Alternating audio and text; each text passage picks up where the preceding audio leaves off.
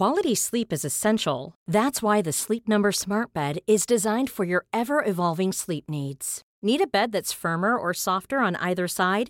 Helps you sleep at a comfortable temperature? Sleep Number Smart Beds let you individualize your comfort so you sleep better together. JD Power ranks Sleep Number number 1 in customer satisfaction with mattresses purchased in-store. And now save 40% on the Sleep Number limited edition Smart Bed for a limited time. For JD Power 2023 award information, visit jdpower.com/awards. Only at Sleep Number stores or sleepnumber.com. Hi, I'm Tabby Boyajan. Hola, soy Tavi Boyajan. Gracias por escuchar Coffee Break con las últimas noticias de la ciencia.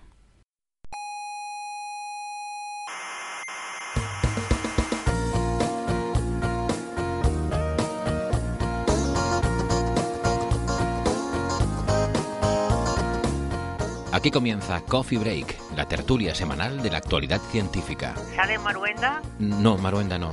¿Y el Ferreras? Tampoco. ¿Y el Eduardo Inda? No, no, ninguno de esos. Es otra cosa. Ya, Pues vaya birria tertulia. Paco, quita esto y ponla esta noche.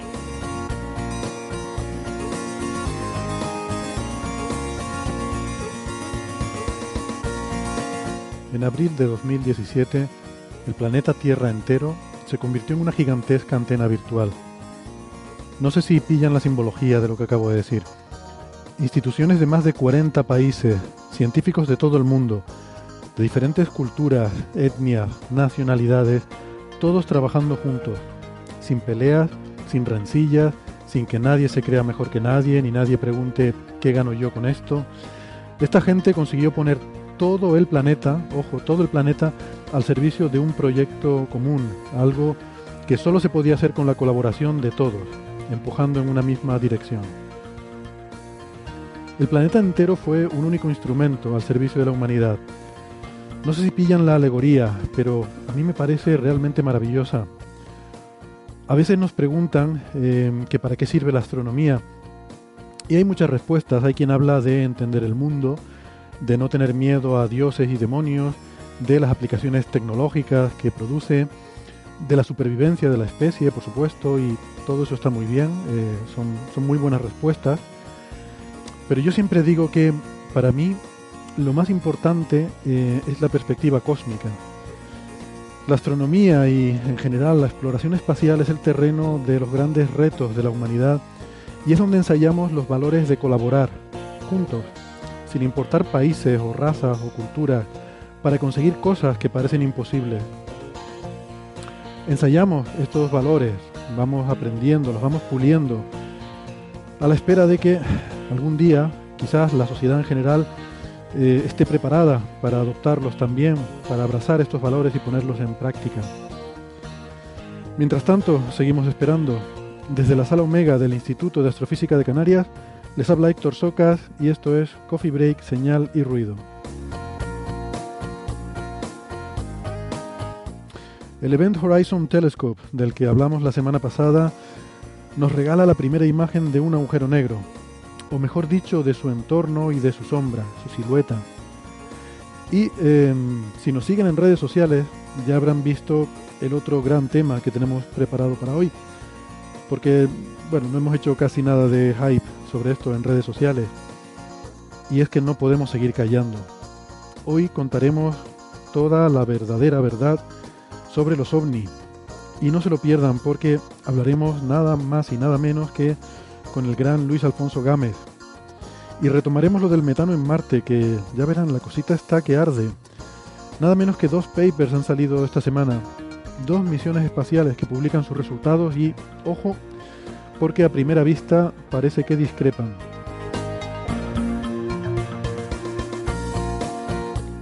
Pero antes que todo eso, permítanme recordarles que nos pueden escuchar en internet. Estamos en muchas plataformas, eh, en Evox, en Spotify, en Google Podcast, en Apple Podcast, en TuneIn eh, y en más sitios. Nosotros les recomendamos que se suscriban porque no les cuesta nada suscribirse y así se aseguran de no perderse ningún episodio.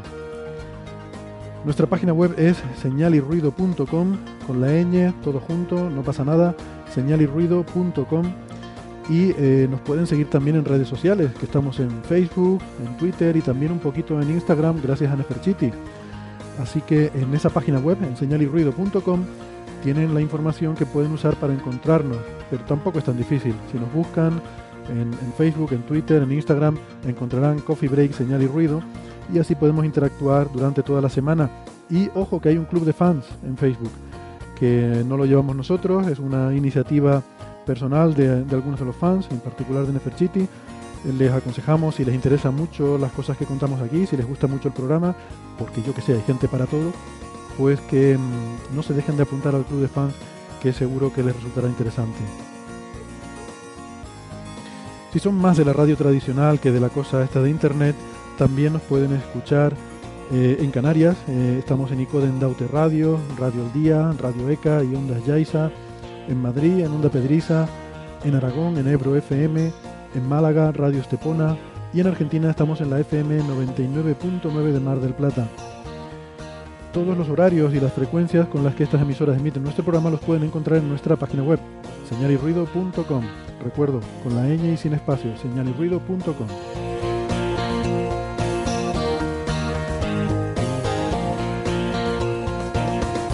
Hoy aquí conmigo en la sala Omega doy la bienvenida a José Alberto Rubiño. Hola Alberto. Hola, ¿qué tal? Encantado de volver. Hacía tiempo que no venía. Es verdad, hace tiempo que no estabas por aquí, pero has vuelto en buen momento. Como cosmólogo y radioastrónomo, eh, seguro que nos va a poder contar mucho sobre el Event Horizon Telescope. Eh, Alberto es investigador aquí en el Instituto de Astrofísica de Canarias, es el científico responsable del experimento Quijote de observación del fondo de microondas Em, y si quieren decirle algo en Twitter, su, uh, su eh, user es jose, arroba jarubinom. Sí. jarubinom. Porque Twitter no nos deja poner ñ, ¿qué le vamos a hacer? Em, tenemos en Madrid a Sara Robisco. Hola Sara. Hola a todos. Sara es ingeniera informática. Eh, en Twitter es arroba sararc83 y por ahí anda Sergey creo que echando la siesta o comiendo o algo así, pero no lo estamos viendo ahora mismo en pantalla, así que eh, estaremos atentos para, para, la porra a ver cómo queda la cosa. Y en Málaga... Eh, se está echando una siesta. En Málaga, en su despacho en la universidad, tenemos a Francis Villatoro, que es profesor en la Universidad de Málaga. Hola, Francis. Hola, ¿qué tal? Un saludo a todos los oyentes que es eh, físico, informático y, matemático, bueno, eh, licenciado en esas cosas, doctor en física y en matemáticas, y su Twitter es arroba emulenews, em, y, también autor del maravilloso blog de la Mula Francis. Si me permites, Héctor, un anuncio para los oyentes. Yo, eh, mañana, viernes, se inaugura en Castellón, en el Planetario de Castellón, las 27 jornadas de astronomía se inauguran por la tarde. Las 27 a la vez se inauguran todas juntas. Las 27 habas, o como se diga eso. Vigésimo séptima. Exactamente. Y hay una conferencia el viernes por la tarde a las seis y cuarto de Ángel Gómez Roldán, el ah, director de la revista Astronomía. Y bueno, todo, diferentes charlas eh, todo el sábado. Y yo eh, clausuro el evento el domingo a las 12 de la mañana con eh, una charla sobre qué sabemos y qué ignoramos sobre el Big Bang. Así que todos los oyentes que estén en Castellón o estén cerca de Castellón, yo creo que se pueden acercar y, disfrutar de estas jornadas en el Planetario de, Castellón. Hmm, pues muy recomendable. Yo participé el año pasado y la verdad es que me, lo pasé muy bien, la experiencia fue muy buena. Y, bueno, pues iba a estar Ángel, que, por supuesto que, es un crack, lo conocemos de que estuvo aquí de, creo que de astrónomo de soporte, si no recuerdo mal. Y, efectivamente, como dice Francis, director de la revista Astronomía, y por supuesto, por, ir a escuchar a Francis también vale la pena, y, habrá más gente seguro también. Pues, pues muy bien, queda, queda hecha la, recomendación. yo igual tengo un anuncio, pero, pero para la semana que viene lo voy a dejar. Eh, voy, voy a contar algo la semana que viene. Voy a hacer como esto del EHT, que dijeron que iban a anunciar algo, ¿no? Eso es un anuncio de un anuncio. pues yo igual también voy a hacer un anuncio de un anuncio. Pero bueno, la gente que me tenga en redes sociales seguramente lo verán pues, igual desde ya prácticamente. Pero lo que sí es interesante eh, anunciar es que ya se ha resuelto el, eh, gran concurso del club de fans de, Coffee Break. Em, ese concurso organizado por el club de fans que, lo estuvo impulsando Neferchiti como presidente del club de fans y eh, que consistía en sortear una camiseta entre aquellos oyentes que fueran capaces de responder a una pregunta muy, muy difícil y muy complicada. Eh, la pregunta, evidentemente, era, era, muy compleja, tenía, tenía por objetivo que nadie la acertara, porque, eh, a ver, que, que, que, no estamos aquí tampoco sobrados para hacer dispendios de ir regalando camisetas por ahí, ¿no?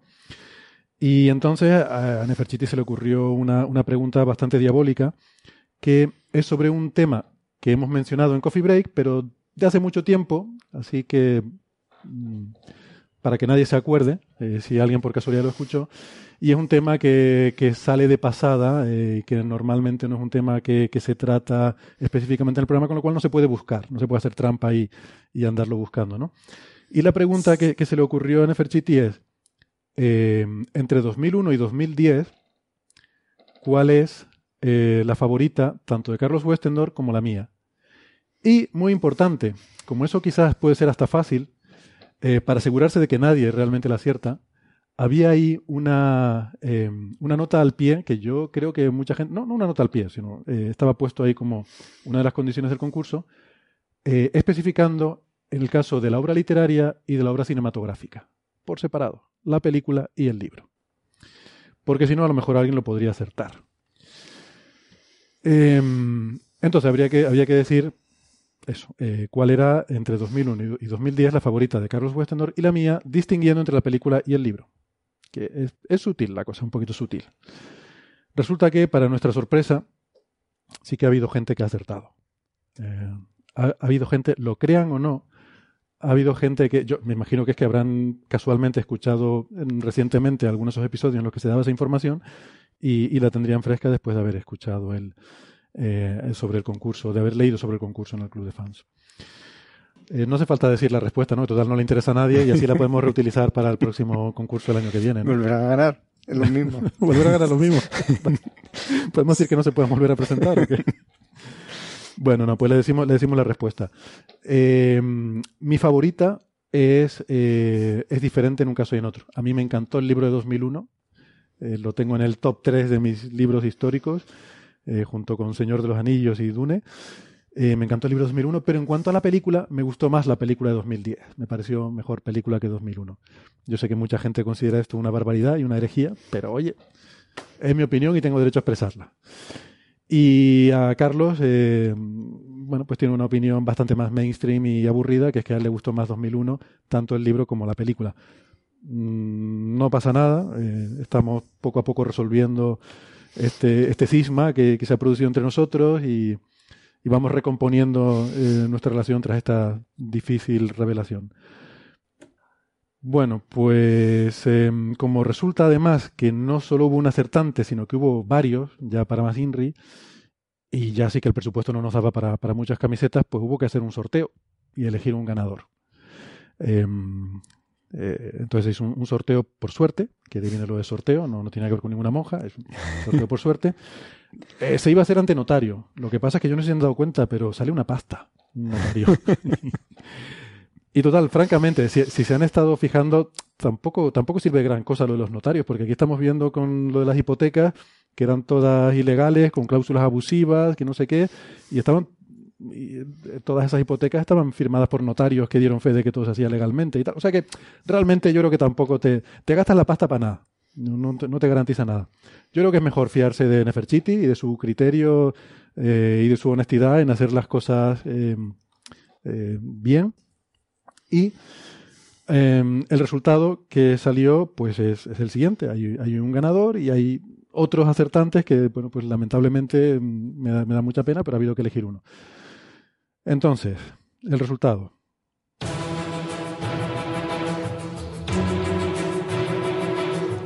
La ganadora del primer concurso Club de Fans de Coffee Break es... A ver si lo digo bien. Luisa Achaerandio Alarcón. Eh, enhorabuena, Luisa.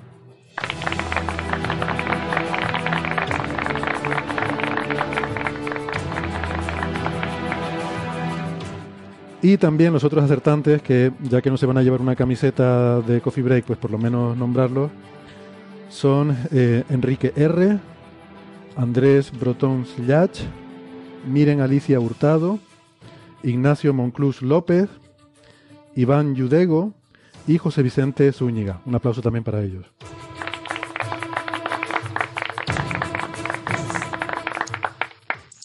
Oye, nada, pues eso, enhorabuena a los premiados. Eh, una cosa, Luisa, eh, tienes que mandar un correo a la dirección coffeebreakfans.gmail.com eh, coffeebreakfans.gmail.com para organizar el tema del de, el envío de la camiseta.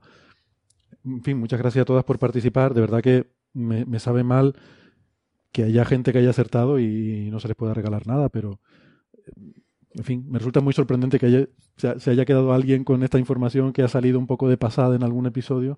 Tendremos que pensar para la próxima una pregunta más complicada.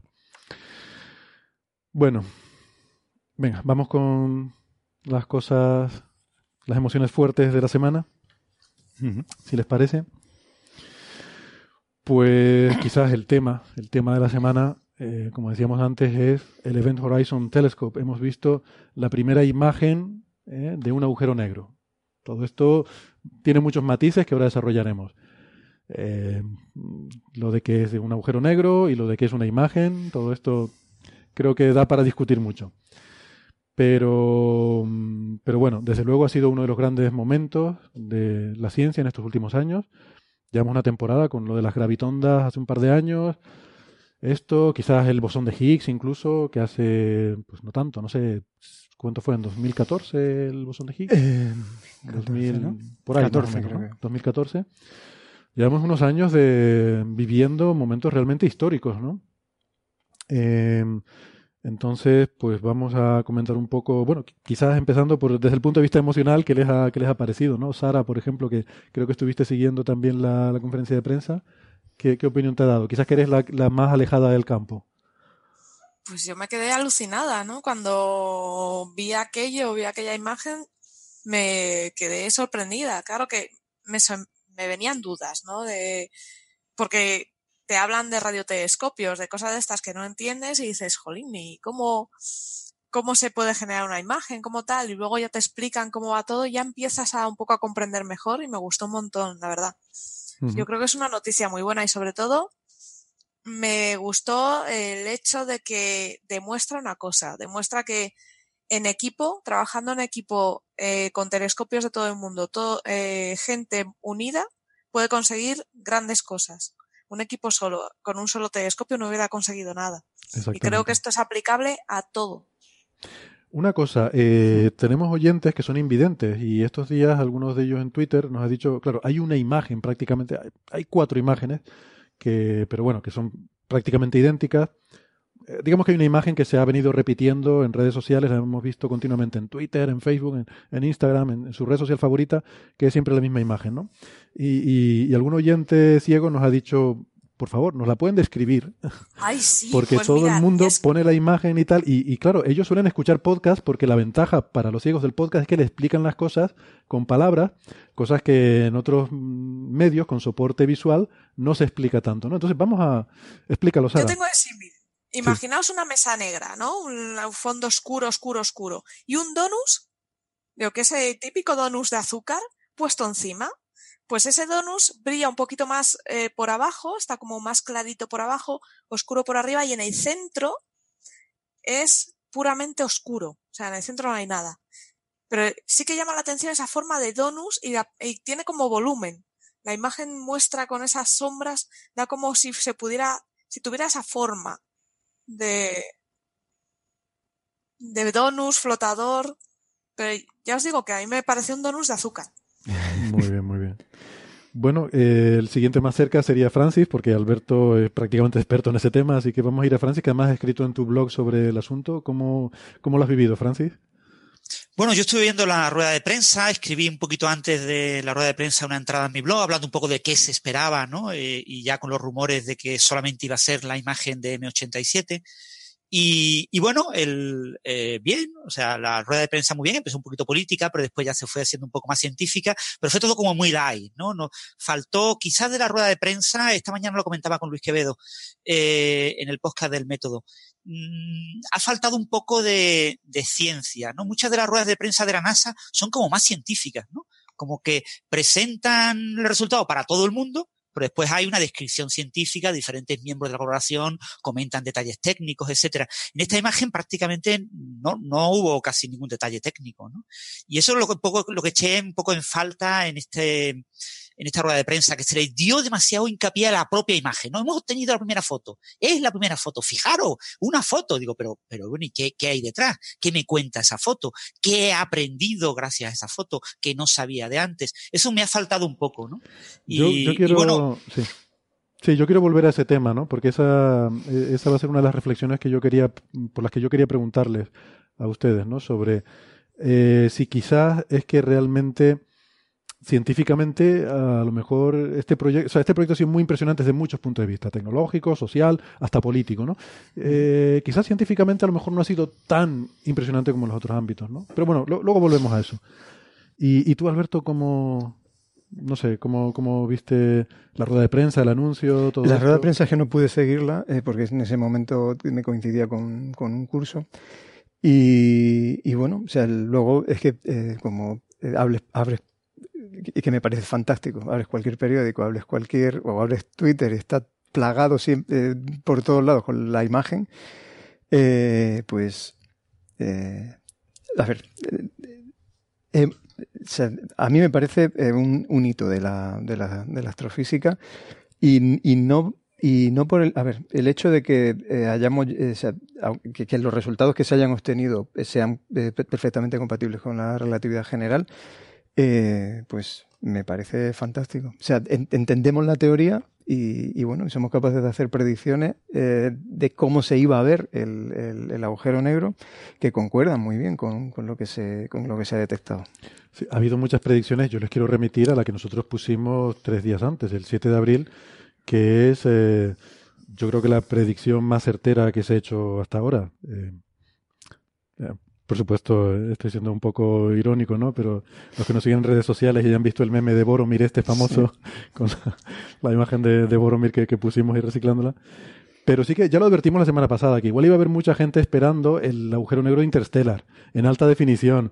Y ya les advertimos que la resolución angular de este instrumento es más o menos el tamaño del horizonte de sucesos. O sea, que no esperemos que, eh, no esperemos nada con mucho detalle, ¿no? Eh, Esto es una de las cosas que se, se, ha hablado mucho, ¿no? O sea, en, en medios, ¿no? Del, como que si la imagen estuviese desenfocada. No es una cuestión de desenfoque, es una cuestión de que tú, eh, tú, tienes un dispositivo que tiene una resolución que si te paras un momento a pensar es, es, absolutamente formidable. Estamos hablando de micro, de 20 microsegundos de, microsegundos de, arco. Mira, esto, la gente a lo mejor microsegundos de arco no le dice nada, pero vi en Twitter una comparación, eh, porque alguien me preguntaba, pues no se lo podía creer, y me hice la cuentita de servilleta y era correcta. Es como leer un periódico eh, eh, abierto en Valencia desde Nueva York. Esa es la, digamos, esos son los aumentos que tienes que tener para ver esta cosa. eres capaz de separar letra a esa distancia. Sí. Eh, Sara, esto quizás valdría la pena también, como decíamos, estamos explicando esta imagen para los invidentes, también quizás valdría la pena decir que no es una imagen nítida, ¿no? Que se vea así como un... Sí, eh, que Donus está un poquito borrosillo, sí. sí. Yo no sé si está borroso, pero no se ven detalles, digamos, ¿no? No se ven detalles, se ve como algo muy... Mm. Que... yo te digo que ese glaseado brilla mucho por abajo. Ese glaseado brilla mucho no tenemos detalle para realmente ver esa imagen en alta definición. O sea, lo que estamos viendo son sus rasgos más eh, básicos. ¿no? Em, Francis, dices que habías escuchado rumores de que solo iba a ser M87. Yo eso no lo, no lo llegué a pillar porque se estaba hablando del agujero negro de la Vía Láctea y quizás M87. En principio eso era lo que se había observado. Mm. Claro, han, observado los dos. En el, artículo técnico, en un momento determinado, no recuerdo si es el 1 o el 4, uno de los dos, en un momento determinado eh, lo comentan, ¿no? Eh, nos pareció tan sorprendente y tan increíble eh, la imagen de M87 que decidimos retrasar los análisis de, Sagitario a estrella, del agujero negro que está en el centro de nuestra eh, galaxia, la Vía Láctea, retrasarlo, ¿no? Pero lo dejan así como de pasada, ¿no? No explican realmente por qué. Pero ya desde la semana pasada eh, varios astrónomos en Twitter habían comentado que todos los rumores apuntaban a que solamente se iba a mostrar una única imagen de agujero negro y que iba a ser M87, ¿no? Que lo que, y se llegó incluso a comentar que había algunos problemas técnicos en el análisis de Sagitario a estrella que, por lo que parece, va a estar siendo más complicado de lo esperado. Hay que recordar que eh, M87 estrella es eh, un eh, agujero negro activo con un enorme chorro que, que, se ve incluso en las imágenes con un telescopio óptico de aficionados de la galaxia M87 y que sin embargo Sagitario A estrella está en nuestra propia galaxia con todo lo que eso implica de polvo interestelar, etcétera, que es un agujero negro no activo eh, y por lo tanto con un disco de acreción mucho menos visible, mucho más difícil de ver, ¿no? Y que la distancia angular desde la Tierra de ambos es muy parecida, con lo que el fácil de ver, el primero en mostrar, era obviamente M87. Pero ya te digo, no sé por qué había muchos rumores desde la semana pasada de que solamente se iba a mostrar M87. El, artículo en el que comentan, lo que comentaba Francis en el primero, ¿no? Que eso, a priori, antes de. los, dos objetivos, eh, los dos agujeros negros que se han estado investigando, eran dos agujeros con tamaño comparable. O sea, el hecho de que eh, M87 esté mucho más lejos que el agujero de nuestra galaxia se compensa con el hecho de que el agujero negro M87 es unas mil veces más masivo que el del centro de nuestra galaxia. Y eso aproximadamente hace que los dos tengan el mismo eh, tamaño angular aparente del, horizonte de suceso. Sí, perdona, porque estamos hablando de papers y tal, y quizás valdría la pena decirlo. Es que se han publicado, eh, ayer se le han publicado cinco letters de esto. De hecho, han, han, copado un número. Hay un número de Astrophysical Journal Letters que por cierto me gustó mucho. Esto se ha publicado en Astrophysical Journal, una revista especializada de astrofísica, en la que solemos publicar habitualmente. No se ha publicado en Nature o en Science o en algunos de estos journals. Se publicaron cinco letters. Letters son eh, papers eh, cortitos y al grano mm, de publicación rápida, de algo que se considera que hay que publicarlo rápidamente, con agilidad, porque es un tema importante que la gente lo sepa cuanto antes. Y, y Héctor, no engañemos a los oyentes, son 160 páginas aunque sean cinco artículos cortos, mm. el total son 160 páginas. Que eso, es un poco raro, porque el formato letter normalmente está restringido a cuatro páginas. ¿eh? que, eso es un poco sorprendente aquí. Ah, yo, encuentro varias cosas sorprendentes sobre estas letters. Eh, primero, bueno, se, se, ha dedicado un número de APJ Letters a esto, que me parece bien, porque lo, lo vale, ¿no? Lo merece. Em, ahora bien, hay algunos de estos papers si, si son cinco, como le, como, eh, les estamos comentando. Y hay algunos que son como muy técnicos sobre, por ejemplo, el tercero es sobre el procesamiento de datos y la calibración. El segundo es sobre la instrumentación y sobre la red de telescopios. Yo, esto, yo creo que esto no cuadra con lo que es el espíritu de una letter. Eh, o sea, el uno, por ejemplo, el, el 4, puede que el 5, yo sí entiendo que son papers que se deben publicar como letters, con los resultados científicos, etcétera y tal. Pero luego hay otros que son más técnicos que yo creo que deberían haber ido como artículos eh, normales. Pero bueno, eh, supongo que lo han hecho así para que salieran todos juntos y tal, no sé. Por darles una unidad. Sí. Pero que estrictamente yo creo que no, no cuadra mucho con la filosofía de, lo que son letters. Pero bueno. Eh, comento lo que estabas diciendo antes para que no se me olvide la idea. En el artículo 1 referían eh, que eh, a priori, o sea, uno espera que las escalas eh, dinámicas de variabilidad del agujero negro de, nuestra galaxia pues sean más cortas, del orden de, minutos. Y eso implica que mientras que el agujero de M87 como hemos visto, imágenes tomadas cuatro días, pues muestran básicamente el mismo tipo de, de estructura, no, no, se aprecia variación en cuatro días, eso no se espera para el agujero negro central de la galaxia y eso también puede complicar la, el procesado de datos. Sí, yo creo que va más bien por ahí, ¿no? Respecto a las distancias, eh, quiero reincidir en lo que, lo que dijo Alberto, ¿no? El, nuestra galaxia está más cerca, el agujero negro central está más cerca, eh, está a 25.000 años luz, mientras que M87 está a 55 millones de años luz. Es un factor 2.000 en distancia, más o menos. O sea, M87 está 2.000 veces más lejos. ¿Qué pasa? Que su agujero negro es mucho más masivo que el de la Vía Láctea, con lo cual es más grande. Como unas mil veces más grande o algo. Creo que no tanto. Yo creo que me hice las cuentas y me salía que había un factor 4 de, diferencia. el, nuestro es 4 millones y el otro es 6,5 eh, mil millones. Eh, 6.500 millones. O sea, sí, un factor 1. Vale, o sea que al final sí que acaba. El, el, tamaño del horizonte es proporcional a la masa. Sí. Proporcional a la masa. Pues bueno, pues algo debía haber hecho mal porque... Eh, vale, pues entonces son, son comparables los tamaños angulares, ¿no? Uno está más lejos pero es más grande y el otro está más cerca y más pequeño. El hecho de que el de nuestra galaxia esté detrás de nubes de gas y polvo que lo ocultan, ¿Eso, Alberto, es un problema para estas observaciones de radio eh, o es transparente el por, radio? Por eso te vas a longitudes de onda de radio. O sea, la emisión esta que estamos viendo es, emisión en radio, esencialmente sincrotrón del, del plasma que hay alrededor del, disco de acreción. Y, bueno, pues es, muy transparente en, longitudes de onda de radio. Eh, pero obviamente, eh, sea, no completamente. A ver, el, que tengas mucho material, eh, eso te suma una emisión al, a, la imagen total que estás viendo. Entonces, eh, desde luego es mejor tener una visión más limpia como el caso de M87. Pero, pero sí, si, observamos el centro de nuestra galaxia en el óptico no lo podemos ver. O sea, tenemos que irnos a longitud de onda del submilimétrico hasta el radio. Y luego está lo que decía Francis de que M87 es activa, mientras que la nuestra no es, afortunadamente no es activa. Yo me pregunto si eso también, claro, hace, al fin y al cabo la imagen lo que estamos viendo es un anillo brillante que de alguna forma es la luz del material que hay en torno a ese agujero negro. Si el entorno ese está vacío, el de nuestra galaxia yo no sé cómo será, pero es de esperar que el de M87 esté mucho más lleno de materia porque está activo. Entonces es posible que simplemente es que no haya señal, que no haya suficiente señal como para producir esa imagen, ¿no? Que sea más oscuro nuestro agujero negro.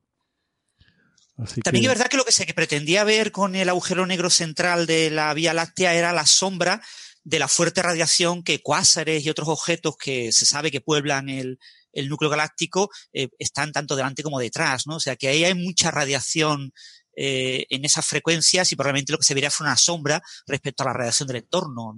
Has dicho cuásares, pero entiendo que querías decir pulsares. Eso, y pulsares y... Pulsares, sí, sí, perdón, se me ha ido la olla. Sí, sí, no. Typo. Eh, vale. No lo sé, Alberto es más experto, él puede comentar. o sea, yo entiendo, en, el modelado físico, eh, lo, que están modelando es emisión sincrotrón, o sea, es, el plasma de, todo el material que hay en ese disco de acreción, alrededor del, del agujero negro. Pero sí que el agujero negro haría una sombra sobre cualquier objeto de fondo que hubiera. O sea, cualquier, lo que están haciendo es trazar rayos de luz, trayectorias de rayos de luz en relatividad general. Y, el, con la gravedad que tiene el agujero negro, pues eh, te produce un efecto de sombra en el sentido de que hay un radio eh, característico que eh, si te aproximas más que eso al agujero negro, los fotones no pueden escapar y por eso lo ves oscuro. Y luego, a partir de esa distancia, pues eh, sí pueden escapar y, empiezas a ver ese, ese brillo gradual, ¿no? esa, esa, transición de, de oscuro en el centro del donut hacia el brillo hacia afuera si tuviésemos resolución, esa transición sería mucho, mucho más. Eh, sería un borde sharp, ¿no? Sí, mucho más eh, definida.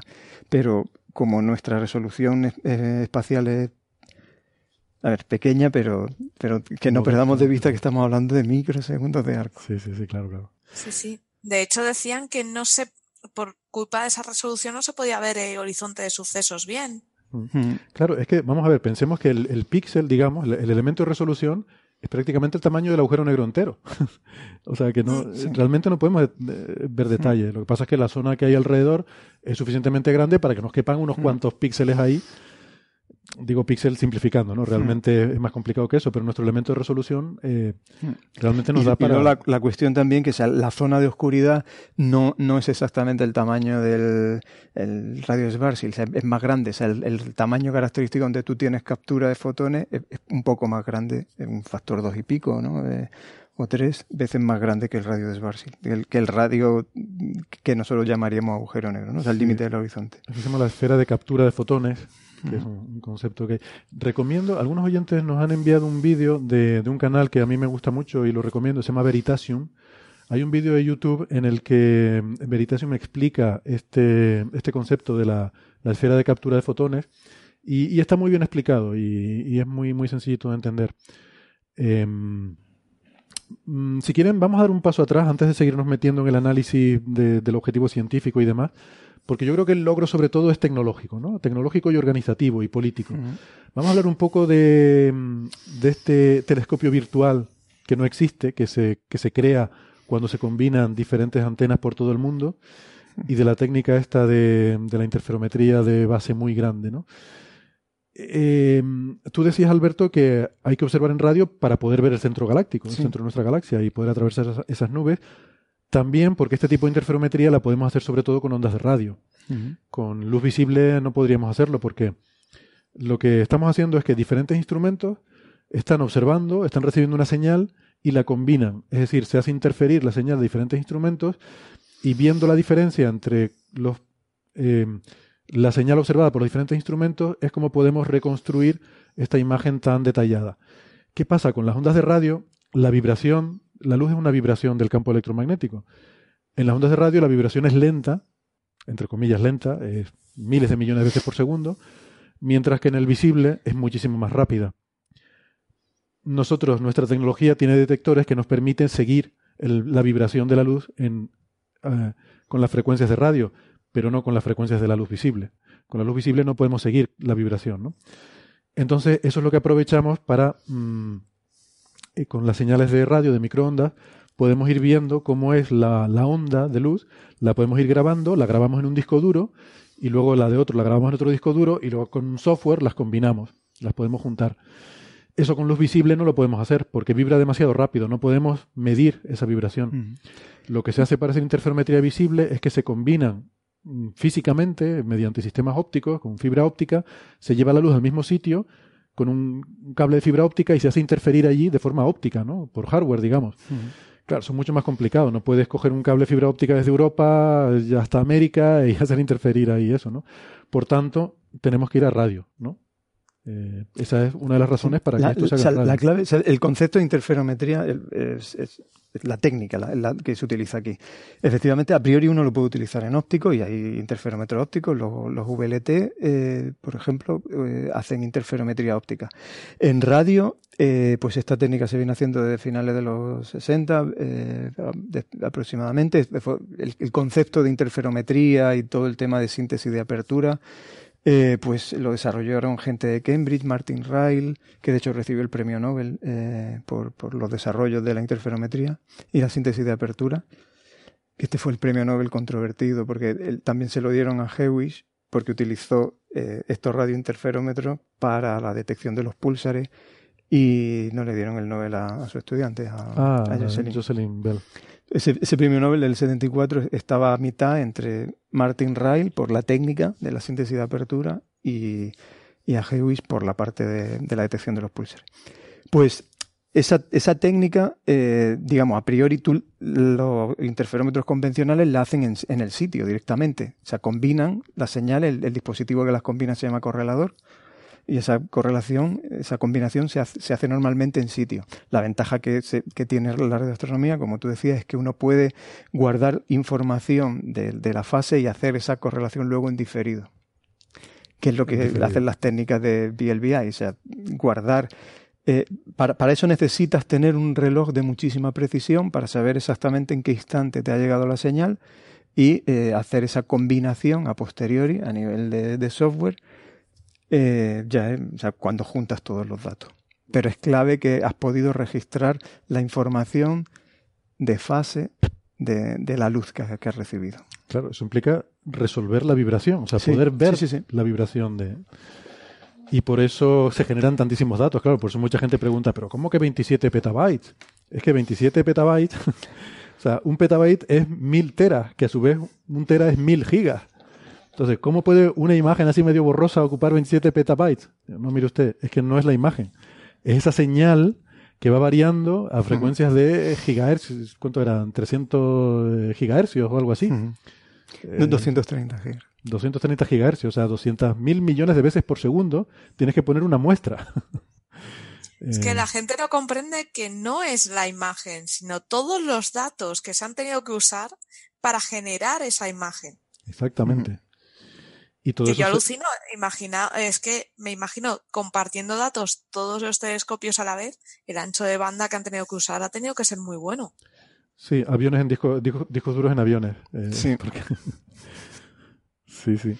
No hay, no hay, forma de transmitir toda esa información en un cable y, y que sean escalas de tiempo humanas. Eh, digamos que un investigador puede permitirse esperar para publicar un paper, porque si no estás ahí esperando por los datos durante años. ¿no?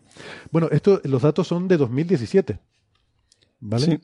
Que a veces la gente cuando nos pregunta, bueno, ¿y por qué se tarda tanto en publicar? Si ya observaron eh, cuando, no sé, con la galaxia de Van bueno, pues están diciendo, ¿por qué tarda tanto salir el paper? Bueno, es que analizar datos, en este caso además que la técnica es bastante, bueno, no es que la técnica sea tan novedosa, pero que había que que combinar datos de una red nueva, ponerlos juntos, eh, analizar todo eso, pues se han tirado dos años para, obtener estos resultados. ¿no? Y por cierto, Héctor, eh, uno de los instrumentos estaba en, el, en la Antártida, eh, SPT, SPT, el telescopio del Polo Sur. Y claro, se tomaron los datos en abril de 2017, pero no se pudieron enviar en avión hasta diciembre de 2017, cuando allí es verano. Verano, claro. Sí. Entonces, eh, claro, eso también impone que parte de los datos no los podías usar en los análisis hasta eh, principios de 2018 por un puro detalle de que no había manera de ir a recoger esos discos duros de, la Antártida en pleno invierno. Claro, claro. Este, este telescopio es uno de los de, que, se dedica a estudiar el fondo cósmico de microondas. En concreto, el, SPT estado sobre todo dedicado a estudio de cúmulos de galaxias, ¿no? pero también está haciendo estudio ahora de la, de la polarización del fondo de microondas. Y efectivamente, o sea, los colaboradores, al investigador principal eh, del, proyecto, pues eh, eh, interaccionamos con él por, en los congresos de, de, cosmología.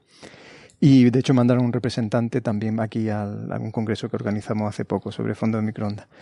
Y efectivamente, o sea, los equipos de allí pues tienen que hacer, hacen una noche de observación. o sea, van durante seis meses y, saben que durante esos seis meses no pueden salir de allí del Polo Sur. Un poco claustrofóbico, ¿no? Pensar eso. Em, vale, ¿qué más queda por decir entonces sobre los telescopios? Em, bueno, tenemos el, reto tecnológico que supone esto, coordinar todo esto. Hace falta un reloj atómico, como decía Alberto, en cada uno de los sitios que estén sincronizados, porque tienes que saber exactamente a qué hora tenemos cada medida de ese campo electromagnético que es la señal cuando digo cada hora, quiero decir con una precisión de unas 100.000 millonésimas de segundo, para poder luego combinar esas señales, ¿no? Em, luego hay un tema que es interesante en esto, ¿no? Y aquí viene quizá una de las cosas que podríamos discutir. Esto se ha vendido el marketing del asunto como que es la primera imagen de un agujero negro, porque tenemos otras evidencias de agujeros negros, pero no son imágenes. Esta es la primera imagen. Bueno, ¿qué entendemos exactamente por imagen? Porque, claro, esto no es ir ahí y sacarle una foto. ¿eh? Eh, vamos a ver, es una imagen, pero es un poco indirecta. Aquí hay que meter teoría detrás. Esto no es, no es una medida empírica completamente independiente del modelo.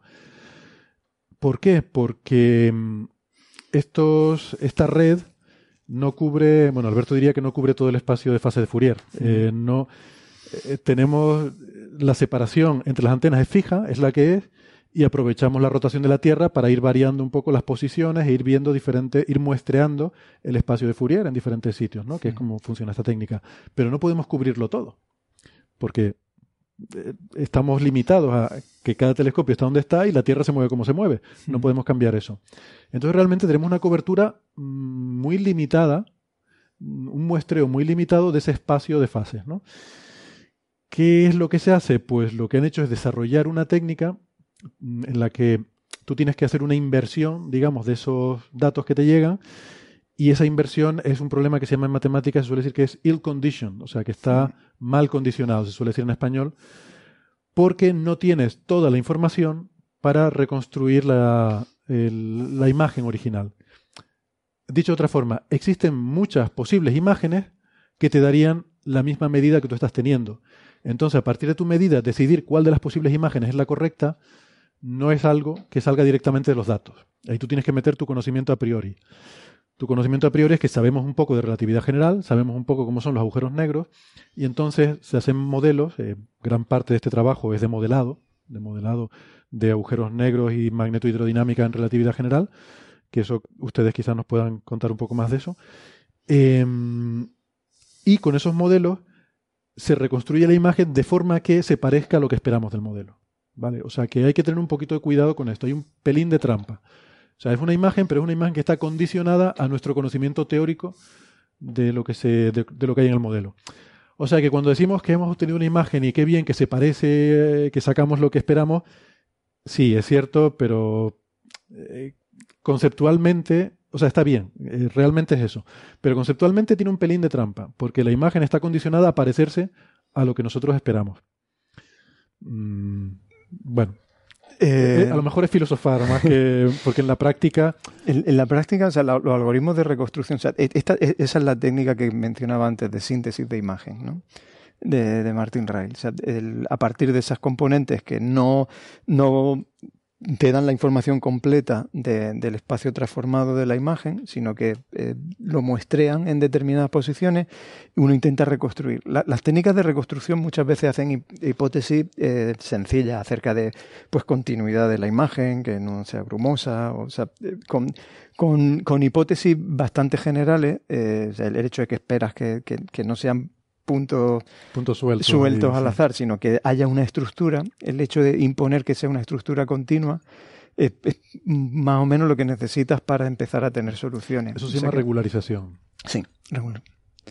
Y los algoritmos clásicos de, que se utilizan en radioastronomía, pues eh, desde hace tiempo, pues utilizan en, o sea, generalmente, pues intentar modelar tu imagen como una suma de, de, de objetos, de objetos puntuales, vamos a decir, o sea, como una suma continua de objetos puntuales. Y eso es lo que utilizan los algoritmos generalmente. Vale. O sea, no usa realmente el modelo de agujero negro, sino simplemente hipótesis sobre la imagen de que debe ser debe ser un objeto, no debe ser punto suelto. El, modelo sí lo usas cuando haces la comparación. O sea, cuando si tú tienes una predicción teórica, de, de hecho, lo más sencillo, comentábamos antes, sería o sea, pasar el modelo a, a a cómo se vería desde un punto de vista observacional y hacer directamente la comparación, no en la imagen, sino en, en, esas componentes del espacio transformado. Exactamente. O sea, eh, eso sería la comparación más directa. Pero... Eh, ahora ahora explicamos eso en más detalle, pues yo no, yo no sé si a lo mejor se ha entendido bien, ahora lo, lo explicamos un poco más. Eh, Francis, ¿tú quieres comentar algo sobre esto? ¿Has visto algo? Tú has leído todos los cinco papers, no sé si tiene comentarios sobre esta parte. Sí, claro, yo he leído los papers, pero claro, yo no soy experto en todos los detalles de los análisis. Lo que quizás hay, hay que destacar un poquito a, a los oyentes es que, eh, claro, en el análisis de la imagen lo que vemos es una imagen, ¿no? Pero, claro, cada instrumento lo que hace es, tiene un punto gordo, tiene, eh, él puede ver una, una información solo de, de, punto gordo, un punto mucho más grande que después los detalles que tendrá la imagen definitiva, pero puede tomar, por el movimiento de la Tierra, eh, y, y, tomar muchas eh, imágenes de manera continua, un ratio del orden de imagen por eh, pocos microsegundos, ese punto se va moviendo. El punto gordo se va moviendo ligerísimamente y yo tengo muchos puntitos, yo no sé, 100, 500 puntitos, que son la, el resultado de la medida del punto gordo que ha promediado en una región que ocupa todo ese punto gordo, pero en todos esos puntitos pequeños. Entonces, un análisis adecuado de esa imagen me permite ver características de la imagen que están por debajo del tamaño del punto gordo que yo utilizo. Eso es una técnica de muestreo que se utiliza mucho en, en imágenes. Es una cosa que, que a veces eh, se ve, por ejemplo, cuando tú coges una, una, eh, una, una, imagen eh, que tiene, una ventana que tiene huecos eh, cuadrados eh, que son como ventanita y cuadrados cerrados, ¿no? Eh, como un tablero de ajedrez en el que los cuadrados blancos fueran eh, transparentes, se pudiera ver, y los negros no pudiera ver nada. Y tú coges el tablero y miras una imagen, miras para adelante y claro, ves solo trozos de imagen. Pero ahora tú mueves el tablero, lo mueves delante de tus ojos y por la persistencia de tus ojos ves perfectamente la imagen, un poquito más, más oscura, con menos intensidad luminosa, pero ves perfectamente la imagen que está detrás. Como si no hubiera en ningún momento cuadrados negros que te lo taparan. Pues es un poco la idea básica que se utiliza detrás de este tipo de técnica. Tomo con un punto gordo, eh, pero eh, eh, imágenes muy cercanas, voy moviendo ese punto gordo en una pequeña curva. Cada instrumento ha visto diferentes curvas en cada uno de los cuatro días en los que se ha observado el agujero negro. Y, después yo voy usando esas múltiples imágenes como obteniendo esa imagen promedio que me permite combinar todo, ¿no?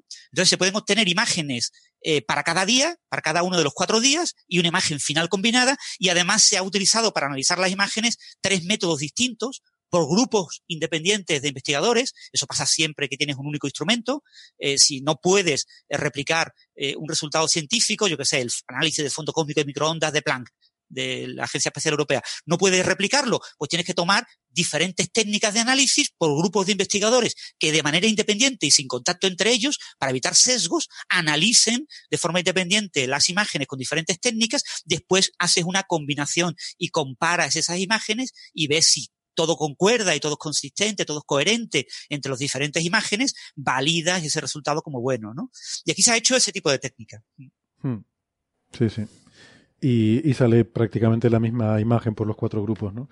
Y además, de hecho... hay, diferencias. Cuando ves las imágenes, de, por ejemplo, de diferentes días con las diferentes técnicas, ves diferentes detalles. O sea, a nivel de detalle ves diferencias, pero hay un consenso claro entre todas las imágenes. Es decir, eh, las imágenes son todas claramente del mismo objeto y de un objeto que aparentemente no ha cambiado en cada uno de esos días. Sí. O sea que los detalles podemos decir que no nos los podemos creer mucho porque hay discrepancias entre los diferentes grupos que analizan, pero que los rasgos generales de la imagen sí parecen robustos, ¿no? Eh, vale, entonces, bueno, yo no estoy muy seguro de hasta qué punto, cuánta regularización tiene que ir metida en estos análisis, ¿no? Eh, cuánto, cuánto de fuertes son las hipótesis que se hacen para sacar de ahí una, una imagen, ¿no? Pero no decía José Alberto que era algo bastante que, no son suposiciones muy fuertes. Que Uno de los algoritmos que se ha utilizado eh, es, común en radioastronomía y, bueno, o sea, son suposiciones que tienen más, más que ver con la continuidad de la imagen y que, y que como suma de, de, trozos compactos de la imagen. Vale. Más que, eh, que sea, una realmente una, una, regularización. Mm. Bien, entonces, ¿sí querías decir algo? No, quería decir eso, que es el, ejemplo que he puesto yo, ¿no? Que si la imagen que está de fondo cambia muy rápido porque hay mm. vehículos que se mueven, etcétera, cuando tú haces esto de pasar este tablero de ajedrez con los cuadrados blancos transparentes delante tuya y moverlo así como en círculos, eh, la imagen que tú ves es muy borrosa y aparecen pues eh, eh, fenómenos de alias, de alias temporal, como esas estelas que se ven en las carreras de motocicletas y de, y de automóviles, que se ven en las fotografías, se ven como una estela, etcétera. Ves una imagen de mucha peor calidad que si la imagen está quieta. Si la imagen está quieta y tú solamente mueves lo que tú tienes delante de tus ojos, obtienes una imagen bastante buena de lo que hay detrás, ¿no? Entonces aquí una de las hipótesis clave es que estamos viendo un mismo objeto, un objeto que no cambia eh, significativamente mientras lo estamos mirando y, que podemos componer, reconstruir eh, esa imagen utilizando eh, una señal por relativamente de una resolución relativamente pobre. Y esto nos devuelve al problema de la comparación entre M87 estrella y Sagitario A estrella. Es decir, ¿por qué han hecho este análisis con M87 y no con nuestra propia galaxia, habíamos dicho uno de los problemas es más limpia la línea de visión. De cara a nuestra galaxia tenemos estas nubes de gas y polvo. Eh, otro problema, eh, que nuestra galaxia es en calma, mientras que M87 es activo, por tanto, en M87 hay más luz. Y el otro problema puede tener que ver con esto que está diciendo ahora Francis y que también Alberto mencionó brevemente antes, el hecho del movimiento de las cosas. Al ser M87 mucho más grande, las escalas de tiempo en las que las cosas se mueven serán más lentas. Porque al final aquí las cosas están moviendo a velocidades relativistas, tenemos el límite de la velocidad de la luz, nada se va a mover más rápido que la velocidad de la luz. Entonces, una cosa tan grande como M87, pues yo me hice antes la estimación de servilleta, te sale del orden de 10 días la escala temporal de las escalas características de variación. ¿no? Eso significa, esto se estuvo observando en abril de 2017, creo que se observó durante varios días, cada observación eh, tenemos cuatro observaciones diferentes, o sea que cada observación debe ser un día, dos días, quizás a lo sumo, ¿no? Por tanto, en un día, dos días, no ha variado prácticamente M87 porque esas escalas de variación son de 9, 10 días, ¿no? Eh, por otra parte, si haces esa misma estimación para Sagitario a estrella, el de nuestra galaxia, son minutos, son 7, 8 minutos. Entonces, si estás observando, si tienes que observar uno o dos días para acumular suficiente señal, pues lo que decía Francis, se te emborrona todo. Eh, tú estás con, moviendo tu tablero de ajedrez, pero más rápido de lo que tú mueves ese tablero de ajedrez, se están moviendo las cosas que estás intentando ver, con lo cual aquello es un galimatías y es difícil, el cerebro no se va a poder hacer una idea de qué es la imagen que hay detrás. ¿no? Es posible que ese sea el problema que están teniendo, no lo sabemos, ¿verdad? No, no han dicho nada oficialmente, ¿no? No, solo ese, ese, comentario en el artículo, pero, pero aluden explícitamente a las escalas temporales de variación del. De la imagen en el caso de Sagitario. ¿Tú has oído algún rumor, Francis, sobre algo? No, solo eso, que el análisis está siendo más complicado de lo esperado. No sé, ellos sabían que las escalas de tiempo eran de ese tipo, ¿no? Y, pero por alguna razón la imagen que están obteniendo no es tan clara, no es tan fácil de interpretar para el público general y por lo tanto el impacto en el público general eh, podría ser menor Entonces, eh, quizás una campaña de marketing, primero publicamos M87, que es una imagen muy bonita, falsa la interpretación obvia, porque todo el mundo piensa que es un donut y que la parte negra del medio es el horizonte de suceso, y eso es falso, ¿no? Pero bueno, aunque sea falsa esa interpretación eh, que todo el mundo le da de manera directa a la imagen, es verdad que una imagen fácil de ver, y después si te enseñan la nueva imagen de Sagitario Asterisco y por lo que sea, es como una especie como de cuña, como de trozo de luna, eh, no es una imagen claramente de una cosa redonda, pero te dicen, ah, pero compárala con la otra. Aquí lo que estamos viendo es esa parte más brillante de tipo media luna y porque en algunas de las simulaciones por ordenador de las imágenes esperadas para Sagitario a estrella son imágenes, eh, se han publicado muchas conferencias y, son imágenes de peor calidad que las de esperadas para eh, M87. Ya. Vale, pues sí, si quieren podemos entrar un poco en eso entonces, en qué es lo que se ve, ¿no? Porque es verdad lo que dice Francis, que creo que la idea es un poco engañosa. Yo la gente con la que he hablado piensa que el agujero negro es el, el centro, el agujero del donut, y que el donut es el material que está alrededor, el disco de acreción dando vueltas alrededor, eh, porque además decían en la rueda de prensa que el sentido de rotación es sentido horario, y entonces creo que mucha gente se quedó con la idea de que eso es el material que está girando ahí en sentido horario. Eh, y tú dices, hombre, qué casualidad que justo está mm, el plano perpendicular a nosotros, ¿no? Que lo estamos viendo de plano, pero realmente no es eso, no es lo que estamos viendo, ¿verdad? ¿Quién lo quieren explicar un poco. Bueno, en el, el vídeo ese que les comentaba Veritasium, la verdad que está, mm, se entiende bastante bien, ¿no? Mm. Pero, pero, bueno, si quieren lo explicamos. El, el hecho de que, como, eh, como comentaba Sara, se vea el glaseado más brillante por un lado que por el otro, eh, tiene que ver con, o sea, con efectos de relatividad. simplemente desplazamiento al rojo de extremo, en, o sea, de, cuando tienes un sistema en rotación, eh, si comparas un lado del, del, sistema que está girando, hacia, de, lo que se está aproximando hacia ti con respecto a lo que se está alejando, pues uno se desplaza al rojo eh, y tienes aparte un, un, efecto de Doppler que hace que lo veas también más brillante. Entonces la, la, la, la, suma de las dos cosas pues te da ese efecto de que el glaseado es más brillante por, por un lado que por el otro. El brillo te indica un poco cómo está rotando el agujero negro. porque la, la, parte más brillante es la parte que está viniendo hacia ti y la parte más oscura es la parte que está moviéndose, alejándose de ti, en esa rotación. ¿no? Y esto, de hecho, en agujeros negros no, pero este fenómeno eh, que se llama eh, enfoque relativista o beaming, ¿no? Eh, Focalización y, y, Doppler, es que son los dos. Son dos cosas, sí. pero eso se ha visto en otros fenómenos astrofísicos, ¿no? Que, cuando tienes... el propio sincrotrón es eso. La emisión sincrotrón, eh, electrón a electrón es eso. O sea, cuando tienes un haz que viene hacia ti, lo ves más brillante. Por eso a veces vemos estos chorros, estos, eh, a veces vemos objetos astrofísicos que tienen dos chorros en direcciones opuestas y uno se ve muy fuerte muy, y el otro muy debilucho, casi no se ve. Parece como que uno viene hacia nosotros y el otro se aleja y por eso se ve más débil el otro, pero no, no es por eso. Es porque el que viene hacia nosotros está intensificado por el efecto relativista, se vuelve más brillante. Y el que se mueve alejándose de nosotros se debilita. Hay un efecto de, magnificación, de, aumento, de, aumento aparente del brillo, sí. Y luego el hecho de que veamos un, un, anillo redondo, realmente lo que estamos hablando es lo que hablábamos antes de la esfera de captura de fotones, esta, que hay alrededor del... A ver, en el agujero negro tenemos el horizonte de sucesos, que es la región ya que delimita el que a partir de ella no se puede salir. O sea, un fotón que tú emitas ahí en cualquier dirección no puede escapar, ni nada puede escapar. Pero de ahí para afuera hay otra región en la cual los fotones pueden, puede que sí, puede que no, pero muchos de ellos pueden quedar capturados en órbita, eh, pueden formar órbitas en las que se queden girando alrededor del agujero negro, que en general son inestables estas órbitas, o sea que al final o acaban cayendo hacia adentro o acaban eh, saliendo en espiral y saliendo hacia afuera, ¿no? Entonces, mm, hay un radio crítico que un fotón que venga más allá, se dice parámetro de impacto, un fotón que venga con una, a una distancia, digamos, que pase una distancia del agujero negro mayor que ese radio, pues no va a hacer órbita, sino que va, va a seguir, eh, viene del infinito, se curva y sigue hacia el infinito, pero no, no, no gira.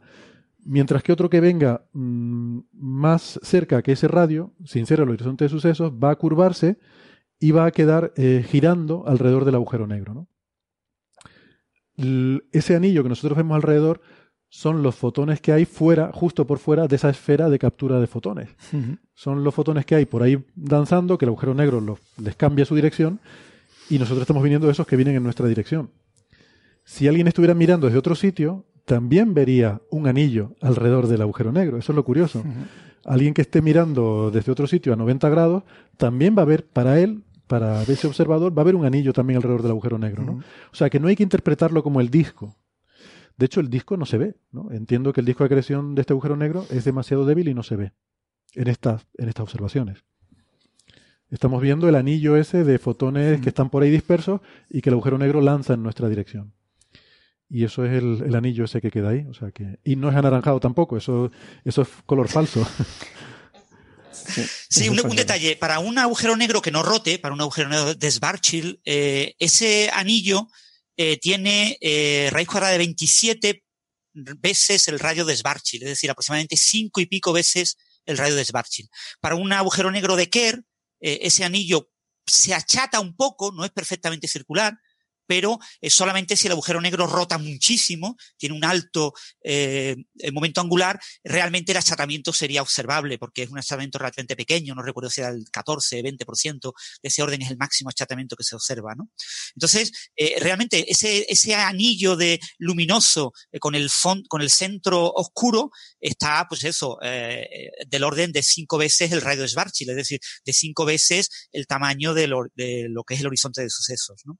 Lo que eh, a mí me gustaría, no sé si muchos oyentes han visto imágenes de discos de acreción en Internet, ¿no? Si buscas en, en la web eh, disco de acreción de un agujero negro, lo que observas es que eh, un corte transversal del disco de acreción te muestra que el disco de acreción realmente no es un donut, sino que es un disco que tiene como un donut, pero con chocolate por medio del agujero. Imaginaros un donut de chocolate que tiene chocolate por la parte de central del agujero y que tiene como un pequeño agujerito más pequeño sin chocolate, ¿no? Tienes una parte central sin chocolate, tienes una laminita como de chocolate y después tienes el donut y después tienes un poquito de chocolate por el borde de fuera. ¿no? Pues esto es como se ven eh, en las eh, recreaciones, en los modelos de simulación magnetohidrodinámico relativista, eh, que son los discos de acreción de materia. ¿no? Mm. Entonces, claro, esa, esa parte más central del disco, que está más cercana a este anillo de, de, luz que observamos, es mucho menos luminosa. O sea que la parte oscura que vemos en esta imagen de, de M87 estrella es básicamente una parte, la parte central es una parte que sabemos que tiene menos de 10 veces la intensidad luminosa que tiene el anillo. Pero eso no significa que sea completamente oscuro. Esa parte tendría, si fuéramos capaces de, como cuando quitamos el sol poniendo una máscara para ver un planeta que está rotando cerca, si pudiéramos poner una máscara que tapara ese anillo, eh, podríamos ver algo de iluminación en la parte central hasta acercarse a la región del horizonte. ¿no? Por supuesto, ese horizonte está lentificado, está amplificado por una lente gravitacional del propio agujero, con lo que aparentará ser más grande de lo que realmente es, unas veces, tres veces más, o algo así, más grande, pero hay una pequeña región en la que podríamos ver un poquito menos de intensidad. ¿no?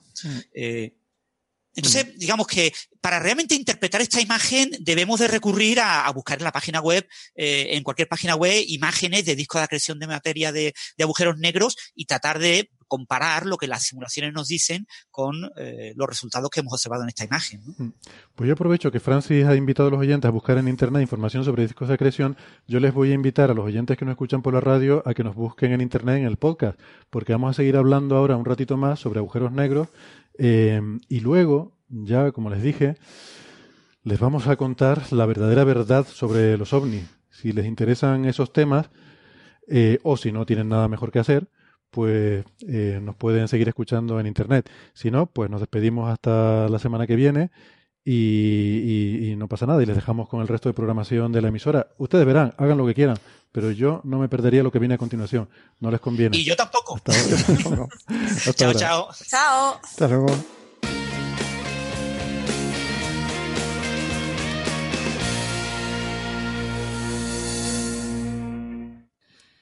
Muy bien, pues seguimos un ratito más con este apasionante tema del agujero negro de M87 que hemos podido ver.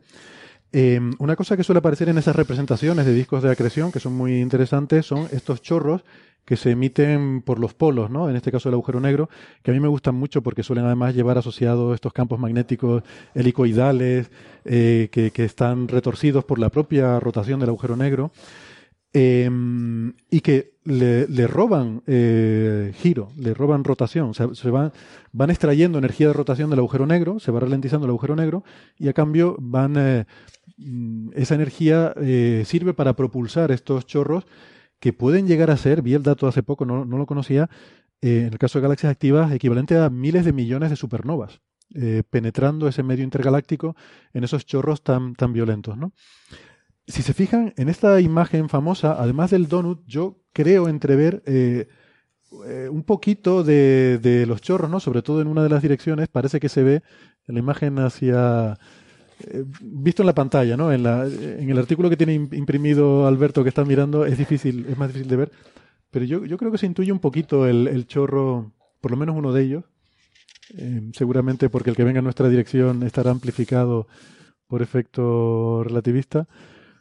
Eh, eh, Héctor, eso es un artefacto, no es, no es ah, verdad. o sea, la, se estima que no se ha visto nada del chorro, había algún interés en ver. El, el chorro nace como a partir de 50 veces el radio de Schwarzschild, o estaría justo en el borde más lejano de, del donut, y lo que tú observas son como una especie como de líneas, que son como las líneas de difracción que se ven cuando miras por un telescopio con una lente, ¿no?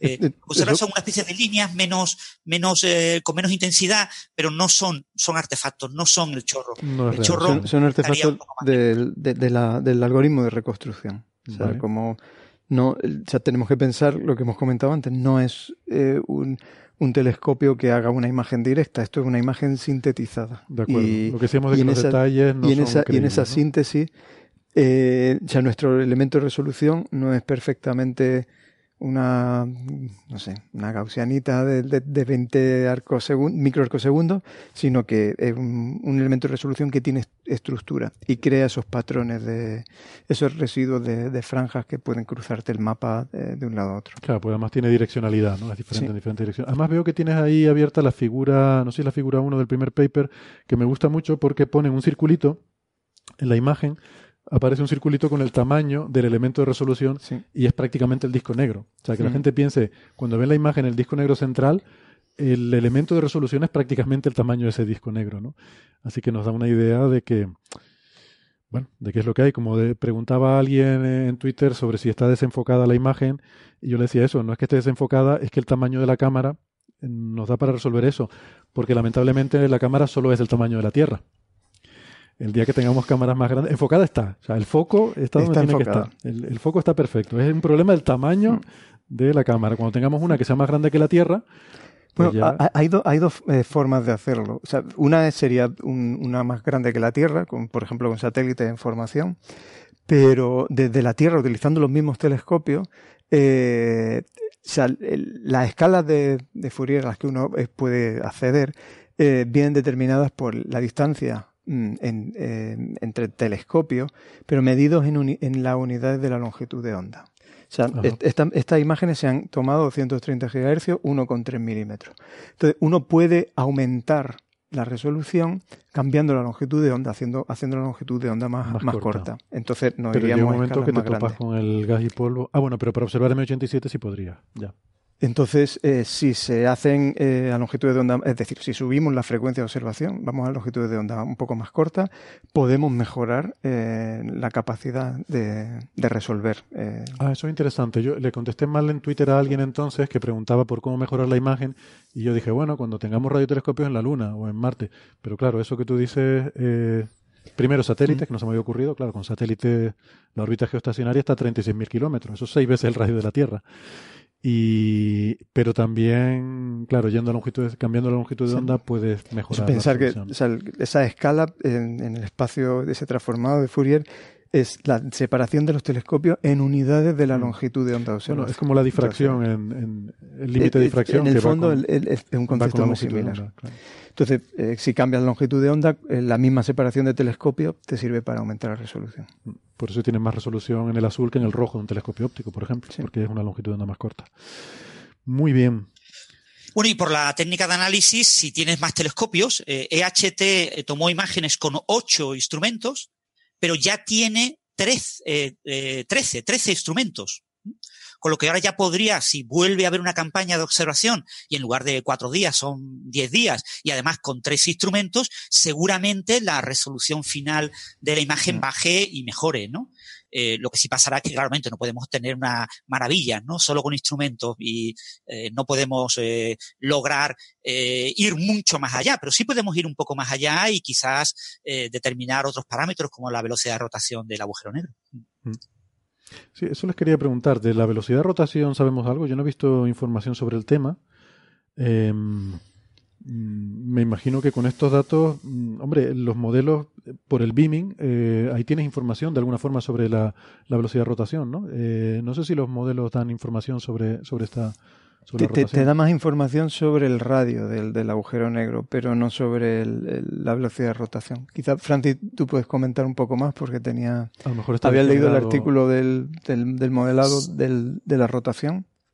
Sí, eh, básicamente lo que dicen es que no, no han conseguido eh, la resolución esperada como para poder medir la, la, rotación con una buena certidumbre, ¿no?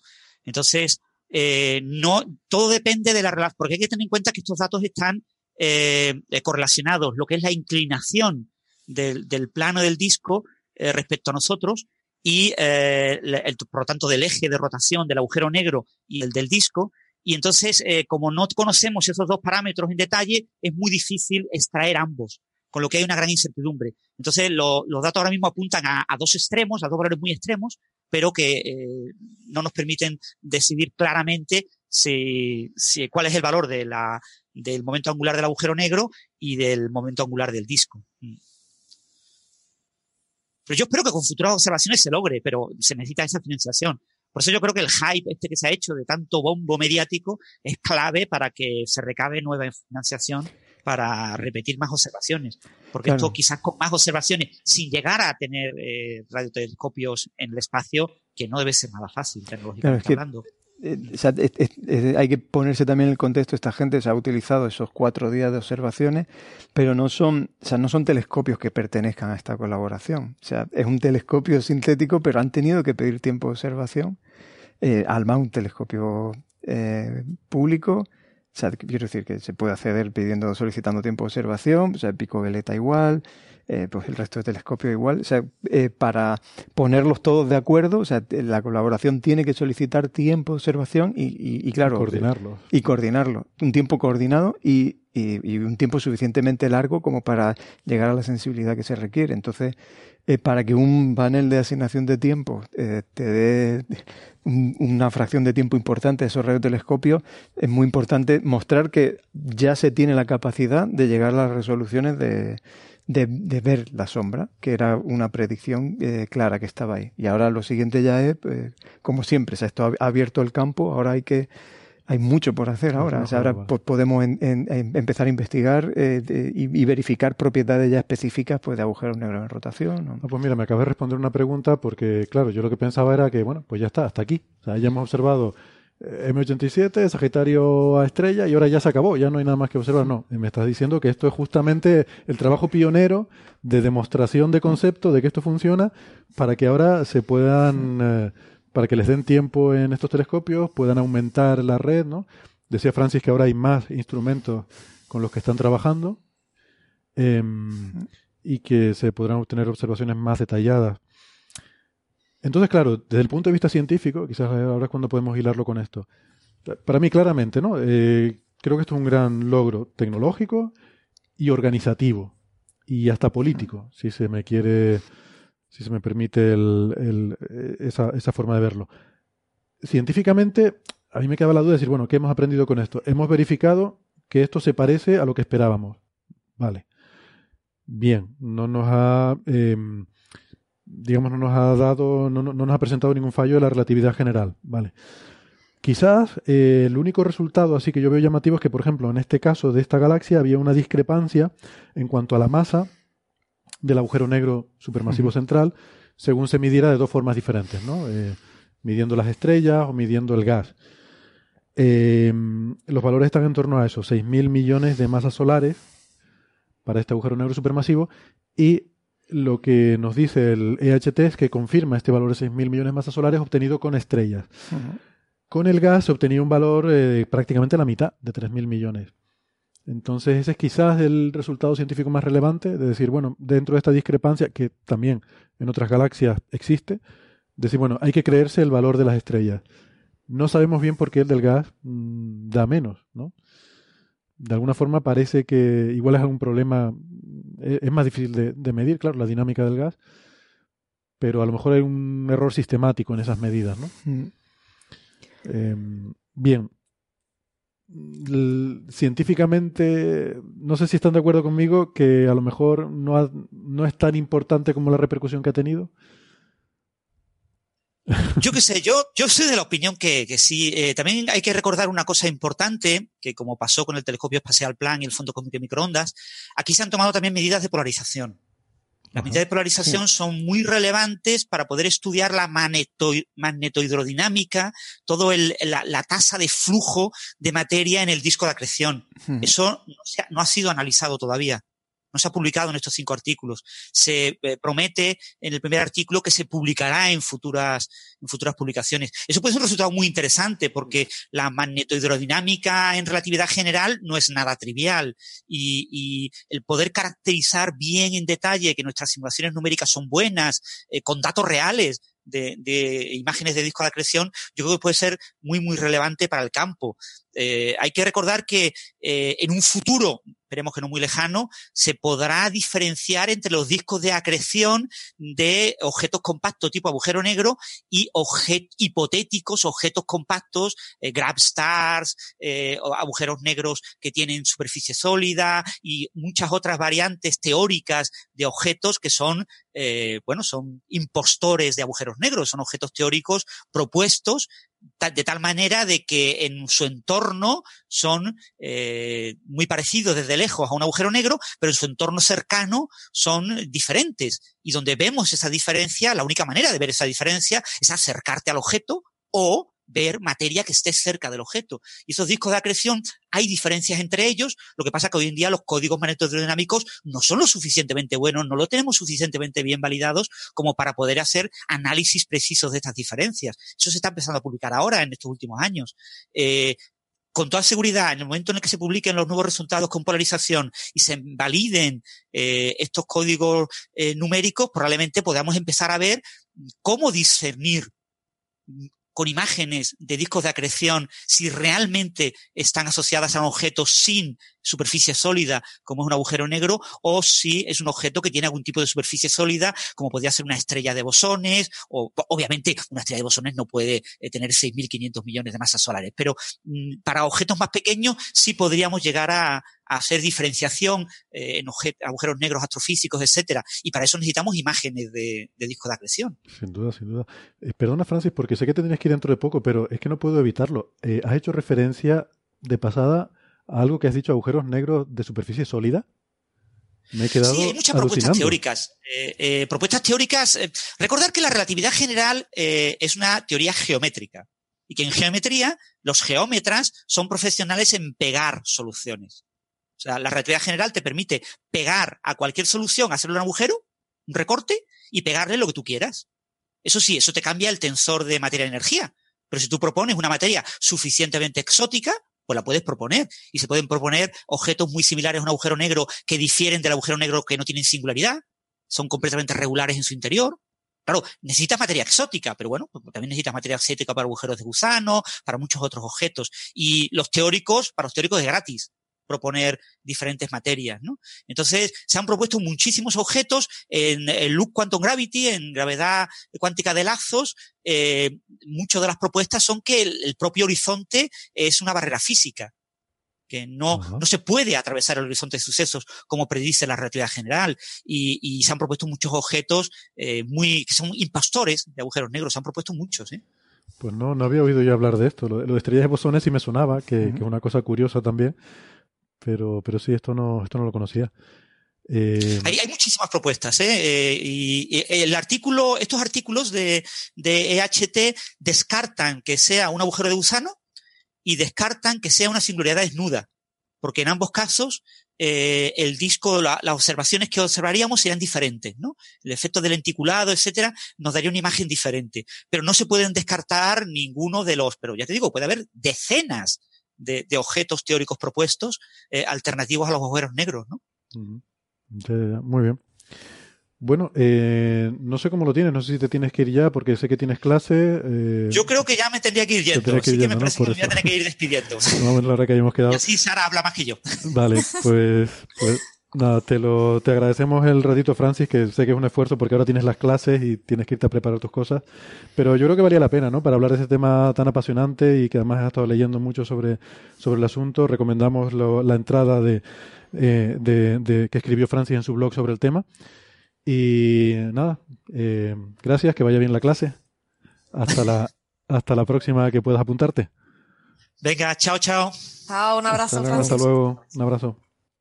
Bueno, y los que puedan no se lo pierdan en Castellón el fin de semana. Muy bien, pues, pues, pues seguimos. ¿Algo más que se nos queda por decir sobre el agujero negro de M87? A mí, a mí me dio un poco de bajona que no viéramos el de la Vía Láctea, que es el que yo estaba esperando, pero bueno. esperábamos el, el M87. Pero si, si me permite una última reflexión, eh... Te permito las que quieras, la última y la penúltima. Esto es como las copas, hay que decir la penúltima. La penúltima Venga, pues una penúltima reflexión. Eh, que hayamos visto lo que, lo que esperábamos por la relatividad general. Eh, o, sea, eh, o sea, que sigue siendo un hito, un hito formidable. O sea, no, yo, no hay que quitarle mérito a algo porque coincida con, con, con nuestra teoría. Eh, no, no se lo quito. De hecho, el bosón de Higgs coincide con lo que esperábamos. Las ondas gravitacionales coinciden con lo que esperábamos. Pero en esos casos me da la impresión de que había, estaban abriendo, obviamente, una nueva puerta, ¿no? Había una nueva herramienta para aprender sobre otras cosas. Eh, mientras que aquí, ahora, ahora estoy viendo que sí, después de hablar con ustedes me están convenciendo de que sí, que esto va a servir, pero yo antes de empezar el programa hoy decía, bueno, pues ya está, hemos tenido una imagen de una cosa que parece un anillo, eh, que vamos, eh, Boromir ya lo había dejado muy claro, pero, ¿y ahora qué? No, no veía que esto diera para más, pero bueno, ahora estoy viendo que sí queda para más y estoy más entusiasmado todavía. Porque no le quiero quitar mérito, ojo, cuando decía, cuando yo expresaba estas dudas sobre la relevancia científica, no quiero que eso quite ningún mérito a lo que para mí es el gran logro eh, tecnológico y mm, de coordinación e incluso político. Lo quiero decir así porque, como dije en la introducción, me parece que es súper importante demostrar de hecho, creo que es una de las razones por las que la astronomía y la ciencia del espacio son importantes. Es porque demuestran cómo podemos trabajar juntos a escala planetaria. Y eso no es ninguna tontería hoy en día y cada vez menos. Eh, pero bueno, si encima puede servir para hacer más ciencia en el futuro, genial. Es que ver eso, un descubrimiento o algo, un hito alcanzado por el planeta en conjunto es muy bonito. A mí eso es lo que más me, me llama la atención, fíjate. Sí, más que el redondelito anaranjado. Pero tendemos más cada vez más a eso, ¿no? O sea, el, LHC es un esfuerzo prácticamente eh, sí, pero escala planetaria. sí, la gente, pero está en Suiza. eh, pero, pero quiero decir que va, LHT, ¿dónde está el LHT? Está en la Tierra. Sí, sí. Bueno, o sea, ya creo que comentábamos antes que la, técnica de interferometría de larga línea de base ya se había utilizado, pero bueno, esto es llevarlo al extremo de... de Ah, sí, explícalo, porque eso, eso lo estuvimos hablando antes fuera de micro, bueno, sí, que, que, comentar que, la tecnología no es tan nueva esta, esta... La, tecnología de, ya, digo la, interferometría se viene haciendo de mucho tiempo y interferometría larga línea de base eh, se, viene haciendo. Hay una red europea de, que con telescopio en Europa Asia y, y, Centroamérica que, bueno pues este tipo de observaciones se venían haciendo, pero claro, esto eh, esta medida ha sido llevar al extremo de la longitud de la separación de la línea de bases, llamamos, eh, más grande que podemos tener entre los radiotelescopios, teniendo radiotelescopios en el polo sur, en el, norte, las separaciones más grandes que podemos tener a escala planetaria. Y, luego el hecho de también haber ido a frecuencia, a longitudes de onda 1,3 milímetros, que también nos ayuda a, tener más resolución espacial. Pero que bueno, que la técnica eh, ya la ya es conocida, ya. era conocida. Mi otra pequeña decepción es que, es que no tengamos la velocidad de rotación. Eh, porque el, sabemos que los agujeros negros tienen este límite teórico de, rotación posible que pueden alcanzar, ¿no? Y uno pensaría que estas cosas, o sea, un agujero negro supermasivo al fin y al cabo se alimenta de la... Em, eh, de la materia de su galaxia. Y la cantidad de momento angular que le puede transferir una galaxia a un agujero negro supermasivo es brutal. Y esto se ha usado como argumento para decir que estos agujeros negros supermasivos probablemente es que me río porque Sara lo estaba pasando mal intentando que no se la llore a estornudar. Creo que al final lo ha conseguido. ha reprimido ahí un estornudo, pero tiene una cara muy graciosa ahora mismo. toda, toda colorada, pero bueno, en fin. Em, de esto no va a haber imagen, ya ves. no. Em, he perdido un poco el hilo. Ah, sí, que em, se usa como argumento para pensar que estos agujeros negros supermasivos probablemente están rotando muy cerca del límite teórico. Y de hecho en Interstellar, eh, tú, tú, leíste el libro de Kip Thorne, ¿verdad? El de la ciencia interstellar.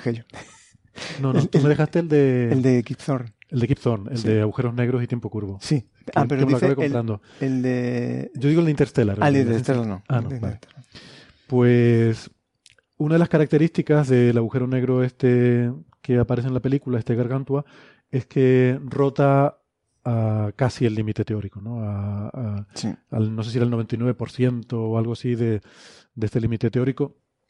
Y esto era importante en la historia por un motivo que ahora no recuerdo, pero creo que tiene que ver con suavizar la discontinuidad del horizonte y hacerlo más fácilmente atravesable.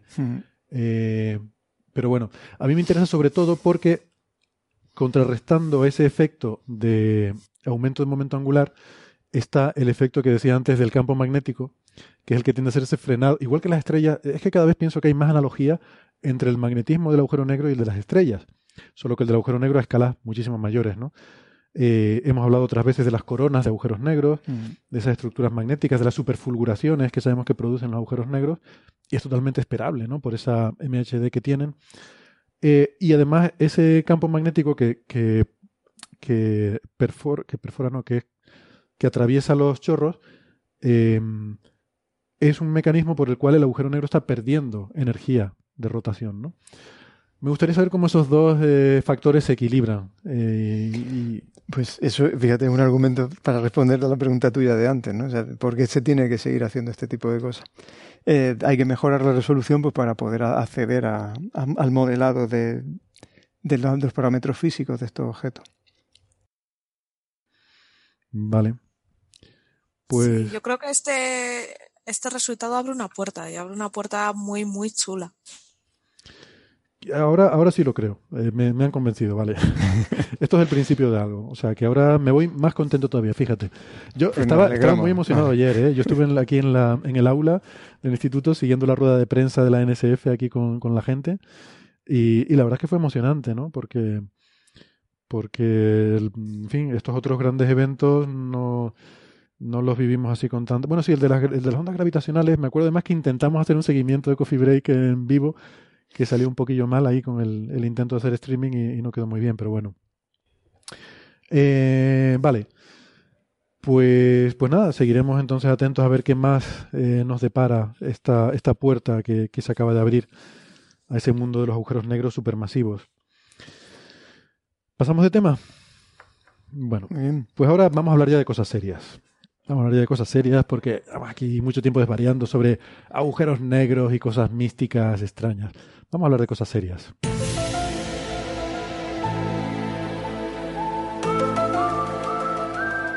Si nos, si nos han estado siguiendo en redes sociales, pues ya habrán visto que prometimos que en este episodio íbamos a contar toda la verdad sobre los objetos voladores no identificados, lo que comúnmente se llaman como ovnis, ovni, Creo que no hay que ponerle ese porque es un acrónimo, pero, pero bueno, ya casi que lo decimos como una palabra, lo hemos palabrizado y, podemos decir ovnis.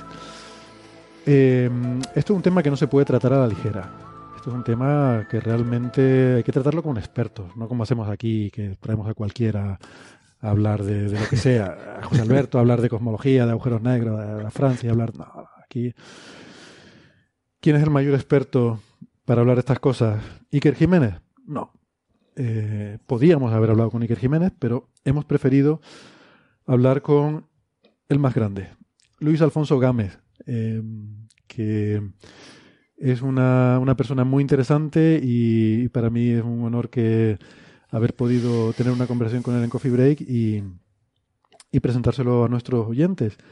Eh, yo la verdad es que, bueno, ahora lo verán en la, conversación que hemos grabado con él, es una conversación que grabamos la semana pasada. Em, pues ahí admito que, me quedé tan embelesado de, ver su participación fugaz en órbita laica que, bueno, de hecho lo comentamos en redes sociales, ¿verdad, Sara? Que dijimos, es que me sabe a poco, ¿no? Sí, sí, es que nos quedamos como con ganas de más. Bueno, fue verlo en televisión y yo me quedé como, como la niña de Poltergeist, ¿no? Ahí pegada a la tele y no podía soltarme de la tele hasta que no paró de hablar. Es que... Corre hacia la luz, Sara. y ahí, así. no, pero es verdad, ¿eh? Es que tiene algo, te está contando, habla tan bien que te atrapa, te atrapa. Y me quedé con ganas de saber más, de conocer más. Es que esos pequeños fragmentos de información, ese formato de órbita laica, la verdad es que te deja con, con ganas de. Con ganas de más, ¿no? De, que me sabe mm. poco. Pues bueno, pues que nadie se preocupe. Eh, le hemos escuchado que la intervención de Gámez le supa poco y que querían más, y aquí se lo traemos. Luis Alfonso Gámez, es un honor darte la bienvenida a Coffee Break. ¿Qué tal? ¿Cómo estás? Hola, ¿qué tal, Héctor? Muy bien, muy bien, muy bien. Y el honor es mío, por supuesto. Muchas gracias. Y, también estoy muy contento de dar la bienvenida a Ángel López Sánchez. Hola Ángel. Hola, ¿qué tal? ¿Cómo estáis?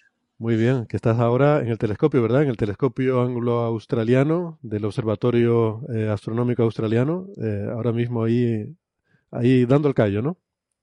Eh, pues sí, hemos empezado a observar justamente hace unos minutos, y, pero bueno, me he podido escapar para estar con, con vosotros. Me, me, apetecía mucho charlar y sobre todo saludar a Luis, así que venga. Vale, vale la pena, la verdad es que mm, eh, eh, es un privilegio poder hablar con alguien como Luis. Para los oyentes que no lo conozcan, es eh, periodista, escritor, em, es un gran experto sobre todo en el análisis racional de lo que se suele denominar como fenómenos paranormales y en particular la ufología, todo el, tema del fenómeno ovni, que es, algo que, que, Luis ha investigado mucho. Mm, eh, bueno, es muy conocido, por ejemplo, ha sido conductor de, de Escépticos, un programa de la televisión eh, en el País Vasco. Eh, y sobre todo, muchos oyentes seguramente conocen su blog, y si no lo conocen, ya están tardando, que es muy bueno, Magonia, que es un, es un blog en el que pues habla de cada entrada algún, algún aspecto, alguna curiosidad sobre estos fenómenos paranormales analizados desde un punto de vista racional y escéptico. La verdad que es una gozada leerte, Luis. Enhorabuena por, por ese trabajo que haces. Y, que Gracias, Héctor. Últimamente tengo un poco abandonado Magonia porque no tengo tiempo para escribir. Es una cosa que creo que nos pasa a casi todos, ¿no? Nos pasa, nos pasa a todos. Eh, lo de la historia, particularmente en, los blogs, eh, a, mí particularmente me cuesta mucho me cuesta cada vez más, porque es un, tienes que estar, en las redes sociales, pero ya se te va el tiempo por ahí, luego ponerte a sentarte a hacer un artículo, ya no, quizás no lo llegas tanto como llegaba antes.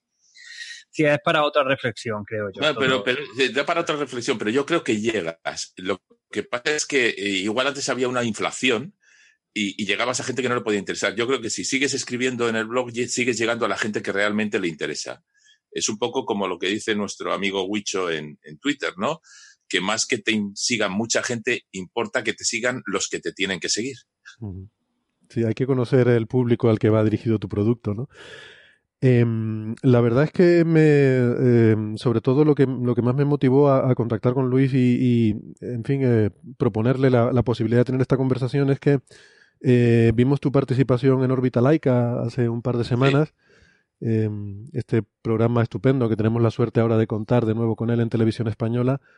Em, y estabas allí hablando un poco de los orígenes del fenómeno ovni y caramba, me supo tan a poco, fue tan, fue tan breve la, participación, fue tan precipitado que yo dije, pero me quedé con ganas de más. Digo, yo quiero enterarme más. vamos a traer a este hombre a Coffee Break y con, calma, sin las prisas de la televisión, eh, reposadamente podamos tener una charla sobre, sobre todo este tema porque me parece, me parece muy fascinante el fenómeno ovni como fenómeno sociológico, ¿verdad?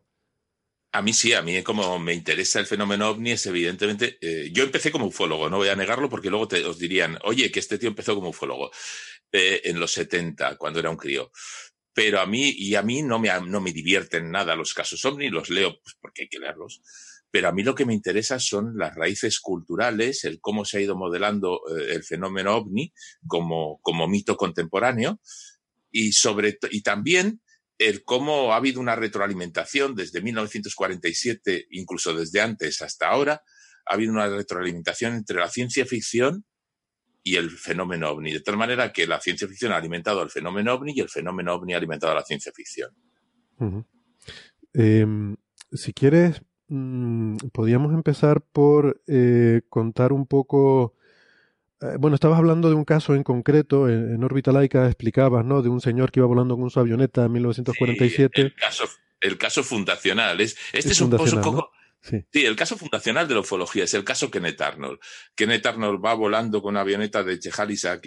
Kenneth Arnold es un vendedor de, equipos de extinción de incendios en, en, Estados Unidos. Tiene una avioneta, vive en la costa oeste. Y en un vuelo que hace de Chehalis Yakima, en el estado de Washington, eh, sobrevuela el Monte Rainer, que es un volcán, y lo sobrevuela porque hay, es un día precioso. De hecho, él va medio, digamos, medio repanchingado, diríamos, en, en la avioneta disfrutando del día precioso para volar, y lo dice así en sus crónicas de la época. Y en un momento determinado eh, hay, hay, una alerta de que se ha, desaparecido un avión y se ofrecen 5.000 dólares de recompensa con los que él dice, bueno, voy, a que voy, es un día tan bonito para volar, voy a buscar el avión. Sobrevuela el Monte Rainier buscando el avión, no lo encuentra y cuando emprende ruta otra vez, esto era las 2 o 3 de la tarde, eh, de repente le da un reflejo en la, en la cristalera del, del avión y ve lo que él define, en su ve lo que él define nueve objetos que vuelan como platillos cuando los tiras sobre, los lanzas sobre el agua. O sea, volarían como una piedra plana cuando la lanzamos al, mar o la lanzamos a un río, eh, deslizándose, ¿no?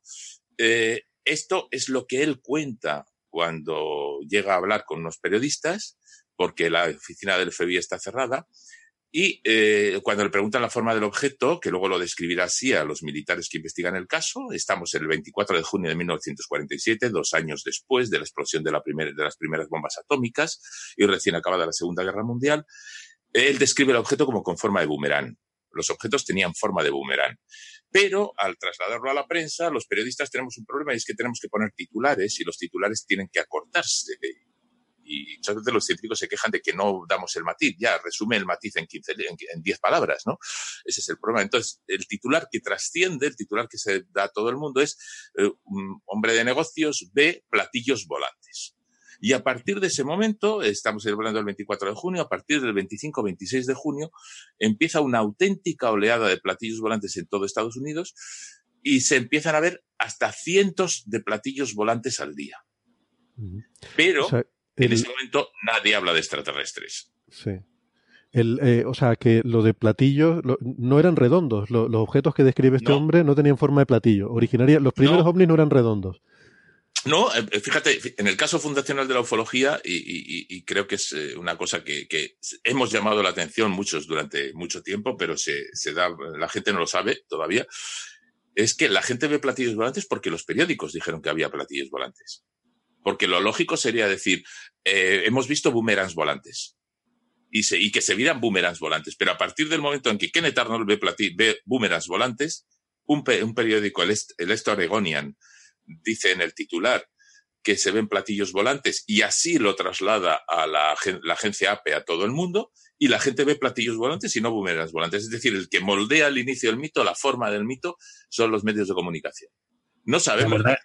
¿Eh? ¿Quién fue? La, verdad que es súper interesante este, este inicio de, del fenómeno. Y, también que hayan sido, que en verdad tuviesen esa forma, ¿no? De boomerang, pero que luego no, pasó, a, no, no, llegó a conocerse. Es una cosa que nadie sabe, ¿no? Quien, que a quien que se lo cuentan no lo desconoce completamente. Claro, porque es que, es que cuando tú ves incluso los libros, yo los tengo aquí en la biblioteca, tengo, tengo el libro original de, de Kenneth Arnold que escribió con Ray Palmer y tengo la primera revista eh, paranormal como tal, Fate Magazine. Y a pesar de que tienen forma de boomerang, en la revista Fate y, aparece la portada con forma de disco. Es decir, eh, la forma en la que volaban se confundió con la forma que tenían los objetos. Y eso es muy común en, en, los fenómenos paranormales y en la ufología, los errores eh, creados por los medios. Pero claro, en el mito ovni es, es especial. Y luego lo que a mí me parece más llamativo es que nadie piensa en platillos volantes como naves extraterrestres hasta 1950. Y estamos hablando de dos años y medio. Eso, eso es muy interesante, sí, que, o sea, originariamente eh, este señor encuentra esta cosa que no se sabe lo que es, pero no se asocia inmediatamente con extraterrestres. Esa asociación es posterior, ¿no? Y por cierto, y antes de que se me vaya, eh, quería. Eh, mencionaste antes, Luis, que, que, tú eras aficionado a la ufología, entiendo, no, no como investigador escéptico, sino como eh, consumidor, digamos, del producto cuando era jovencito, ¿no? Y, me, me, olvidé comentarlo, pero es verdad, eso lo hemos dicho alguna vez también en Coffee Break. es también mi caso, ¿no? De, de jovencito me, me, encantaba, ¿no? Me leía los libros de JJ Benítez, El caballo de Troya, estas cosas, ¿no? Y eh, un tema así como muy fascinante. Eh, me veía los programas de Jiménez del Oso, bueno, ya de niño, claro, era... Me, no, no los entendía muy bien de lo que hablaban, ¿no? Pero... O sea, había ovnis en periódicos, había ovnis en los programas de máxima audiencia de la radio española, los ovnis estaban en la televisión. Eh, y parecía, parecía que había algo. Luego, además, eh, la ingenuidad propia de la adolescencia, por lo menos en mi caso, ahora parece que, la, que, los chavales son más listos y más inteligentes, me hacía creer que lo que se publicaba en los medios de comunicación tenía que ser verdad. ¿Cómo alguien se iba a arriesgar a contar trolas, no? Si luego tú decías, he visto a un hada, y te decían, no, no, usted no ha visto un hada, usted estaba borracho en una esquina después de unas fiestas, ¿no? Te dejaban en ridículo. Pero fue pronto, a finales de los 70, cuando por una serie de casualidades de la vida conocí a gente y, y, enseguida, en cuanto tienes acceso a cosas y vas investigando casos y viendo que, bueno, donde una niña ve una luz que la niña está volviendo de fiesta del pueblo a casa y va a volver tarde, donde un ufólogo al que has citado dice que unos, unos humanoides se ven en un sitio apartado de una población vizcaína, resulta que ese sitio apartado está en el centro de la población y nadie más ve ni a los humanoides ni el objeto y están a la salida de un colegio. Eh, cuando te dicen que el caso más espectacular, que está recogido incluso entre los militares, entre los casos del ejército, del ejército del aire español, el caso de Gallarta de un aterrizaje, es un caso misteriosísimo y a ti tus fuentes en los 70 te dicen, mira, mm, no lo vamos a decir, pero es que el señor tenía un serio problema de alcohol. Y cuando relees las crónicas de la época, lo primero que dice el ufólogo de turno es las repetidas ocasiones en las que nada más llegar a la casa del señor, lo primero que hacen es ofrecerle vino y otro vino y otro vino y los hijos del Señor se quejan de que el Señor, hombre, pues no está muy bien, ¿no? Eso se oculta. Entonces, cuando te das cuenta de que te están vendiendo una parte de la moto, pero no te están diciendo que la moto está averiada, pues bueno, la moto es, es un fraude, ¿no? Pero la historia de la ufología es mucho más apasionante que cada uno de los fraudes, siendo cada uno de los fraudes muy divertido, ¿no? Y de los, los fraudes y de las confusiones, ojo, porque no nos olvidemos que OVNI es objeto volante no identificado, es decir, vosotros sois astrofísicos y astrónomos. Eh, para mí un objeto astronómico puede ser un ovni porque uh -huh. no sé dices es, no sé identificarlo. Sí, mucha, mucha gente confunde planeta Venus. Me han llamado diciendo, ay, hay algo, hay algo, ya es Venus. El planeta la Venus. reina de los ovnis. La, se le llama. Eh, uno, es un caso mítico o alguna estrella fugaz brillante incluso ¿eh? y aquí al mismo, al mismo observatorio aquí por ejemplo pero bueno en Canarias por supuesto también no te llaman de vez en cuando que he visto un objeto muy raro en esta dirección que apuntáis el telescopio ¿eh? a ver qué es y ahora la versión moderna, que es los que te llaman porque han visto un vídeo en YouTube con imágenes de satélite. Además, nosotros, yo que me dedico a, a observaciones solares, y satélites como SOHO, como SDO ahora, que son satélites que producen imágenes, pues eh, te encuentras muchos vídeos con cosas. Hemos dedicado incluso eh, tiempo en algún programa a, eh, a analizar algún caso concreto de, de, alguno de estos, de estos informes, ¿no?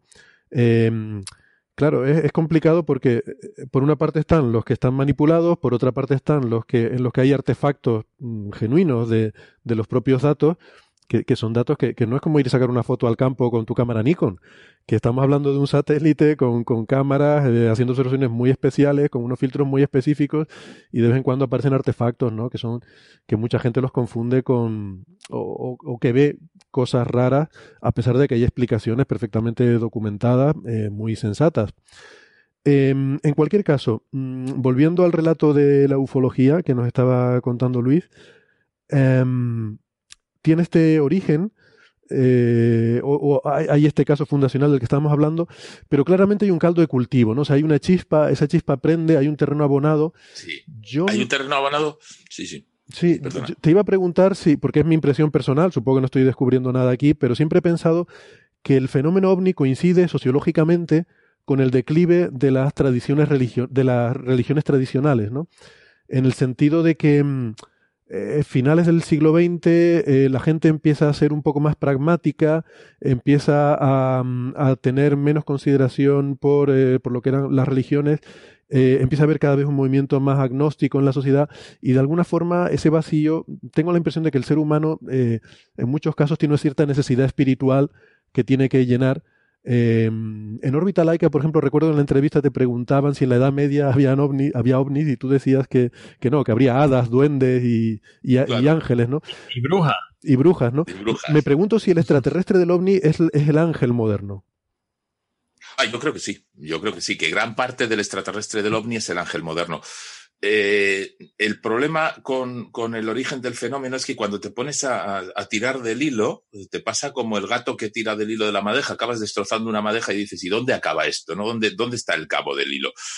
Eh, para mí, eh, los orígenes del fenómeno se pueden remontar hasta, mm, digamos, mediados, primera mitad del siglo XIX, incluso. Cuando en 1835, os acordaréis, eh, en el periódico The Sun de Nueva York se publica una historia eh, falsa. ahora que se habla tanto de noticias falsas, está una historia falsa que vendió miles y miles de periódicos de que Herschel ha descubierto vida en la Luna. Es decir, existe ya en 1835 una necesidad de ver si hay vida fuera de la Tierra. Luego llegan, eso que vosotros sabéis también, los canales de Marte, eh, toda la fiebre de los marcianos. si los marcianos están construyendo canales como nosotros en la Tierra estamos construyendo el canal de, Panamá y el canal de Suez, es porque lógicamente hay una zona de Marte que está seca y hay que llevar agua. Luego los marcianos están sedientos y se están muriendo, ¿no? Y entonces, eh, a raíz de eso monta H.G. Wells la primera eh, invasión extraterrestre a la que copian todos y estamos ya a finales del 19 eh, y principios del 20 cuando ya se, las cosas que se ven en el cielo, incluso hay una oleada de aeronaves famosa en 1896 en, en California que cruza todo Estados Unidos, eh, todavía el ser humano no domina el aire, no hay aviones, hay unos globos, hay globos aerostáticos, ni siquiera hay cepelines, y ya el ser humano piensa en que pueden venir seres de otros mundos. ¿Eh? Charles Ford, el padre de lo paranormal, en 1922, 1923, dice que somos propiedad y que esas luces que se ven en el cielo posiblemente sean visitantes de otros mundos.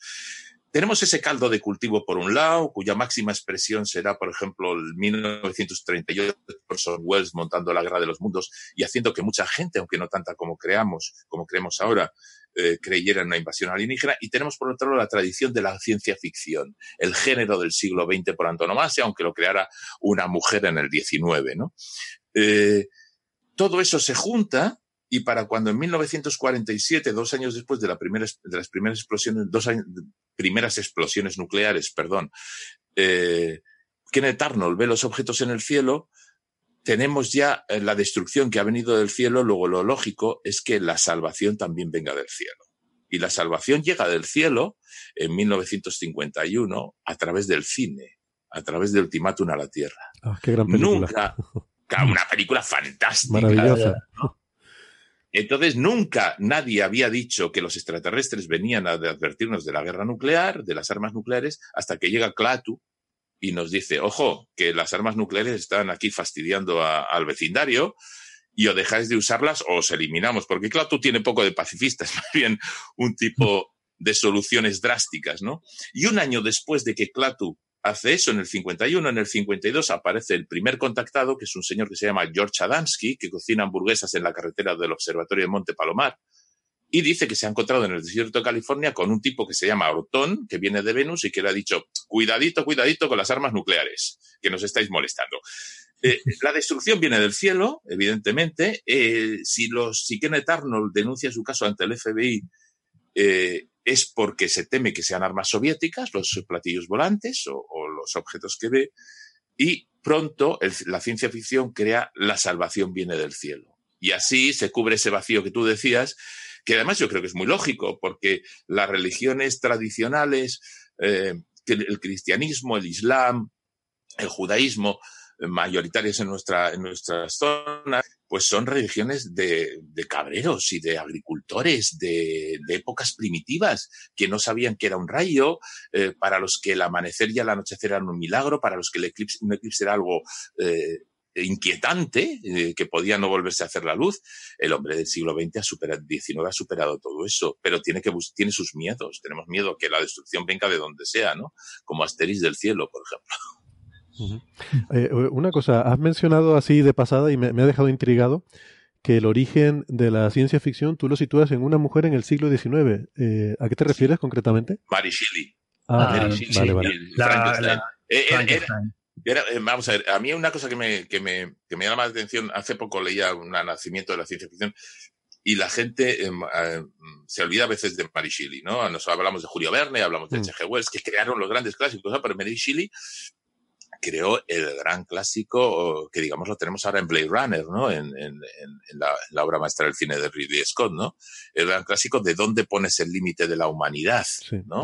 Esa cosa que ahora incluso con la inteligencia artificial nos podemos plantear, ¿no? Eh, ¿Qué es humano? ¿Qué es ser humano? ¿Dónde? Mm. De todas formas, a mí siempre me ha gustado señalar quizá como la primera obra de ciencia ficción, la de Kepler, el Somnium, en la que iba la, iba a la luna con, que usaba los hechizos, supuestamente unos hechizos de la madre, que fue también por lo que tuvo problemas con, eh, de que a la madre de Kepler le dijeran que era una bruja y tuviese, la, la encarcelaran y se hace unos cuantos años dando vueltas por Alemania hasta que consiguió rescatarla. Pero. Mm. Bien.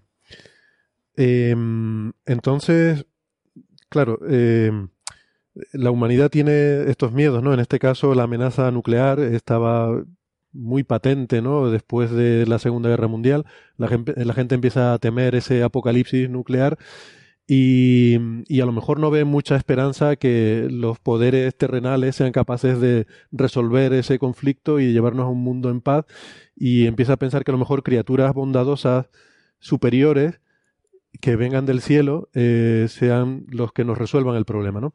De alguna forma, pues eso, volviendo al tema de eh, por eso decía yo el concepto de ángel, ¿no? Esas criaturas bondadosas. es, que, son claros, o sea, todos, perdona, perdona Héctor, pero todos los, los, los, alienígenas bondadosos son lo que tú has dicho, son ángeles sin alas. Michael Rennie en Ultimátum a la Tierra es un ángel moreno sin alas. Claro, no necesitan ¿Eh? alas porque tienen naves, tienen, tienen platillos Claro, efectivamente. Pero vienen del, vienen del cielo, pero vienen en sus, digamos, en sus carros volantes o como les quisiéramos llamar, ¿no? Es, la frontera, ¿no? O sea, tú decías antes, las religiones de pastores y agricultores de hace miles de años, la frontera de su conocimiento era el rayo, el trueno, el, amanecer y el anochecer, eso no se entendía, eso eran misterios de la naturaleza, y ahí estaban los dioses, ¿no? En las estrellas, todas esas cosas que eran desconocidas. Hoy en día, eh, ¿cuál es la frontera a finales del siglo XX? Pues la vida en otros mundos, ¿no? Entonces ahí es donde colocamos esos dioses. Em, yo creo que efectivamente no hay este acoplamiento entre la ufología y la ciencia ficción y quizás esto es lo que lo populariza porque la ciencia ficción se convierte en un género muy popular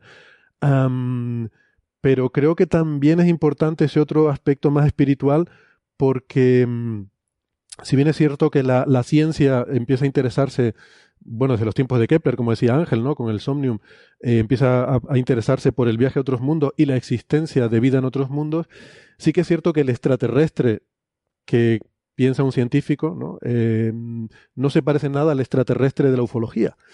sí. Quiero decir que, Bueno, pero el extraterrestre que piensa un científico actual. Sí.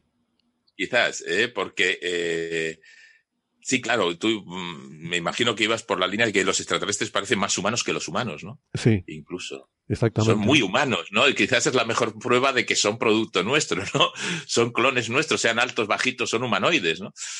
Pero, pero a mí me parece que, que lo que sí es también es de otra época en la que éramos mucho más ingenuos y fijámonos que estamos hablando de hace 50 años nada más, ¿eh? que, es, que es un espacio de tiempo muy, muy, muy corto, en la que éramos más ingenuos y pensábamos que iba a ser muy fácil esto de viajar al espacio y que una vez que y que, digamos, había supercivilizaciones que podían hacerlo mm, como quien se baja a comprar el pan abajo de casa. Yo creo que eso también es una cuestión. Y veíamos un sistema solar habitado por todos lados.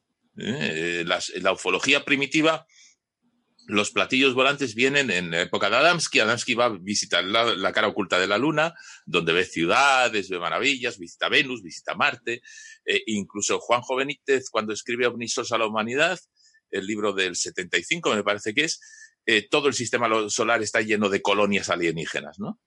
Pero, y pero eh, según la ciencia, según las eh, sondas, naves robots americanas y rusas han ido llegando a otros mundos y ahora las europeas, los extraterrestres han ido alejándose. La última frontera se ha ido yendo. Y en el fondo yo creo que esta última frontera es la búsqueda de otro, ¿no? Estamos solos. Eso es lo más eh, difícil y lo más complicado.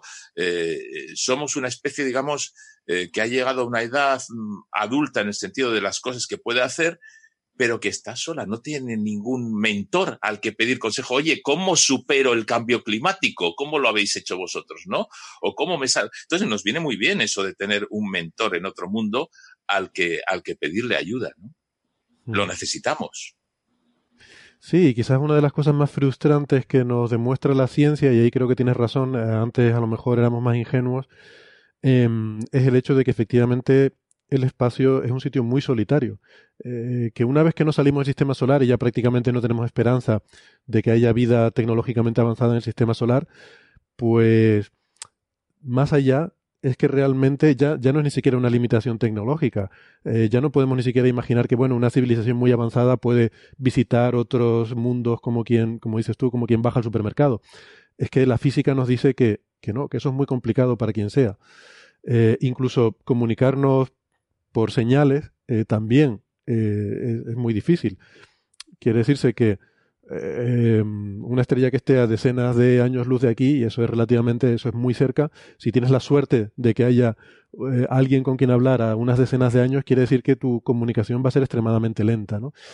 Entonces, incluso en el mejor de los casos, estaríamos hablando de unas dificultades tremendas y que esa, claro, ese escenario en el cual podamos pedir consejo a alguien que sepa más que nosotros, que esté más adelantado que nosotros, no parece realista.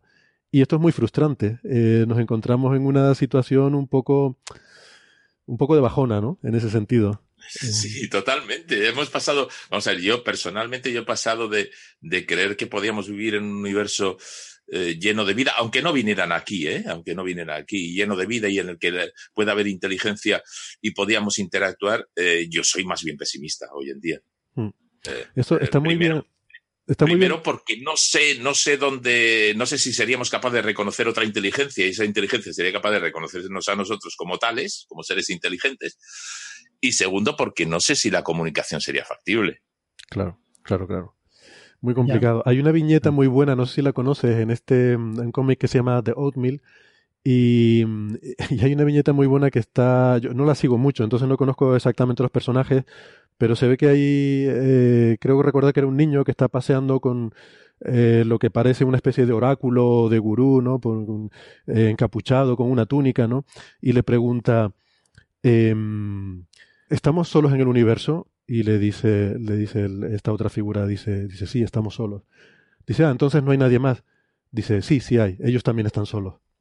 Exacto, es que efectos prácticos, mira, hace, hacen ya un montón de años, pues igual cinco o seis, eh, Agustín Sánchez La Vega, eh, que es muy amigo, el, planetólogo, estábamos hablando y estábamos haciendo una entrevista y me, dijo, y me dio un titular que a mí me parece que es la clave, ¿no? Que cada vez estamos más solos. ¿Eh? cada vez cuando sabemos que el universo es más grande, ahora me parece que vosotros, que sois los que sabéis, me parece que las últimas mediciones hablan de dos billones con vez de burro de galaxias, ¿no? o algo así. Eh, eso es muchísimo, pero claro, el vacío que hay y las distancias, como has dicho tú, son tan insalvables que cada vez estamos más solos. Y eso es un poco, eh, es, como si estuvieras en una fiesta inmensa, llena de gente, puede haber millones y millones de civilizaciones y no, y estás llena de gente en la fiesta y no puedes llegar a hablar con nadie. Claro. Sí, sí, sí. Imagínate que coges eh, 100 personas y las repartes por toda la península ibérica y no existen coches ni existen medios de transporte, solo puedes caminar. Eh, pues yo creo que esa sería, podría ser un poco la, situación a lo mejor en nuestra galaxia. Eh, no puedes. Y eso es siendo optimista, ¿no? Y eso siendo optimista. Sí, posiblemente. esas 100 personas podrían hablar entre ellas porque comparten eh, sentidos, comparten referencias, comparten una cierta modo de ver el mundo, ¿no? Pero nosotros vemos el mundo en una parte determinada del espectro, escuchamos eh, en una parte determinada. Leches, a mí los alienígenas menos convincentes son los humanoides. eh, los más convincentes podían ser hasta una especie de amebas, ¿no? De blob, estas cosas. Claro. ¿Cómo te comunicas con The Blob? Claro. Eso es una de las cosas que me resultan menos creíbles de la ufología, ¿no? El hecho de que no han sabido pintarme un extraterrestre creíble. Eh, siempre son criaturas tan parecidas a nosotros, con dos piernas, dos brazos, una cabeza, ojos, dos, además. bueno, algunos les ponen cuatro, ¿vale? Eh, eso sí, la cabeza grande. sí. y, muy delgadito. Se ve que no comen muy bien allí donde.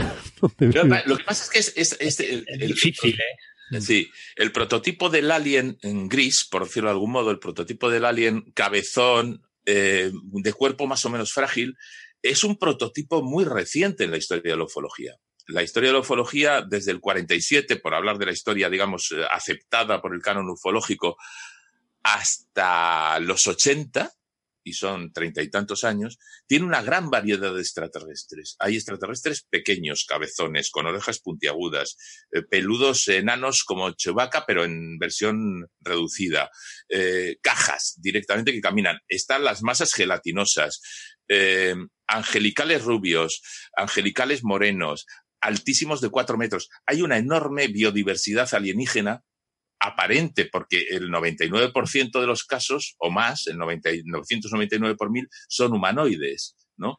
Pero es a partir de los años 70 y sobre todo a partir de encuentros en la tercera fase, que plasma eh, en, el, en, el, biotipo del alienígena de la escena final, eh, un gris eh, de ojos de aspecto aniñado, cabeza, cabeza grande, frágil, plasma una cierta tradición que hay en la ufología e incluso en quienes hablan de cómo seremos en el futuro, de que necesitaremos más espacio para el cerebro y menos espacio para otras cosas, ¿no?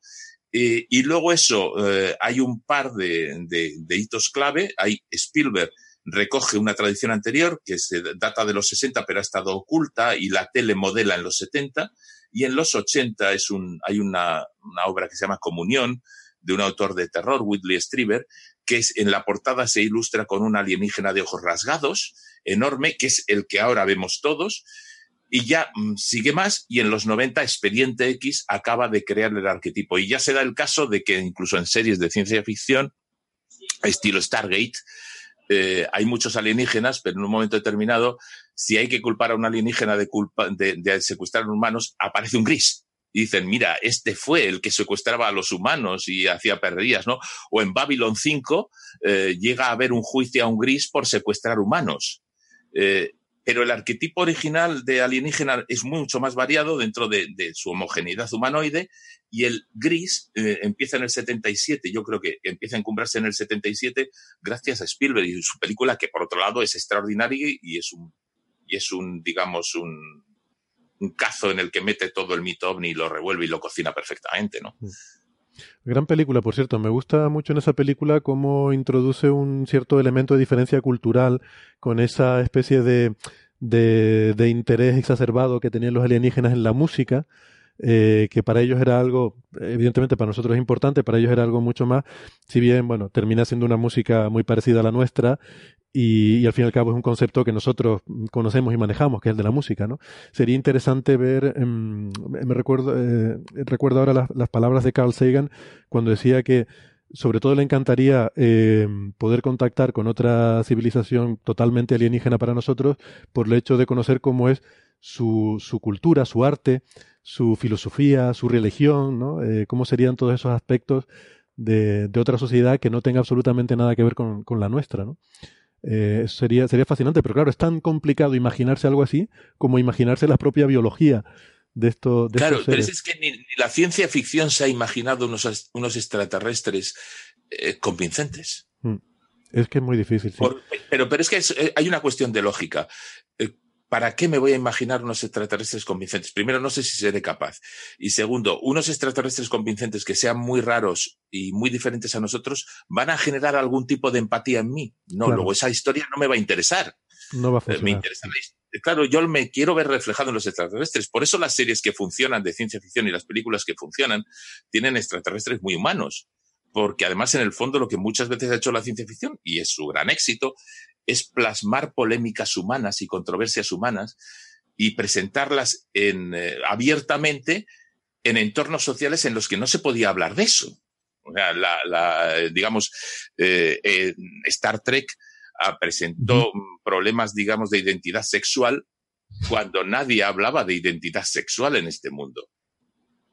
Y todavía hoy las series de ciencia ficción sirven para eso, para hablar del racismo abiertamente, para proponer genocidios a lo bestia, eh, y que digas qué barbaridad están haciendo y dices, pues mira, es lo mismo que están haciendo, que estamos haciendo en la Tierra en un sitio determinado, pero se puede dar, ¿no?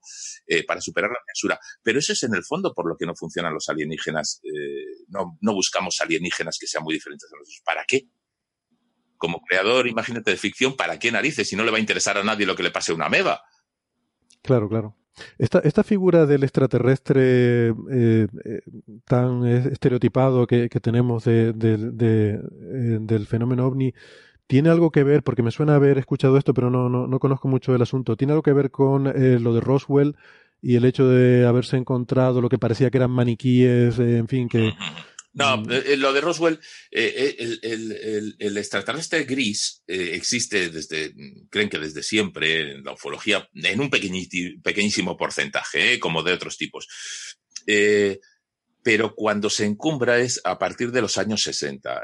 la primera abducción de Betty y Barney Hill eh, que son un matrimonio mixto, mixto desde el punto de vista racial, él es negro y es blanca. Esto puede parecer una anécdota tonta, pero en los años 60 en Estados Unidos eres mm. un dato importante.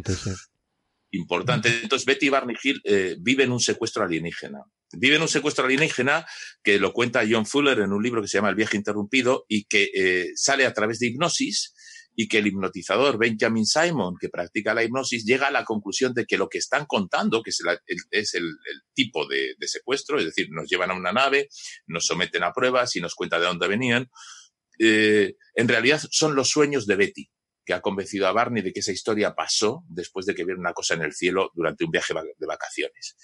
Y que es Betty la que ha soñado eso por su obsesión por los ovnis y se lo ha acabado creyendo. Eh, ese libro es un éxito, y los extraterrestres, mm, Barney los describe como unos seres que tienen como ojos envolventes, ojos, digamos, mm, gatunos. ¿eh? en 1975, me parece recordar, se da, hace la serie de la película de televisión, y esa serie de película de televisión cambia a los extraterrestres un tanto, los hace un poco más pequeños, pero, digamos, reivindica esos ojos grandes y envolventes de los alienígenas a través de los que se comunicarían. Y cuando Spielberg eh, hace encuentros en la tercera fase, recoge esa tradición porque Spielberg es un gran aficionado al tema ovni y no hay que olvidar que el principal asesor de Spielberg también es Joseph Allen Hynek, un astrofísico que es el padre de la llamada ufología científica.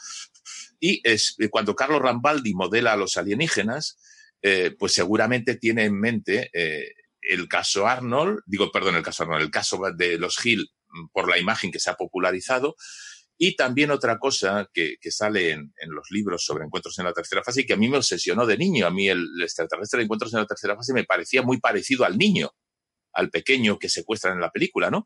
Y resulta que efectivamente Spielberg le mandó a Carlos Rambaldi una foto del niño para ver qué podía hacer. Y, quizás es por esa la ternura que transmite ese extraterrestre cuando, cuando habla con el, con el ufólogo por gestos que, que encarna François Truffaut, ¿no? Entonces, es una gestación larga, pero claro, desde el punto de vista de la cultura popular es corta, ¿no? Es curioso que nadie ve grises, nadie ve secuestros, eh, nadie ha vivido secuestros hasta la película del 75 prácticamente. La película del 75 del caso de los Hill, que lo da la televisión y lo vuelve a la vuelve a repetir, es la que hace que a partir de ese momento se denuncien otros secuestros por extraterrestres anteriores al 75, pero que no se han dicho antes porque nadie existe. Y luego los alienígenas se van pareciendo y va, digamos, encajando poco a poco en ese molde que Roswell llega después. En Roswell nadie cree en su momento. En los años, en el año 47, Roswell, eh, recordemos, ocurrió el 7 de julio del 47, unas dos semanas después del caso de Kenneth Arnold, de que Kenneth Arnold vio los nueve objetos con forma de boomerang. Eh, en un primer momento la, Fuerza Aérea desmiente el caso y dice que en realidad es un globo. De hecho, muestra, eh, muestra restos de papel de aluminio y madera de esta de modelismo, ¿no? Parece un poco difícil viajar por la galaxia con una nave eh, hecha de esos materiales. Y los periódicos se olvidan de eso y nadie habla en la ufología, en toda la biblioteca ufológica, nadie habla de eso hasta los años 80. el 79-80, cuando Charles Berlis y William Moore publican eh, el libro El Incidente, el incidente de Roswell. Charles Berlis, que ya se había hecho famoso antes, publicando un libro que se llamaba El Triángulo de las Bermudas, en la que se inventó, bueno, se tergiversó todo e inventó la historia del Triángulo de las Bermudas. Pero a partir de que Berlis coge el caso Roswell y empieza a encontrar testigos hasta debajo de las piedras de una cosa que había ocurrido 30 años antes, versiones contradictorias, eh, eh, lugareños que dicen el ovni se estampó en mi campo para cobrar a los que van allí, evidentemente, a, verlo. Y hay varios sitios donde se extrae el ovni simultáneamente. El, caso Roswell eh, es muy característico de la manipulación en la que ha caído la ufología, ¿no? En los últimos veintitantos años, que es cuando a mí me, interesa menos. Eh, a raíz de que Charles Berlitz y William Moore se inventan que en Roswell se aterrizó, eh, se estrelló una nave extraterrestre, cuando todos sabemos que, que, y las pruebas apuntan a que lo que cayó es un ingenio secreto del ejército estadounidense para detectar explosiones nucleares soviéticas, eh, se monta el negocio en Roswell se monta el negocio y entonces montan un museo de Roswell y los lugareños de Roswell se pelean por decir que su propiedad es donde se estrelló el platillo. ¿Por qué? Porque así cobran. Un poco lo que pasó en el Reino Unido en los años 80 con los famosos círculos del cereal, que al principio los, los eh, lugareños se, se, cabreaban porque entraban los cereálogos, cereálogos o como se diga, a, a pisar los campos y luego descubrieron que podían cobrarles unas libras a cada uno de los que entraba. Y entonces lo que esperaban es que fueran los tipos, hicieran los dibujitos en el campo y así cobrar. Pues con esto pasa lo mismo. Roswell se ha convertido en un gran negocio, no hay eh, año que no aparezcan libros sobre Roswell, pero todos carecen de fundamento. De hecho, es que en el 47 no creyó nada en Roswell, en los años 60 en la ufología nadie cree en Roswell ni se le cita. Y si hay un cito, hay, eh, si hay un libro, es uno de Frank Scully, eh, como la Dana Scully de Expediente X, que es un periodista americano, al que le hacen creer que se ha, que se ha estrellado un platillo volante, pero varios platillos volantes, pero no en Roswell, sino en otro lado, y se considera un fraude el libro de Scully que se titula Detrás de los platillos volantes, y es del 52, 53, por ahí. Entonces, eh, esto es eh, la creación del mito, mm, va a posteriori, eh, y entonces te dicen, en el 46 se estrelló una nave extraterrestre. Pero si en el 47 nadie cree eso, si tú te coges el Roswell Daily Record, y es el único periódico que lo cuenta en su portada, y dice un día, capturan un platillo volante en una base de la Fuerza Aérea. Y al día siguiente dice, el platillo volante era un globo. Y se zanjola el tema. No más problemas. Em, y, ya que hablas entonces de esta conexión con los militares, ¿no? que también es otra de estas cosas que capturan el ideario popular, em, eh, hace un par de años, si no recuerdo mal, eh, y este es un tema que tú comentaste en Magonia, Em, vimos las noticias en los medios de comunicación, que a mí me sorprendió bastante, sobre una supuesta desclasificación de documentos del ejército español em, en las que hablaba de eh, la, bueno, en general todos los documentos que tenían que ver con encuentros con, eh, con ovnis eh, que, que, había documentado el ejército español. Em, entonces, bueno, esta, esta noticia me, me, sorprendió mucho. Luego fui a leer a tu blog y vi que efectivamente estaba, estaba bastante maldada, ¿no? ¿Por qué no nos cuentas brevemente. Eh, sí, bueno, lo que, lo que, pasa con la desclasificación, em, lo que ha pasado con la desclasificación ovni en España es lo mismo que pasa cada vez que ves por ahí eh, que ahora vuelve a estar de, de moda, ¿no? Que Uri Geller eh, dice cualquier cosa, ¿no?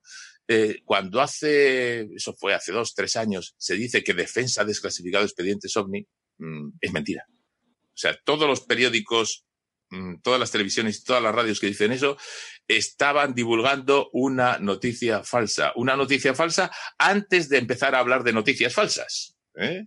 Entonces, ¿por qué? Porque estos documentos llegaban desclasificados desde los 90. O sea, llevan 20, años, 20 años que estos documentos ya eran Llevan 20 años desclasificados. Lo que había pasado y, yo había hablado con, con, gente de la Biblioteca del Ejército del Aire como dos años antes de, esta, de esto, del 16, como en el 14, el 15. Lo que había pasado es que por fin los habían volcado en Internet. Se confundió con que están disponibles en Internet con que están desclasificados. La desclasificación de, perdón, la desclasificación de los documentos del Ejército del Aire sobre ovnis la logró uno de los contados ufólogos serios que hay en España, eh, que es Vicente Juan Ballester Olmos, un eh, ingeniero valenciano, y, lo logró él y fue su trabajo y analizó con un equipo de gente en, el que hubo astrofísicos y psicólogos y demás, analizó los casos y desmontó el 90% de los casos. Entonces, cuando se publicó esa historia, fue lo mismo que cuando se publicó, no sé si el año pasado o el antepasado, eh, que Uri Geller había engañado a la CIA, ¿os acordáis? Con sus experimentos, tal, y salió en todos los informativos de televisión. Este, bueno, pero es que. Uri Geller, me suena el nombre, este era uno que hacía. El doble cucharas israelí. El doble la cuchara. Exactamente. Este famoso. El doble cucharas israelí que también leía telepatía, eh, leía la mente, supuestamente. Bueno, pues se publica la noticia en todos los medios españoles, cuando la realidad es que lo que están contando lo sabemos, y estábamos hablando, me parece, de 2017, cuando se publica la noticia, lo que están contando lo sabemos desde 1974, cuando se publica la investigación de Uri Geller que, lleva a cabo por pagos del Pentágono dos parapsicólogos en la revista Nature. Se publica que Uri Geller supuestamente ha tenido un éxito enorme eh, en leer cosas ocultas, pero en realidad eh, un, gente de DARPA, psicólogos de DARPA, mm, concluyen que ha hecho trampas. Bueno, pues con los ovnis pasa exactamente lo mismo. Eh, se no se ha desclasificado nada, es lo que estaba desclasificado desde los años 90 eh, pasó también poco después o poco antes de, la de esta noticia de la desclasificación en España que se habló de unos documentos de la CIA que salían nuevos. Eh, eran tan nuevos que están publicados en libros que tengo yo en la biblioteca en 1978. Lo que hay es eh, que estos temas siguen vendiendo y que sobre todo tenemos muy poca memoria a mí, a mí esto me está recordando el, caso de los artículos científicos que tienen cierto interés y que saltan al público en general, que salen dos veces.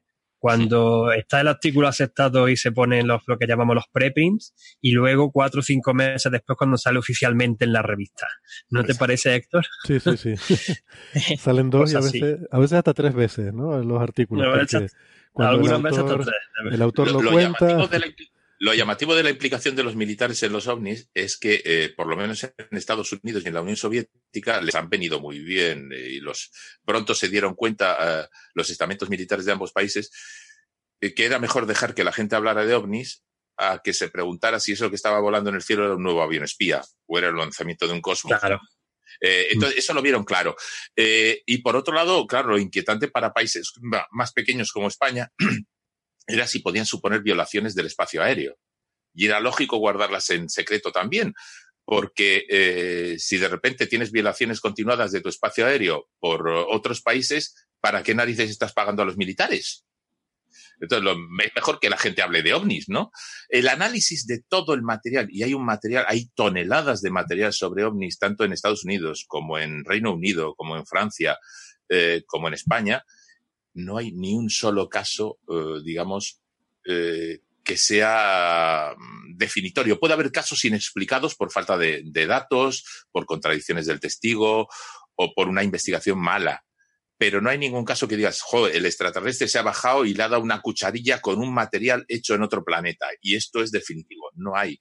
son, son historias de hadas en el fondo. Los militares se han aprovechado de que hay una serie de los más útiles eh, hay una serie de ufólogos que siempre ven la conspiración y los ufólogos que ven la conspiración han sido usados por los militares a modo de vamos a usar a este, a este pobre hombre que siga vendiendo platillos volantes mientras nosotros ocultamos nuestras pruebas de misiles, de cohetes, de ingenios secretos. Hmm. Hubo un caso en Canarias, concretamente en Tenerife, de un avistamiento ovni que, tuvo muchísima repercusión eh, y resultó ser una prueba de un submarino nuclear, ¿no? Efectivamente, estás hablando del caso que ahora se cumplen 40 eh, años, el caso del 5 de marzo del 79, desde todas las islas se ven al anochecer del 5 de marzo del 79 una serie de luces raras que, llenan el cielo, esta manera de, anochecer eh, espectacular, cuyo punto final es como, yo suelo asemejarlo con un chipirón, ¿no? Es una especie de chipirón que sale del mar y en cuya punta hay una especie de, de como de punta de cohete. ¿no? Eh, el ovni de Canarias, que se le conoce así en la literatura ufológica mundial, eh, pronto hubo gente, Ballester Olmos, al que he citado antes, el, ufólogo valenciano, que apuntó que era un lanzamiento de un misil desde un submarino. No se sabía si ruso o americano, pero era un lanzamiento de un misil. Y se enseñaron mm, imágenes similares a, a estas. Ahora sabemos que fue un lanzamiento de un misil Polaris, desde un submarino estadounidense, tenemos el nombre del submarino, hacia el campo de pruebas del Atlántico Norte para probar, digamos, la precisión en el lanzamiento. Lógicamente, Estados, Unidos no lo reconoció en su momento y solo se ha sabido muchos años después. Este fue el caso posiblemente mejor documentado que hay en la historia de la ufología española, porque hay fotografías desde todas las islas. Es que lo vieron cientos de miles de personas, lo vieron aviones en vuelo, eh, salió en portada en periódicos y eso es lo que es, es una prueba de un misil por parte de Estados Unidos. Estamos, vamos a ver, es que eh, nos olvidamos de que estamos en un entorno de guerra fría. Eh, en el 79, como nos olvidamos de que el hombre llegó a la Luna en un entorno de, guerra fría, ¿no? Y, no nos damos cuenta de que fue solo por eso por lo que se fue a la Luna, no porque vamos a ir a conquistar la Luna y a ir más allá, ¿no? Y esto es lo que pasa. Eh, Canarias además es una tierra, digamos, muy, muy fértil en casos ovni. Y hay un libro extraordinario de un de un sociólogo canario, de Ricardo Campo, eh, Ricardo Campo Pérez, que ha investigado todos los casos ovnis reportados en la prensa canaria. Tiene la primera parte publicada ya, los ovnis en Canarias, y, claro, Ricardo lo que hace es eh, desmonta los casos y te cuenta las entretelas que hay. Y Canarias es muy rico, y yo creo que visto desde la península, Canarias es tan rico en casos ovni y en cosas extrañas, porque desde la península se ve como un sitio exótico. Sí, te iba a preguntar, ¿no? Mm. Porque el Teide también está considerado en estos círculos mm, magufos, si se me permite la palabra, por eh, eh, como un, sitio particularmente místico y donde hacen reuniones para hacer avistamientos de ovnis, ¿no? Hace poco hubo una gran reunión de, de un montón de gente que decían que se iban a aparecer allí no sé qué alienígenas para hablarles de, de, no sé qué cosa, ¿no? Probablemente de cómo salvar a la humanidad y cosas así. Eh, no sé por qué tiene un poco esa, esa mística. Debe ser lo que tú dices, de que se ve como un sitio lejano y exótico, quizás. Eh, claro, yo es que creo que desde la península se ve así, como un sitio lejano y exótico en el que puede pasar cualquier cosa, ¿no? Está muy, muy lejos.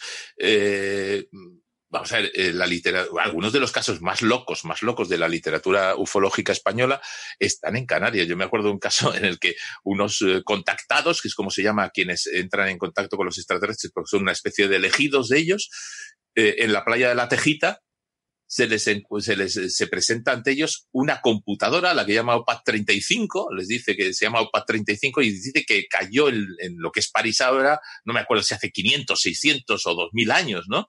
Y les empieza a contar una milonga. Y eso lo publica Benítez en un libro como si fuera cierto. O sea, es todo muy loco. O sea, la literatura ufológica tiene los casos, digamos, más o menos serios, que pueden ser los casos de, luces en el cielo o de cosas raras que siente la gente, o incluso los casos de abducción relacionados con parálisis del sueño y demás. Y luego tiene los casos locos, como el tipo al que le sale un tercer testículo, el tío que, que se, que, va y, se lía sexualmente con una alienígena, la humana eh, que dice que tiene hijos de, seres de otros mundos, pero no estamos hablando de locuras de hoy, estamos hablando de locuras de los 70. Ahora ya eso se ha disparado con alienígenas ancestrales, ¿no? Ahora ya todo es extraterrestre.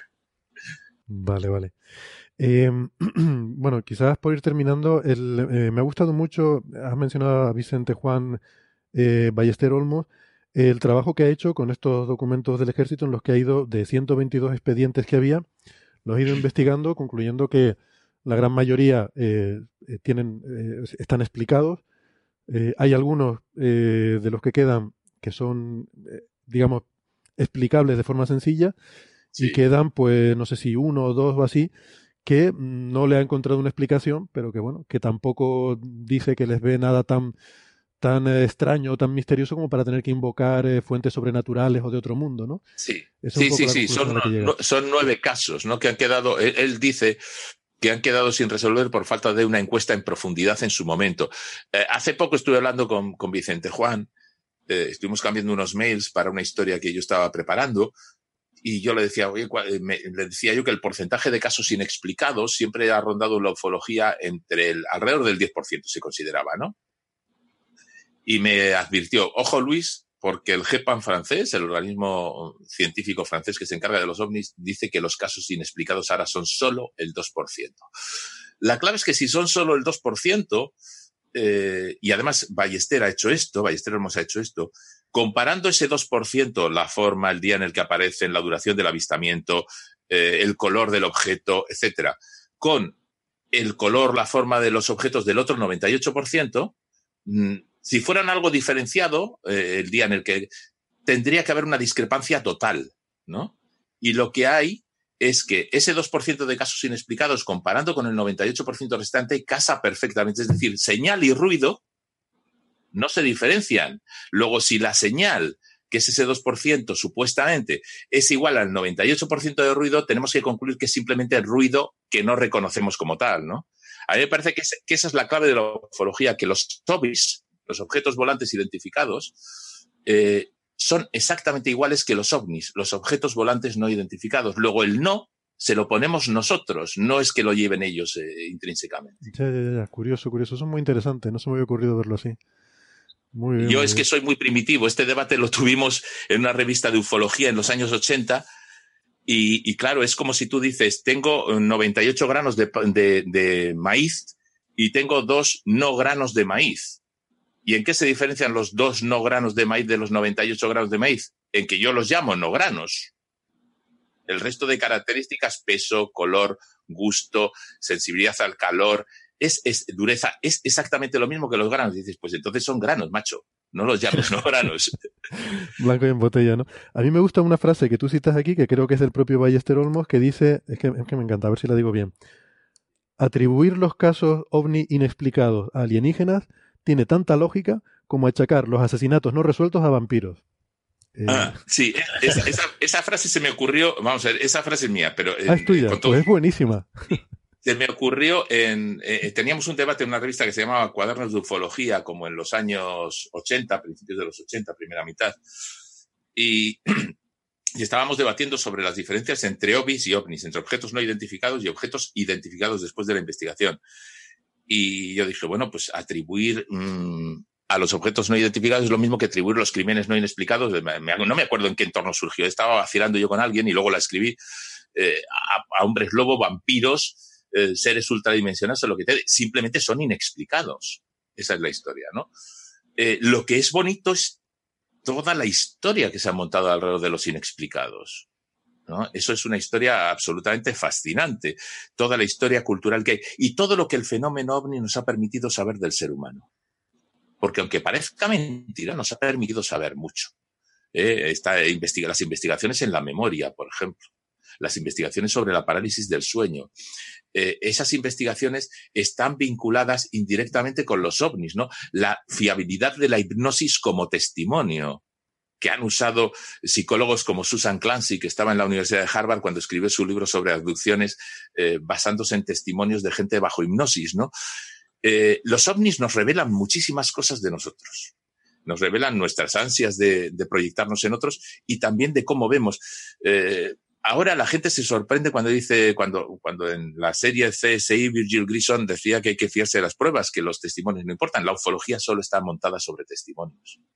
Esa es su enorme fragilidad. Yo siempre digo que cuando hay tantos encuentros sexuales con extraterrestres, qué fallo que nadie les ha robado el condón a los marcianos, ¿no? Les haces la prueba de ADN y pillas si es ADN o no, ¿no? Pero, eh, es decir, no hay, un, no hay una prueba mínima, un clip alienígena, un clip en una aleación desconocida.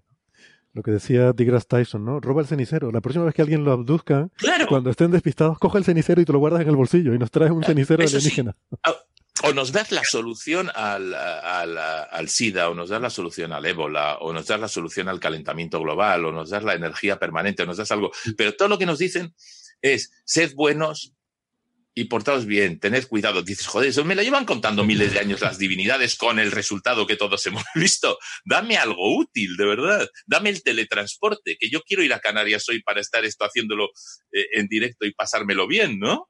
Justo, pero fíjate que tú mismo lo has dicho, ¿no? Esto nos lo decían las divinidades hace miles de años, ¿no? Claro. Eh, es justo eso. efectivamente.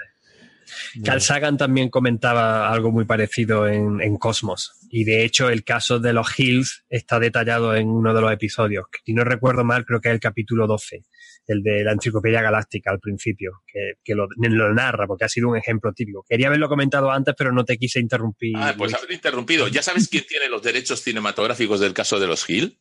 ¿Ya sabéis? James Earl Jones, la voz de Darth Vader. La voz de Darth Vader. Porque James Earl Jones hizo de Barney Hill en el documental, en la película de, la, de los años 70. Y la tiene, y los derechos ah. todavía. Eh, me enteré hace poco de que seguía teniéndolos, vamos, porque es una cosa así curiosa. debe estar ya, debe estar ya muy mayor.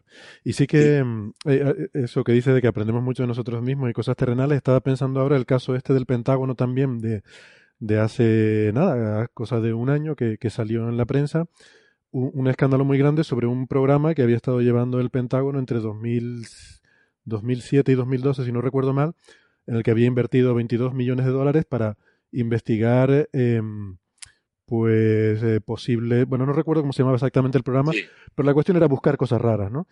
Y realmente esto eh, despertó mucha polémica en Estados Unidos, aparte de por el tema ovni, por, digamos, la implicación de corrupción política que llevaba porque el senador eh, que había que había liderado y que había impulsado esta iniciativa era muy amigo del empresario, este Bigelow, muy famoso, eh, que, que, se dedica a muchas cosas, que tiene conexiones también con eh, agencias espaciales, porque hace, hace, bueno, un gran multimillonario eh, del sector tecnológico, que es quien había básicamente recibido ese dinero y que a su vez había sido uno de los mayores contribuyentes de la campaña, de contribuyentes económicos a la campaña electoral de este senador, ¿no? Em, o sea, que había un conflicto de intereses ahí muy, muy obvio y había mucha gente que eso de que, a ver, si ya hay gente que cuestiona que se gaste dinero en mandar misiones espaciales a otros planetas, no te digo ya que se gaste dinero el contribuyente, 22 millones, a investigar casos ovni dándoselo a tu amiguito, eh, que además es el que financia tu campaña electoral, ¿no? O sea, ahí... Eh, sí, pero los ovnis siguen vendiendo en Estados Unidos. Eh, sería para otro programa el hablar de, de, la guerra psíquica, ¿no?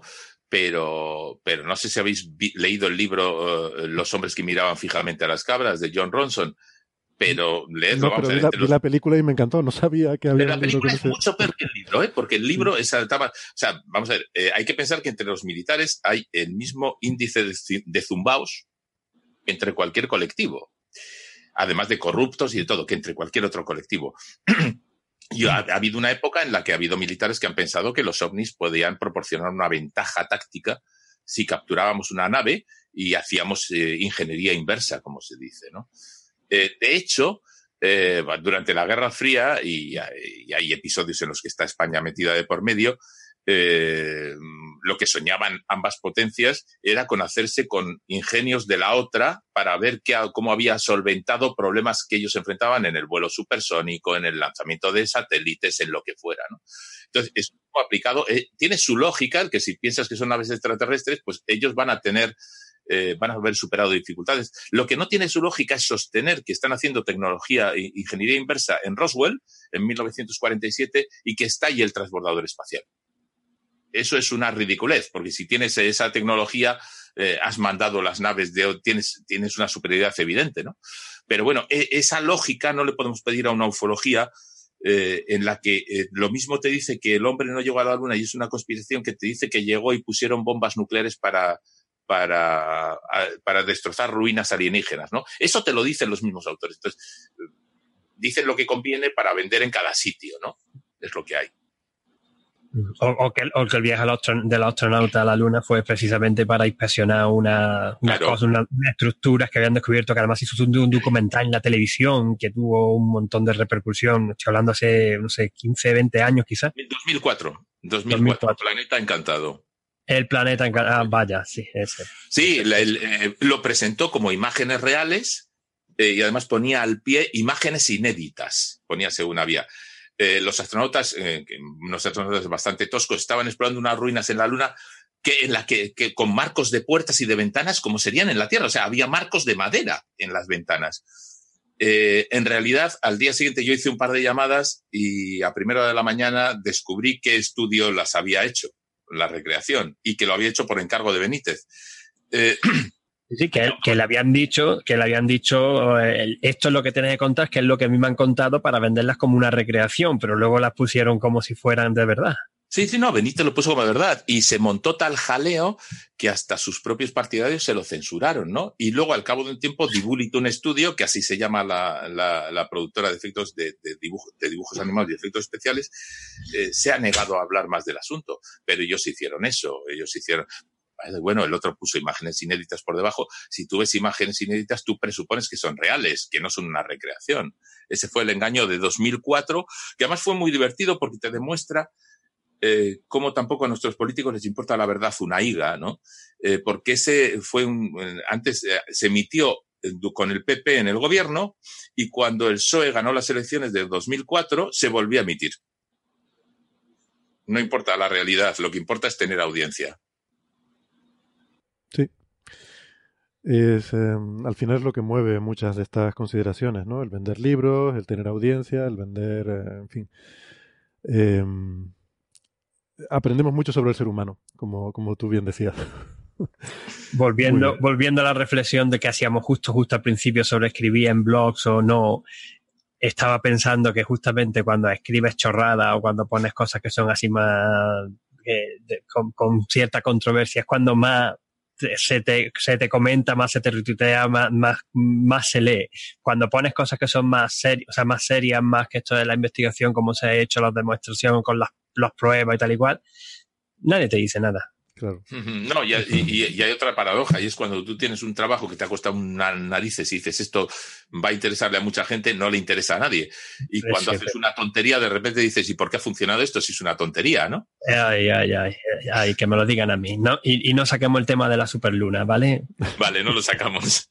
Pero tú dices, el montaje tuyo de las 12 superlunas es un montaje extraordinario.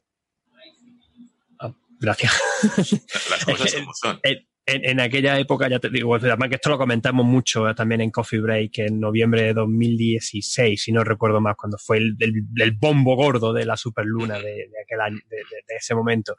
Que es que, claro, es que, no tiene sentido. Bueno, mires por donde lo mires. Ninguno, ninguno, ninguno, ninguno. Es una cosa sorprendente. Bueno, muy bien. Pues nada, nos hemos extendido un ratito, pero la verdad es que ha sido un placer, Luis. Muchas gracias por, por estar con nosotros. Eh, hemos aprendido muchísimo. Me, quedo ahora sí mucho más tranquilo de, porque lo de... Divertidísimo. Divertidísimo. El placer ha sido mío. No... Y, la cantidad de datos, de números y de experiencia y de anécdotas que, te sabes. ¿eh? Pero es que hay muchísimas. Es que te pones a mirar y hay muchísimas. Algún día, si queréis, hablamos de los ovnis de Franco, del Roswell de Franco y todo eso. ¿Cómo? ¿Ahora? Bueno, vale, venga, otro día. Eso, ya lo tenemos que dejar para otro día, mí el telescopio me está esperando. Hay, ¿eh? hay, toneladas de material y culturalmente el origen de la ufología en la ciencia ficción da para tratados completos con Isaac Asimov y gente así de por medio. Es decir, es todo. Es que es una maraña, una maraña. Los ovnis de Franco, eso me ha dejado. Ahora no voy a poder dormir, pero bueno, ¿qué me lo voy a apuntar, me lo apunto aquí, los ovnis de Franco. Este es un tema que tenemos. Hablamos de los ovnis de Franco y del Roswell de Franco. ¿eh? Venga, Trato hecho, pues eh, así quedamos para la próxima. Que, que, nada, genial. De todas formas, dicho todo esto, a veces la gente nos acusa de que es que no queremos, eh, parece como que tenemos algo en contra de, yo, yo creo, yo hablo por mí, a mí me encantaría que pudiéramos tener contacto con otro extraterrestre y además puedo decir hasta que científicamente he hecho algún trabajo en ese sentido, ¿no? Pero que uno es realista. O sea, la diferencia yo creo es que nos gustaría eh, poder que esto fuera así, que pudiéramos tener contacto con, con otra, otros seres pero que entendemos un poco cómo son las cosas y preferimos saber la verdad que engañarnos, ¿no?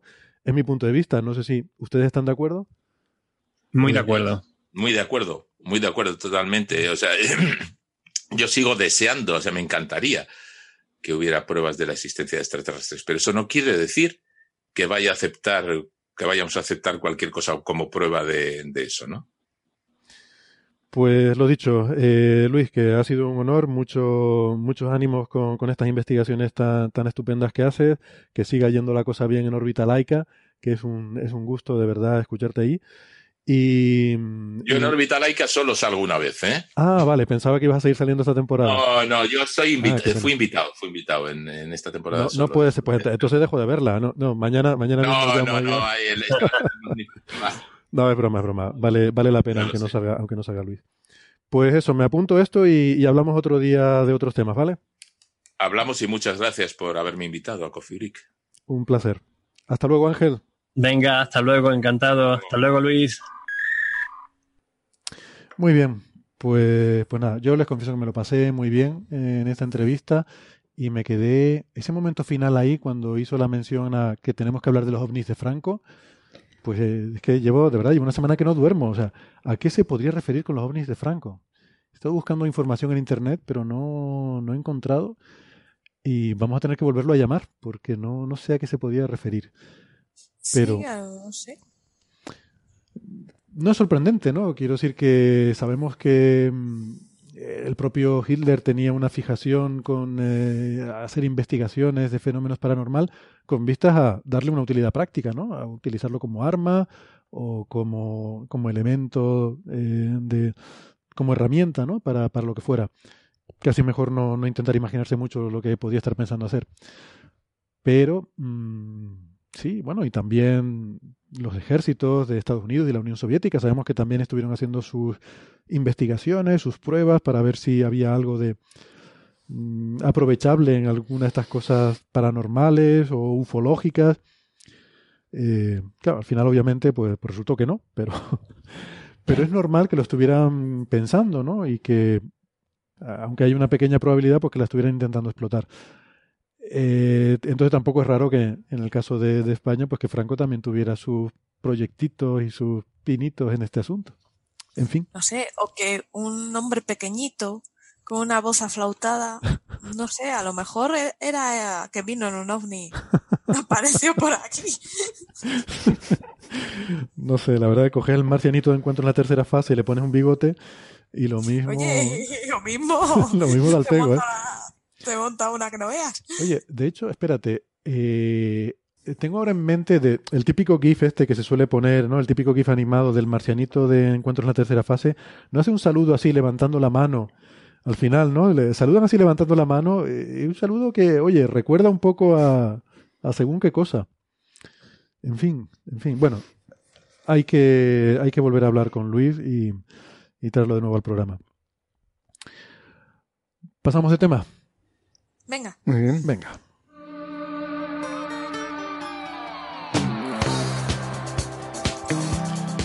vamos a Marte.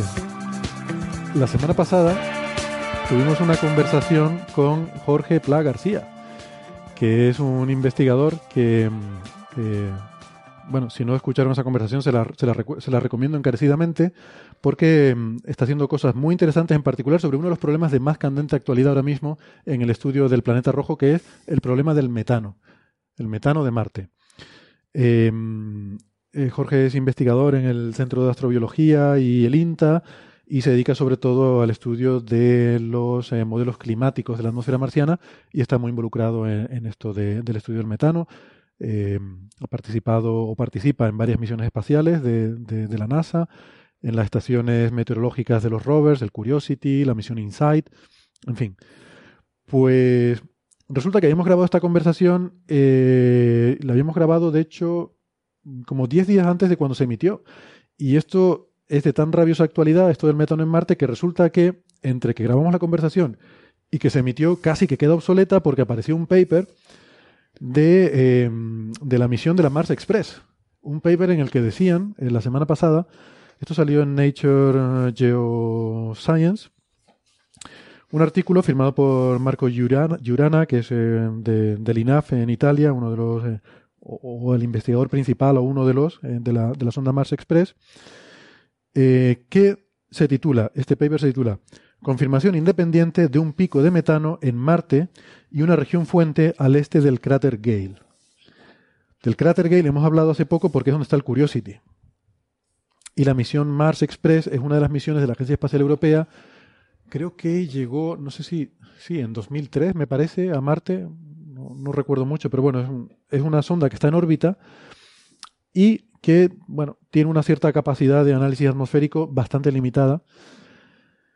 Eh, bueno, el problema del metano en Marte es que unos lo ven, otros no lo ven, ha habido cierta controversia. Y el rover Curiosity, que iba equipado para hacer análisis de la composición química de la atmósfera, pues tenía algunas medidas eh, que, en las que detectaba un cierto valor de fondo bastante pequeño, de 0, algo, partes por miles de millones, y salpicando esas medidas aparecían otras que eran picos donde había 10 veces más metano. Y esto es muy sorprendente porque ¿por qué pega un salto de repente la concentración de metano? Eh, además, los modelos meteorológicos, como los que hace Jorge, nos dicen que se difunde muy rápidamente, que si tú sacas metano en alguna parte del cráter, rápidamente se difunde por, por, todo el, por toda la atmósfera, y que además el metano tiene tiempos de vida de siglos, con lo cual uno no espera variaciones en escalas tan cortas de tiempo, porque aunque tú pegues picos de, emisión, todo eso tiene una inercia muy grande y porque, porque todo ese metano luego se queda durante siglos en la atmósfera, ¿no? Entonces esto no, no cuadra muy bien. Y esto dicho así mm, suena un poco raro, pero es que luego eh, cuando Jorge me hizo ver una de las figuras en las que se basa esto, de las medidas del Curiosity, eh, esto está en, el paper de, de, las medidas del Curiosity, realmente te das cuenta de que sabemos muy poco. es que hay muy poquitas medidas. Aquí hay una gráfica de 700 días marcianos 700 soles son dos años prácticamente de datos, y aquí hay unas poquitas medidas. La mayoría de ellas tienen barras de error muy grandes, eh, y en particular todas las de los picos tienen barras de error muy grandes, y hay dos medidas en particular que son muy muy precisas, que tienen barras de error pequeñitas. Y la razón es porque estas dos medidas con barras de error pequeñitas se hacen con una técnica que llaman de enriquecimiento. Y lo que hacen es lo siguiente, el, Curiosity lleva una cámara en la cual la abre, deja entrar la atmósfera de Marte y entonces analiza lo que hay dentro. Vale. ¿Cuál es el problema? Que la gran mayoría de la atmósfera de Marte es CO2. Entonces lo que tú quieres medir como el metano es una proporción pequeñísima de esa atmósfera. Con lo cual estás midiendo lo que es muy pequeño y entonces tu, precisión es pequeña porque, porque hay muy poco metano. ¿no? Entonces, eh, con esta técnica lo que hacen es que son capaces de extraer el CO2. Entonces van, eh, van metiendo la atmósfera, extraen el CO2 y se quedan solo con el resto de gases, con lo que llamamos, lo llamaríamos los gases minoritarios, ¿no? Eh, las trazas, que llama en, en, otra misión. Entonces, al tener la cámara solo con estos gases minoritarios, puede hacer una medida mucho más precisa. Y esto es lo que nos da estos valores, pero claro, solo hay dos. Son estos valores del metano de fondo, de 0,3, 0,5, 0,7 partes por mil millones en la atmósfera. Y claro, hay dos medidas que están separadas tres meses. Es que yo lo que no entiendo, lo que dije a Jorge, es que no entiendo, habiendo este problema, cómo no está el Curiosity continuamente midiendo a ver cuánto metano hay. Y bueno, él tampoco se lo explica mucho, ¿no? Dice que bueno, es que es una misión geológica hecha para hacer medidas geológicas y están, van a lo suyo.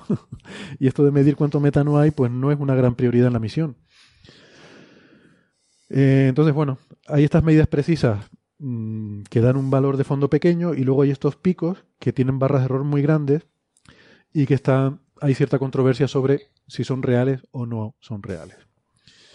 Porque luego, hasta ahora, mm, los orbitadores no detectaban eh, nada de metano. Entonces la cosa estaba ahí un poco controvertida. Además hay cierto, eh, cierto escarnio entre la comunidad porque el Curiosity, yo no lo sabía, esto también me lo contó Jorge, resulta que eh, hubo ahí un pequeño fiasco mm, bastante, bastante grave porque cuando llegó a Marte y empezaron a medir, estaban midiendo atmósfera terrestre. Resulta que medían una composición química muy, muy rara y era porque se habían llevado atmósfera de la Tierra. El problema es que durante los dos años que estuvo, eh, por, hubo retrasos en el lanzamiento y el rover estuvo almacenado en Florida esperando para ser lanzado durante dos años, tiempo durante el cual se filtró algo de aire de la Tierra eh, en el rover. Entonces al principio, pues ese aire, al llegar a Marte, como la presión es bastante menor, pues empezó a escapar y al principio lo que medían era atmósfera de la Tierra. Bueno, esto en principio se supone que está superado y que ya todo lo que está midiendo es atmósfera marciana, ¿no? Pero bueno, hay un poco ahí ese, ese problema inicial. Entonces, este paper de la semana pasada, mm, lo que nos dicen es que confirman una de estas medidas de picos que estaban, como les decía, en, eh, en cuestión. Por un orbitador. Por, un orbitador, por el, Mars Express. Entonces, la Curiosity es un rover de la NASA, Mars Express una misión de la ESA, y la Mars Express dice que justo un día después de que se produjera un pico en el medido por el Curiosity en el cráter Gale, ellos pudieron observar un aumento eh, o pudieron observar un valor de metano eh, y pudieron identificar que la fuente provenía de una, capa de hielo eh, en una región al este del, cráter. Bueno, em, entonces, claro, lo que nos comenta Jorge es que, ojo, que todo esto se ha transmitido a la prensa con titulares de se confirma los picos del metano, no se confirma el metano, sino se confirma el pico. Ojo, ¿eh? que es lo que está en entredicho. El, estos valores 10 veces más fuertes. Mm. Esto salió la semana pasada en todos los titulares como se confirma el pico. Bueno, lo que nos dice Jorge es que, ojo, que esto todavía no está eh, totalmente aceptado por la comunidad, o sea que todavía existe controversia. Y eh, no andábamos con estas cuando sale estos días una letra en Nature de la gente de la misión ExoMars, que es otra misión de la Agencia Espacial Europea. Esta es la misión que llevaba la sonda Schiaparelli, recordarán que fue la que se estrelló. Llevaba la, la Schiaparelli, pero llevaba también un orbitador que es el TGO, el Trace Gas Orbiter, que está pensado para medir estos gases mm, traza, ¿no? estos gases que son eh, poco abundantes desde la órbita.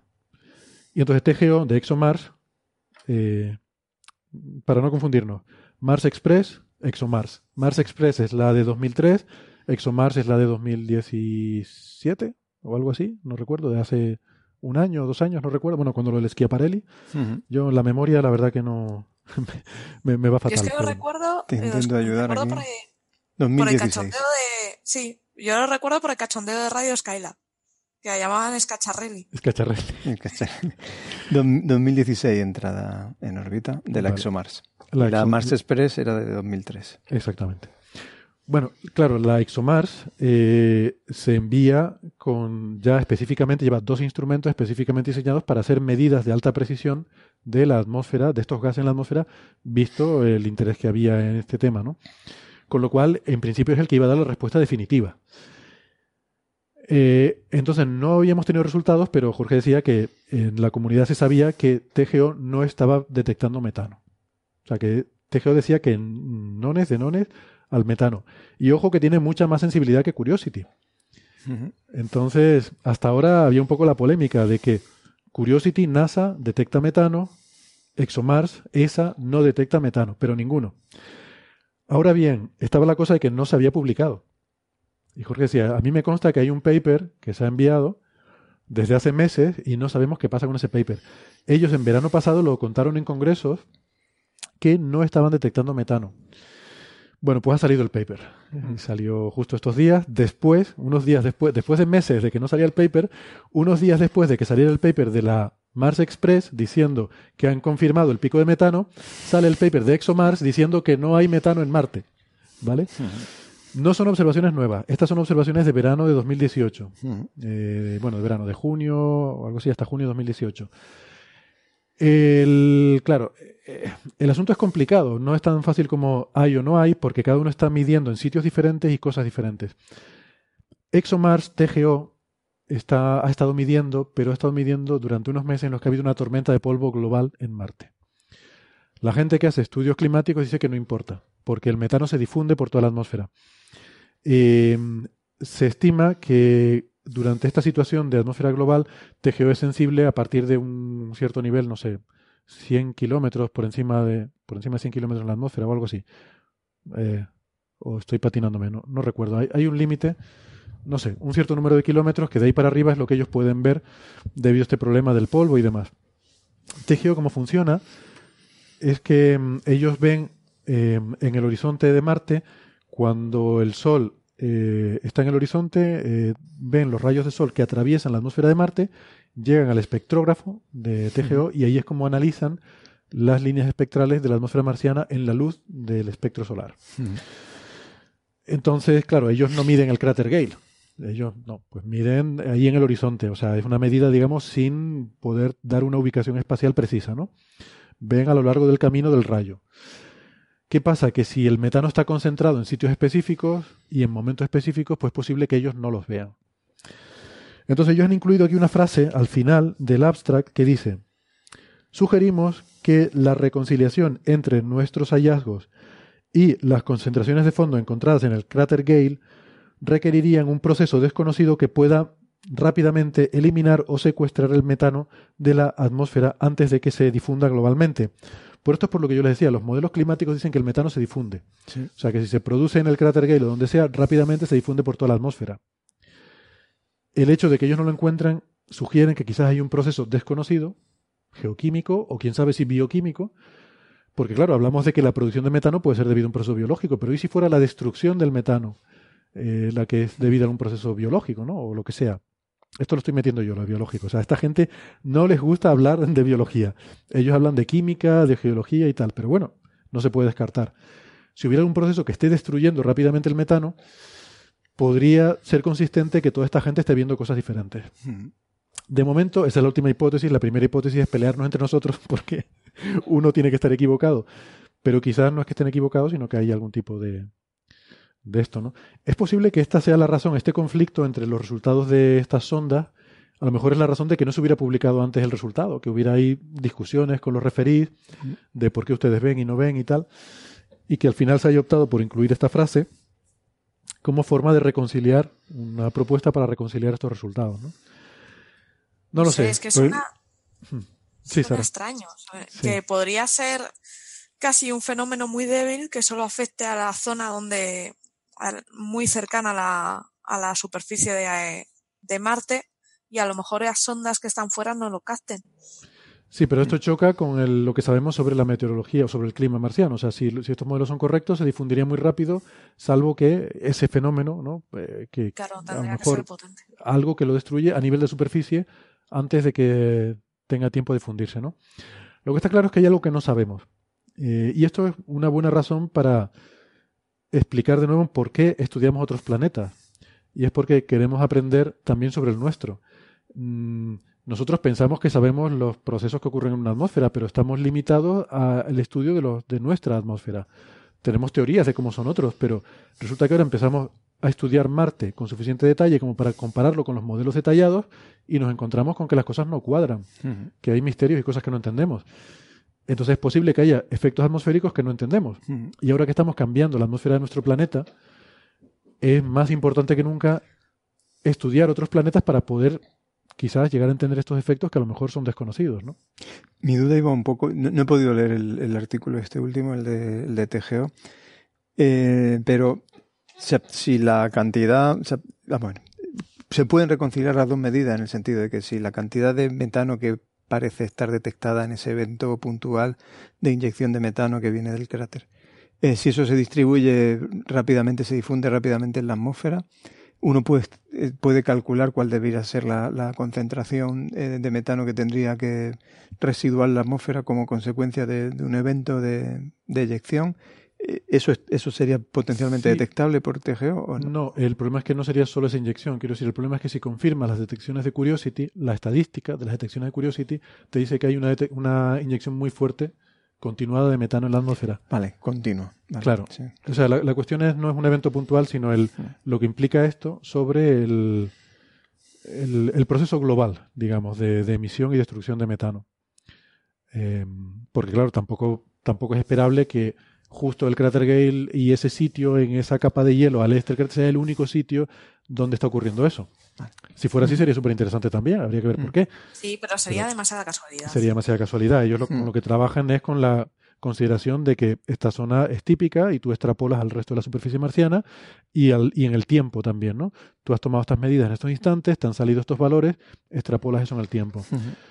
Esto todo sería reconciliable si eh, asumimos que estos modelos climáticos no son una buena representación de lo que está pasando en la atmósfera de Marte. Pero entonces nos, nos trae a otro problema. Y es ¿por qué?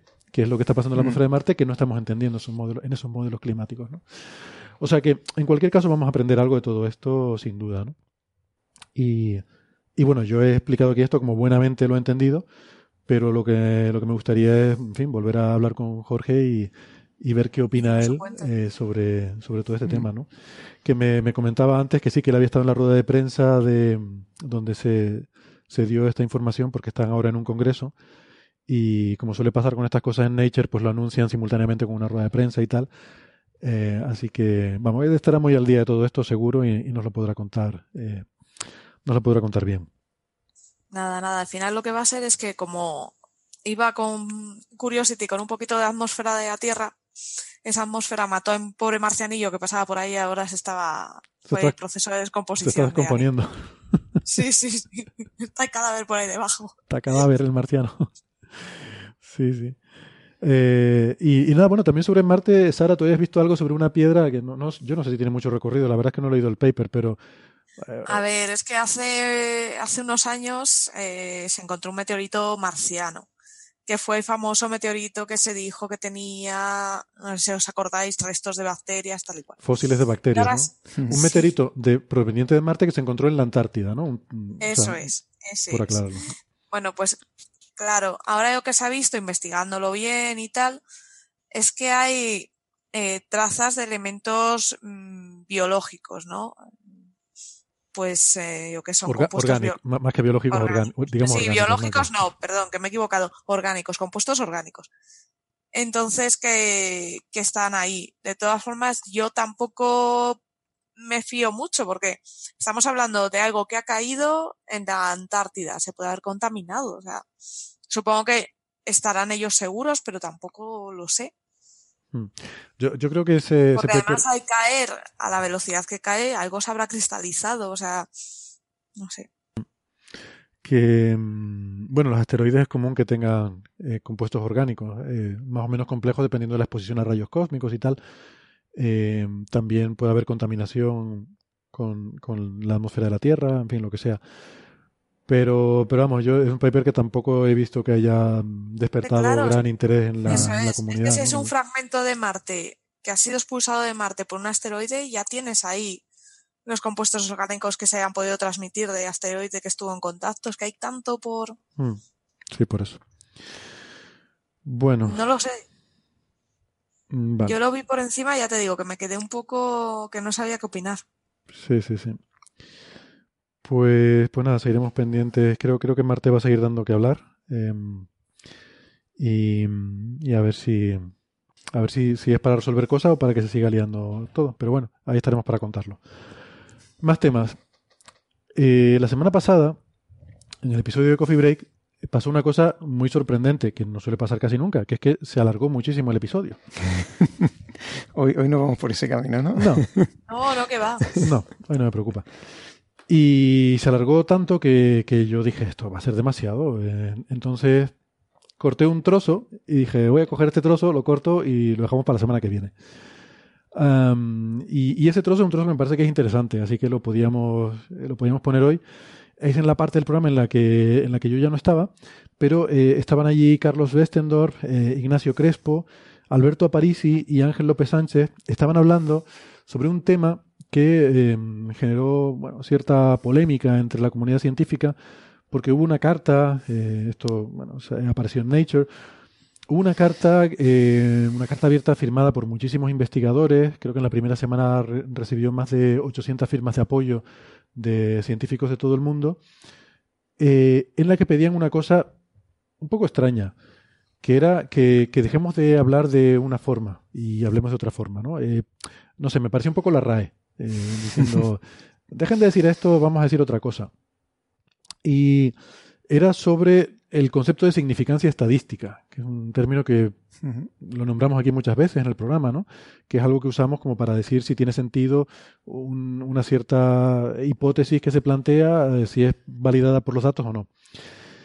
Y eh, pues en esta carta decían que, que había que cambiar eso. En fin, si quieren, ponemos esta conversación que me pareció muy interesante, que, tuvieron eh, nuestros compañeros la semana pasada.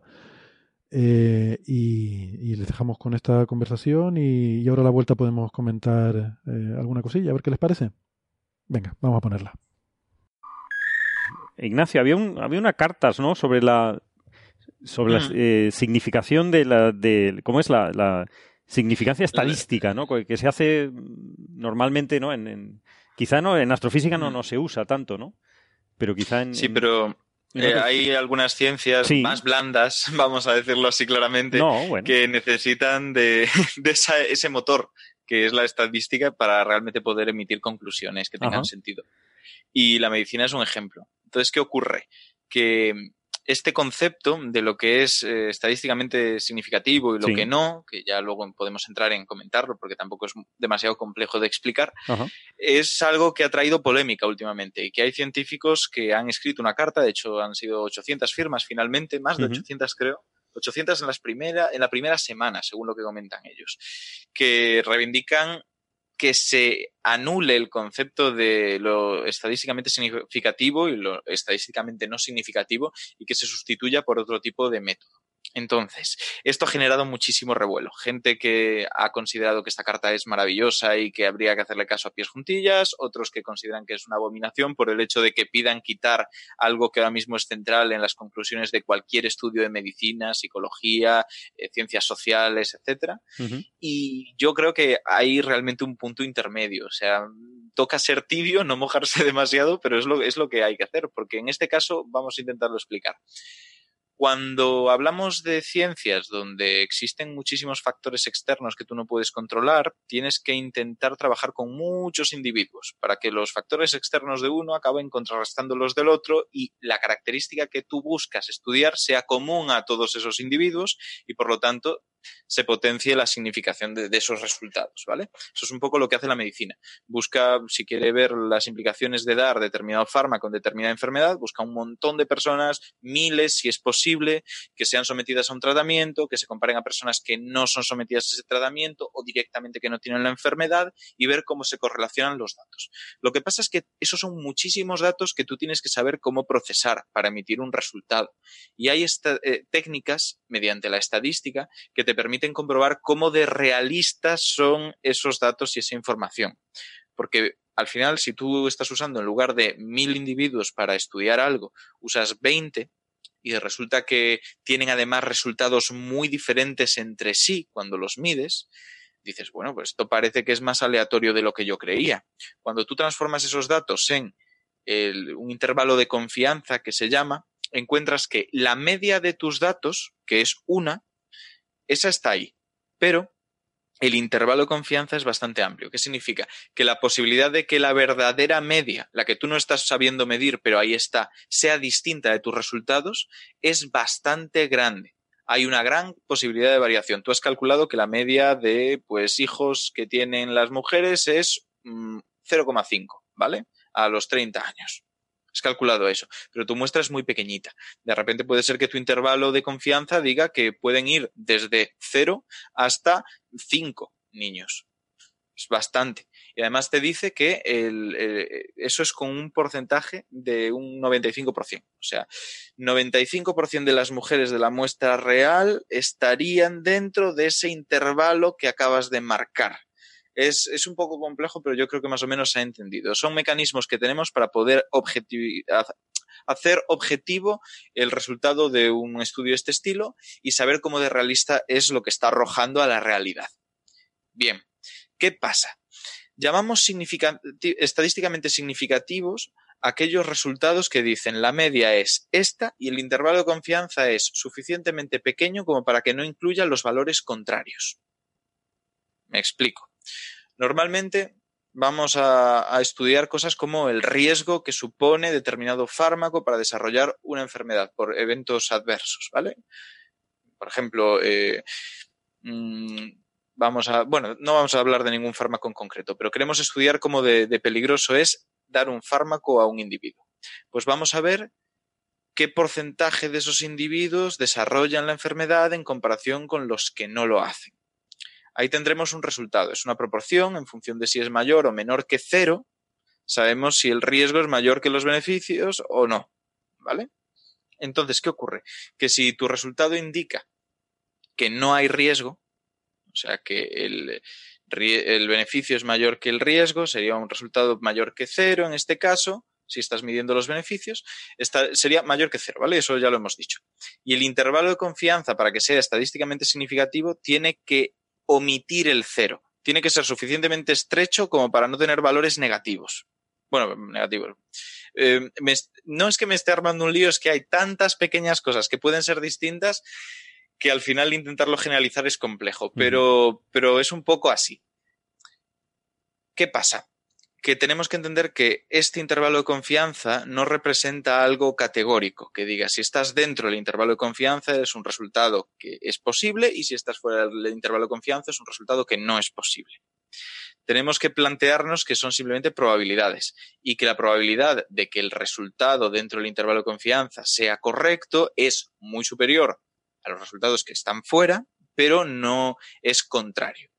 O sea, no sé si, hasta qué punto me estoy explicando con todo esto, porque al final acabamos metiéndonos en temas de estadística que no todo el mundo puede, igual ha escuchado, pero, pero un poco por ahí.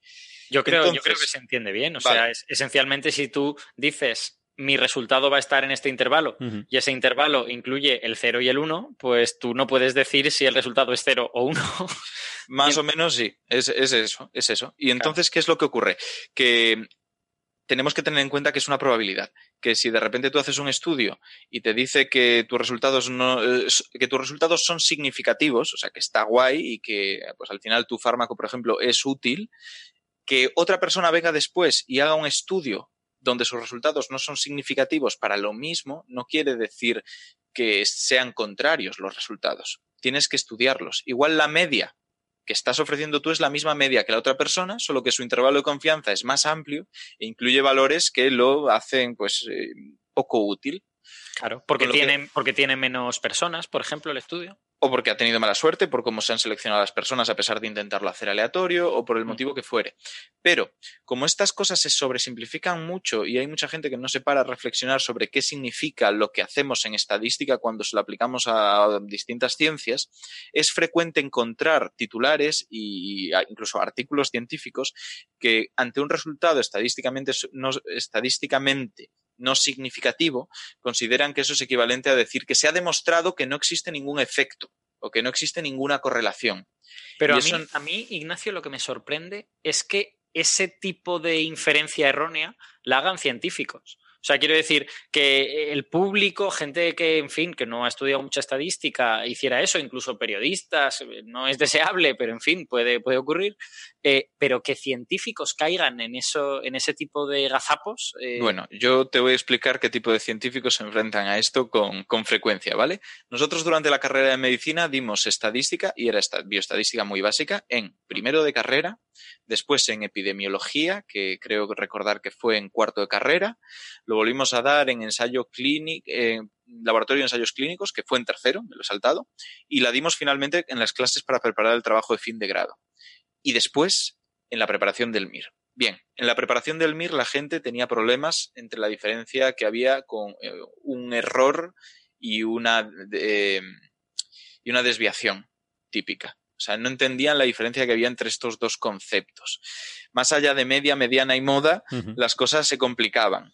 Ya sea porque no se nos inculcó la importancia que tenían este tipo de conceptos, por cómo se explicaron, porque las personas que entran en grados de este estilo como medicina o psicología suelen haber abandonado las matemáticas antes. Por ejemplo, creo recordar que aquí en la comunidad valenciana mm, matemáticas, eh, las fuertes, no son, una no son obligatorias si vas a entrar en medicina. En Galicia, por ejemplo, sí lo eran. Yo mm. tuve matemáticas y luego métodos estadísticos. Entonces, para estas cosas iba un poco más preparado, pero realmente te encuentras que los profesionales de las ciencias blandas, eh, la estadística, a no ser que se la tomen en serio ellos por su cuenta, no la tienen tan interiorizada, sobre todo a nivel de qué significa.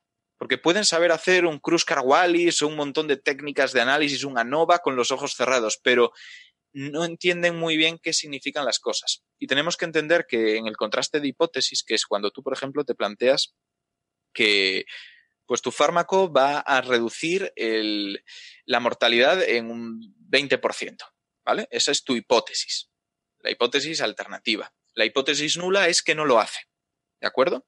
Tú intentas testear la hipótesis alternativa, que es que tu fármaco mola, y encuentras un resultado que es estadísticamente no significativo. Tus conclusiones no pueden ser, por definición, por cómo funciona el contraste de hipótesis, que la hipótesis nula es cierta. La hipótesis nula nunca, nunca se puede confirmar. Tú tendrías que hacer otro estudio donde la hipótesis nula de la anterior fuera la nueva hipótesis alternativa y esa es la que confirma si es suficientemente significativo el estudio. Pero es algo que es muy, muy definitorio. Es algo que va con la definición del contraste de hipótesis. En cambio, es en lo que se está cayendo en que si el resultado no es estadísticamente significativo, tú directamente lo tomas como que es cierta la hipótesis eh, nula, cuando realmente lo que tienes que decir es que no, puedes confirmar la hipótesis alternativa. Claro. O sea, pero es que me sorprende, quiero decir, si este es el problema que hay en la comunidad médica o en la comunidad de, ciencias sociales o en cierta parte de la comunidad de ciencias sociales, eh, a, mí esta carta me parece matar al mensajero, porque lo que tendrías que aspirar es a que la gente supiera estadística, no a decir, no, no, la estadística no sirve para nada porque no lo sabemos usar. Estoy, estoy de acuerdo, y eso es lo que en un primer momento puede parecer. Lo que pasa es que la carta va un poquito más allá y dice, esto es lo que está ocurriendo y vamos a ser realistas, ¿cómo podemos cambiarlo? Yo ya te acabo, os acabo de comentar que hemos dado los conceptos más básicos de bioestadística durante la carrera de medicina en mi facultad muchas veces y hay mucha gente que no ha entendido los más básicos. Y no porque sean tontos, de verdad, porque no lo son, porque toda la gente que ha acabado esa carrera es gente que tiene cierto nivel intelectual y cultural, pero por algún motivo nos cuesta abstraernos tanto tal vez cuando nuestras disciplinas son bastante distintas a esa abstracción. Y ellos además plantean otro problema, y que lo conocemos todos nosotros, que es el sesgo de publicación. Cuando tus resultados salen estadísticamente no significativos, es muy frecuente que ni siquiera los presentes para que se publiquen en una revista, porque no te los van a coger. Y eso es un gran problema. Cuando tú después en estas ciencias blandas intentas crear estudios más potentes que tus ensayos clínicos que hayas podido hacer, eh, lo haces sumando estudios de otras personas, mediante metaanálisis, revisiones sistemáticas, lo que quieras. Eso significa que tú intentas coger todo el corpus que hay publicado sobre determinado tema para combinar esos estudios y obtener un resultado. Si ha habido un sesgo de publicación, tú no estás siendo objetivo. Tú te estás escorando hacia los resultados positivos. Con lo que ahí hay un gran problema. Hay incluso eh, métodos estadísticos para detectar si hay un sesgo de publicación, donde reparten en un gráfico los resultados en función de mm, su, bueno, pues de cómo son a nivel del intervalo de confianza y ven cómo se reparten. Si son simétricos respecto a un supuesto valor real, hacia un lado y hacia otro es que no hay ese, ese, sesgo de publicación. Si de repente ves que es una pirámide a la cual le han dado un mordisco en un lateral, pues es que hay problemas gordos. O sea, hasta ese punto es un problema el sesgo de publicación, que se han creado métodos para detectarlo y para así pues intentarlo contrarrestar en los eh, metaanálisis que se intentan hacer y todo esto. Con lo que ellos también van un poco por ahí, van un poco por intentar quitarle esa importancia, que sean em, estadísticamente significativos o no, porque además también podemos aprender de un resultado que es estadísticamente no significativo. Sabemos que independientemente de que no está diciendo que la hipótesis nula sea falsa, está diciendo que es improbable que sea cierta. Es más improbable que sea cierta que probable que sea cierta. Entonces, eso nos ayuda mucho hay personas que de repente dicen voy a preparar un estudio piloto para ver si esta enfermedad está relacionada con este factor de riesgo. He buscado en la bibliografía y no he encontrado nada. Eso no quiere decir que no haya gente que ya haya invertido dinero, tiempo y recursos en intentarlo investigar, que sus resultados han sido negativos. Bueno, ya nos entendemos porque justo hablamos de que negativos, ¿no? Pero sus resultados no han sido los que esperaban y no lo han publicado. El tener visible todo esto es algo que sería muy interesante para optimizar los recursos, las líneas de investigación y todo esto. Tendría implicaciones bastante importantes. ¿Que también se puede evitar de otras formas? Sí, realmente si los médicos utilizáramos más plataformas como ArcSight que utilizáis vosotros, si subiéramos ahí los resultados mm, mierder, por decirlo de esa forma, pues podríamos llevar un control de eso. Pero sabemos que las personas no somos tan fáciles de cambiar como explicándonos las cosas o pidiéndonoslo por favor. Así que ellos yo entiendo que plantean una cosa más drástica, que es decir, vale, y si teniendo en cuenta que el ser humano es muy de hacer clasificaciones y le estamos dando en bandeja que haga una clasificación dicotómica entre lo que es estadísticamente significativo y lo que no, y por lo tanto lo que tiene validez y lo que no, ¿por qué no creamos una especie de medida que sea gradual? que represente más la realidad entre lo que tiene una fuerza una, de correlación estadística y lo que no, que realmente hay medidas que lo representan. Yo entiendo que es una idea muy utópica, que no definen nada más que lanzar un poco, pues eso, el ¿y por qué no lo hacemos gradual para que sea más difícil que creamos, creemos eh, compartimentos estancos donde hay cosas buenas, donde hay cosas malas, que seamos maniqueos, básicamente, que seamos de blancos y negros? Eh, pero bueno, la idea general, la intención y las críticas que plantean al sistema de publicaciones a mí me parece que son bastante interesantes. Entonces es una carta que, según como la leas, puede ser brillante por las cosas que se atreven a afirmar o incluso verla como una cagada y en cuanto a la gente que intenta afirmar que en este tipo de ciencias no hay verdades absolutas, que ya hemos hablado yo creo alguna vez de las personas que intentan aplicar conceptos posmodernos a nivel de filosofía a la ciencia y plantean cosas como que no podía haber eh, tuberculosis en el antiguo Egipto por el simple hecho de que Koch descubrió el vacilo de la tuberculosis mucho después, porque no existe una realidad objetiva y estas cosas os sorprende, pero estas cosas se han publicado. Y estas cosas son de una visión que acaban tirando por tierra los estudios estadísticos que intentan hacer objetivas las ciencias más blandas. Ya, pero entiendo, entiendo, que ese caso concreto es un caso de personas particularmente tontas. Es un caso muy loco pero que te sorprendería dentro de lo que es la ciencia de la ciencia. La ciencia las ciencias de la ciencia, que son filosofía de la ciencia, historia de la ciencia, sociología de la ciencia, tienen ideas muy locas en cuanto a cómo el entorno condiciona la percepción de la ciencia y los descubrimientos científicos, que hasta cierto modo es verdad, pero bueno, tienes, yo invito a la gente a la que le eche un ojo al programa fuerte que se llama y a las locuras que planteaba y cómo está muy extendido. Y entre los sociólogos de la ciencia de hoy en día, estas cosas se siguen afirmando más de lo que parece. Pero no es la mayoría, pero más de lo que parece. Claro, pero que vamos, que, quiero decir que es evidente que el entorno condiciona nuestra manera de estudiar, los temas que, seleccionamos, todo eso es clave. Pero ¿cuánto? Exacto, pero no hace que las bacterias aparezcan o desaparezcan. Está claro. La afirmación es absurda. Lo es, totalmente. Pero hay gente muy absurda por ahí. Y entonces, esta carta puede parecer que va un poco en esa línea, de una forma más light, pero en esa línea. Yo creo que no. Hay gente que yo creo que es que lo ha leído rápido, lo ha leído en diagonal, o está muy quemada con el tema y lo ha atacado en redes de esa manera. Y se ha viralizado un poco como, pues eso, como si fuera un ataque a la objetividad en la ciencia. Yo entiendo que no. Yo entiendo que lo que piden es unos métodos de análisis estadístico y de simplificación de los resultados que sean más reales y más orgánicos para cómo funciona nuestro cerebro y cómo nuestro cerebro establece, pues eso, los blancos y los negros. Generar una escala de grises. Claro, yo entiendo el punto, ¿no? O sea, sustituyes el mi resultado es estadísticamente significativo, que inconscientemente relacionas con es válido. Eso es. Por el, por un numerito, ¿no? Es, mi resultado es 0,1, es 0,5, es 1 o es, o es lo que sea. Pero bueno, no, en la práctica no sé cuán potente sería eso, porque a lo mejor la gente pues pondría un corte, ¿no? Y diría, pues si el numerito es menor de 0,3, no me interesa. Eso pasaría así, y de hecho ellos dicen que, bueno, que en cualquier caso no sabemos qué efectos negativos puede tener esta nueva propuesta. Y a ver, dos cosas. Evidentemente no lo sabemos porque esta nueva propuesta no es una propuesta, es una idea loca de una mala digestión por la noche que no definen nada. O sea, no, hay nada definido. Es, es, un, es muy bonito, es utópico.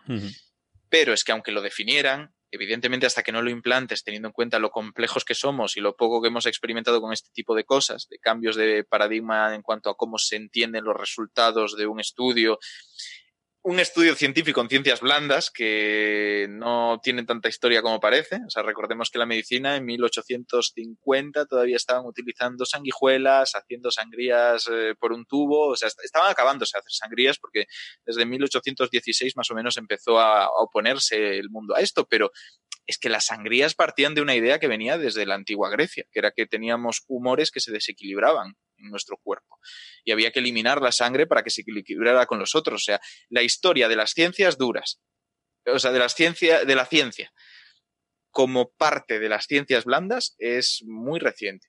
Suficiente como para que no entendamos cómo estas cosas pueden implicar y, pueden resultar al final.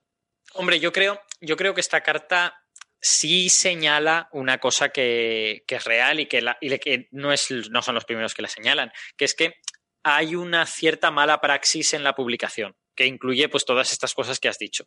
Yo no estoy seguro de si lo que esta gente propone es verdaderamente la solución a eso, pero creo que se une yo creo que se une a estas voces que dicen en ciencias biomédicas y también en ciencias sociales hay una cierta mala praxis a la hora de publicar y esta mala praxis tenemos que encontrar la manera de resolverla.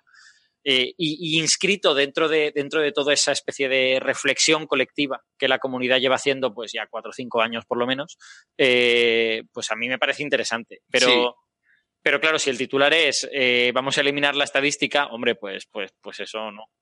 Sí, también tenemos que entender que toda esta crítica viene un poco a raíz de algunas personas que tuvieron bastante parte en eh, la crisis de la no replicabilidad de todos estos estudios de psicología y demás, que consistió en que llegado un momento, estudiándolos e intentando replicar muchos de los estudios que se tomaban por canónicos en este campo, se descubrió que no obtenían los mismos resultados. Y la clave es que se decía que los resultados eran incompatibles entre sí.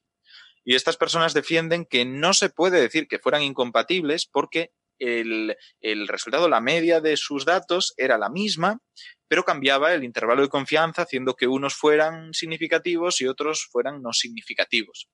Y que esto significa que realmente hay muchos factores que no estás teniendo en cuenta que pueden estar alterando tu estudio, pero que la propuesta puede ser igualmente válida, solo que tiene menos fuerza estadística que cuando solamente estabas teniendo en cuenta los que daban un resultado positivo, mm, guay y completito.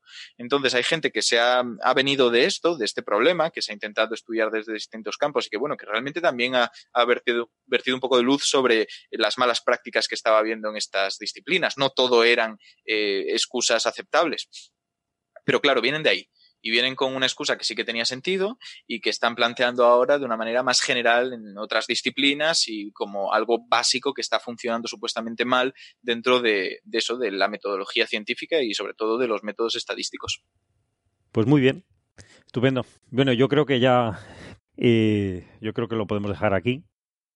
Agradecerle su atención y hasta, hasta la siguiente. Bueno, muy bien, pues, pues yo no sé qué les parece, si hay que cambiar las palabras o hay que cambiar las prácticas o hay que aprender más estadística o qué, qué opinas, Alberto, que tú, usas un montón la estadística en tu trabajo. Eh, no nos queda otra. la cosmología es nuestra, nuestra descripción del universo es estadística. Eh, pues sí, eh, yo creo que más bien, yo personalmente voy por lo último que has comentado. hay, que, hay, hay que estudiar un poquito más de estadística.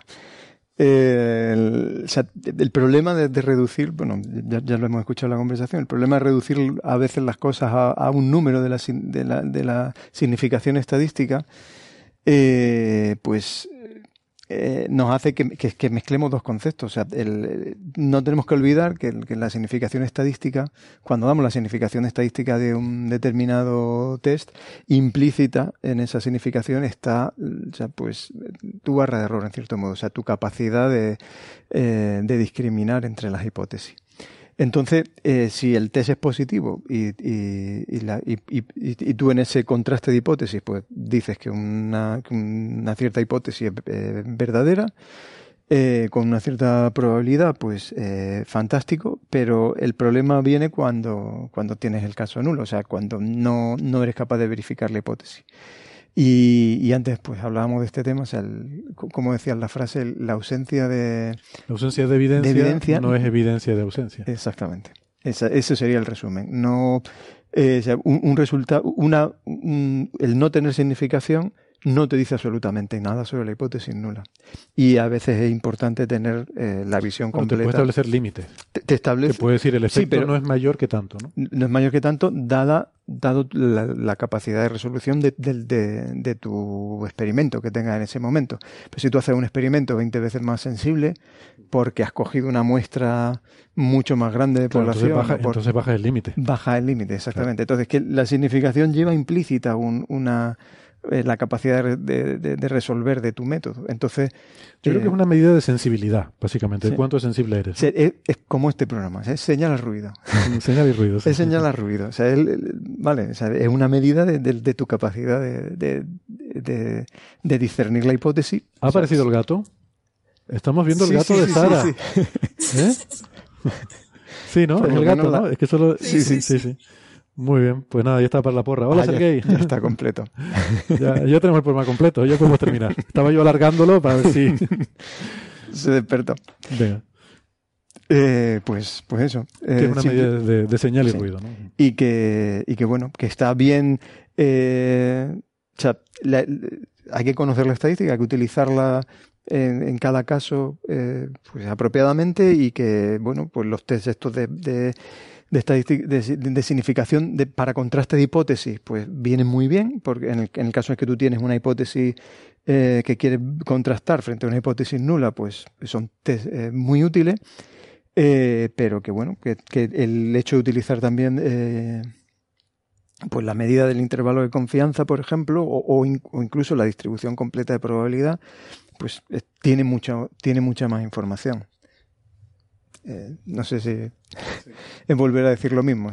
Sí, bueno, pero con otras palabras, sí. Está bien. Yo sí, estoy de acuerdo también. Sara, no sé si tienes opinión al respecto. Estoy completamente de acuerdo. Vale. Es eh, que el tema de estadística, si no se usa bien...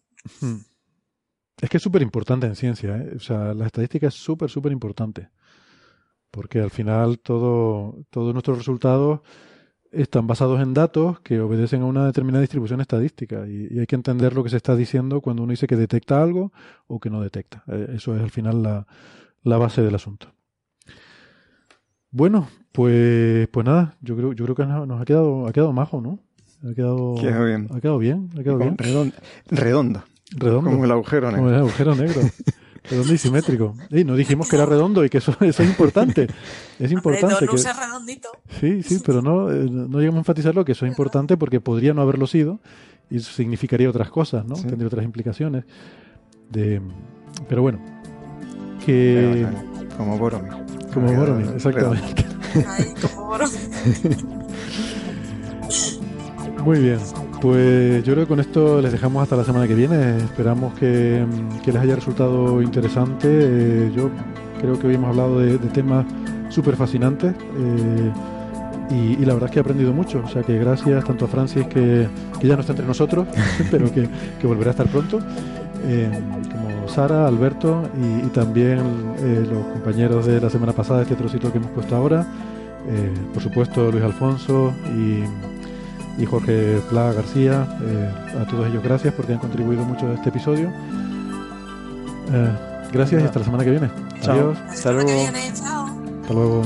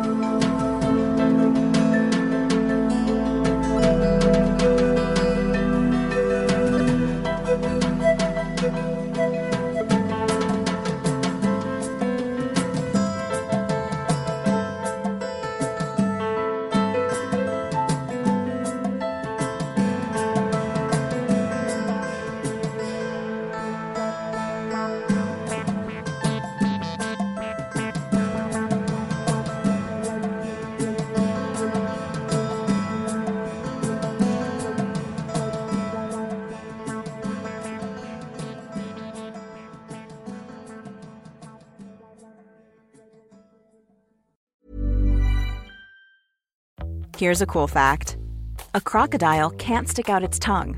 Another cool fact you can get short term health insurance for a month or just under a year in some states. United Healthcare short term insurance plans are designed for people who are between jobs, coming off their parents' plan, or turning a side hustle into a full time gig. Underwritten by Golden Rule Insurance Company, they offer flexible, budget friendly coverage with access to a nationwide network of doctors and hospitals. Get more cool facts about United Healthcare short term plans at uh1.com.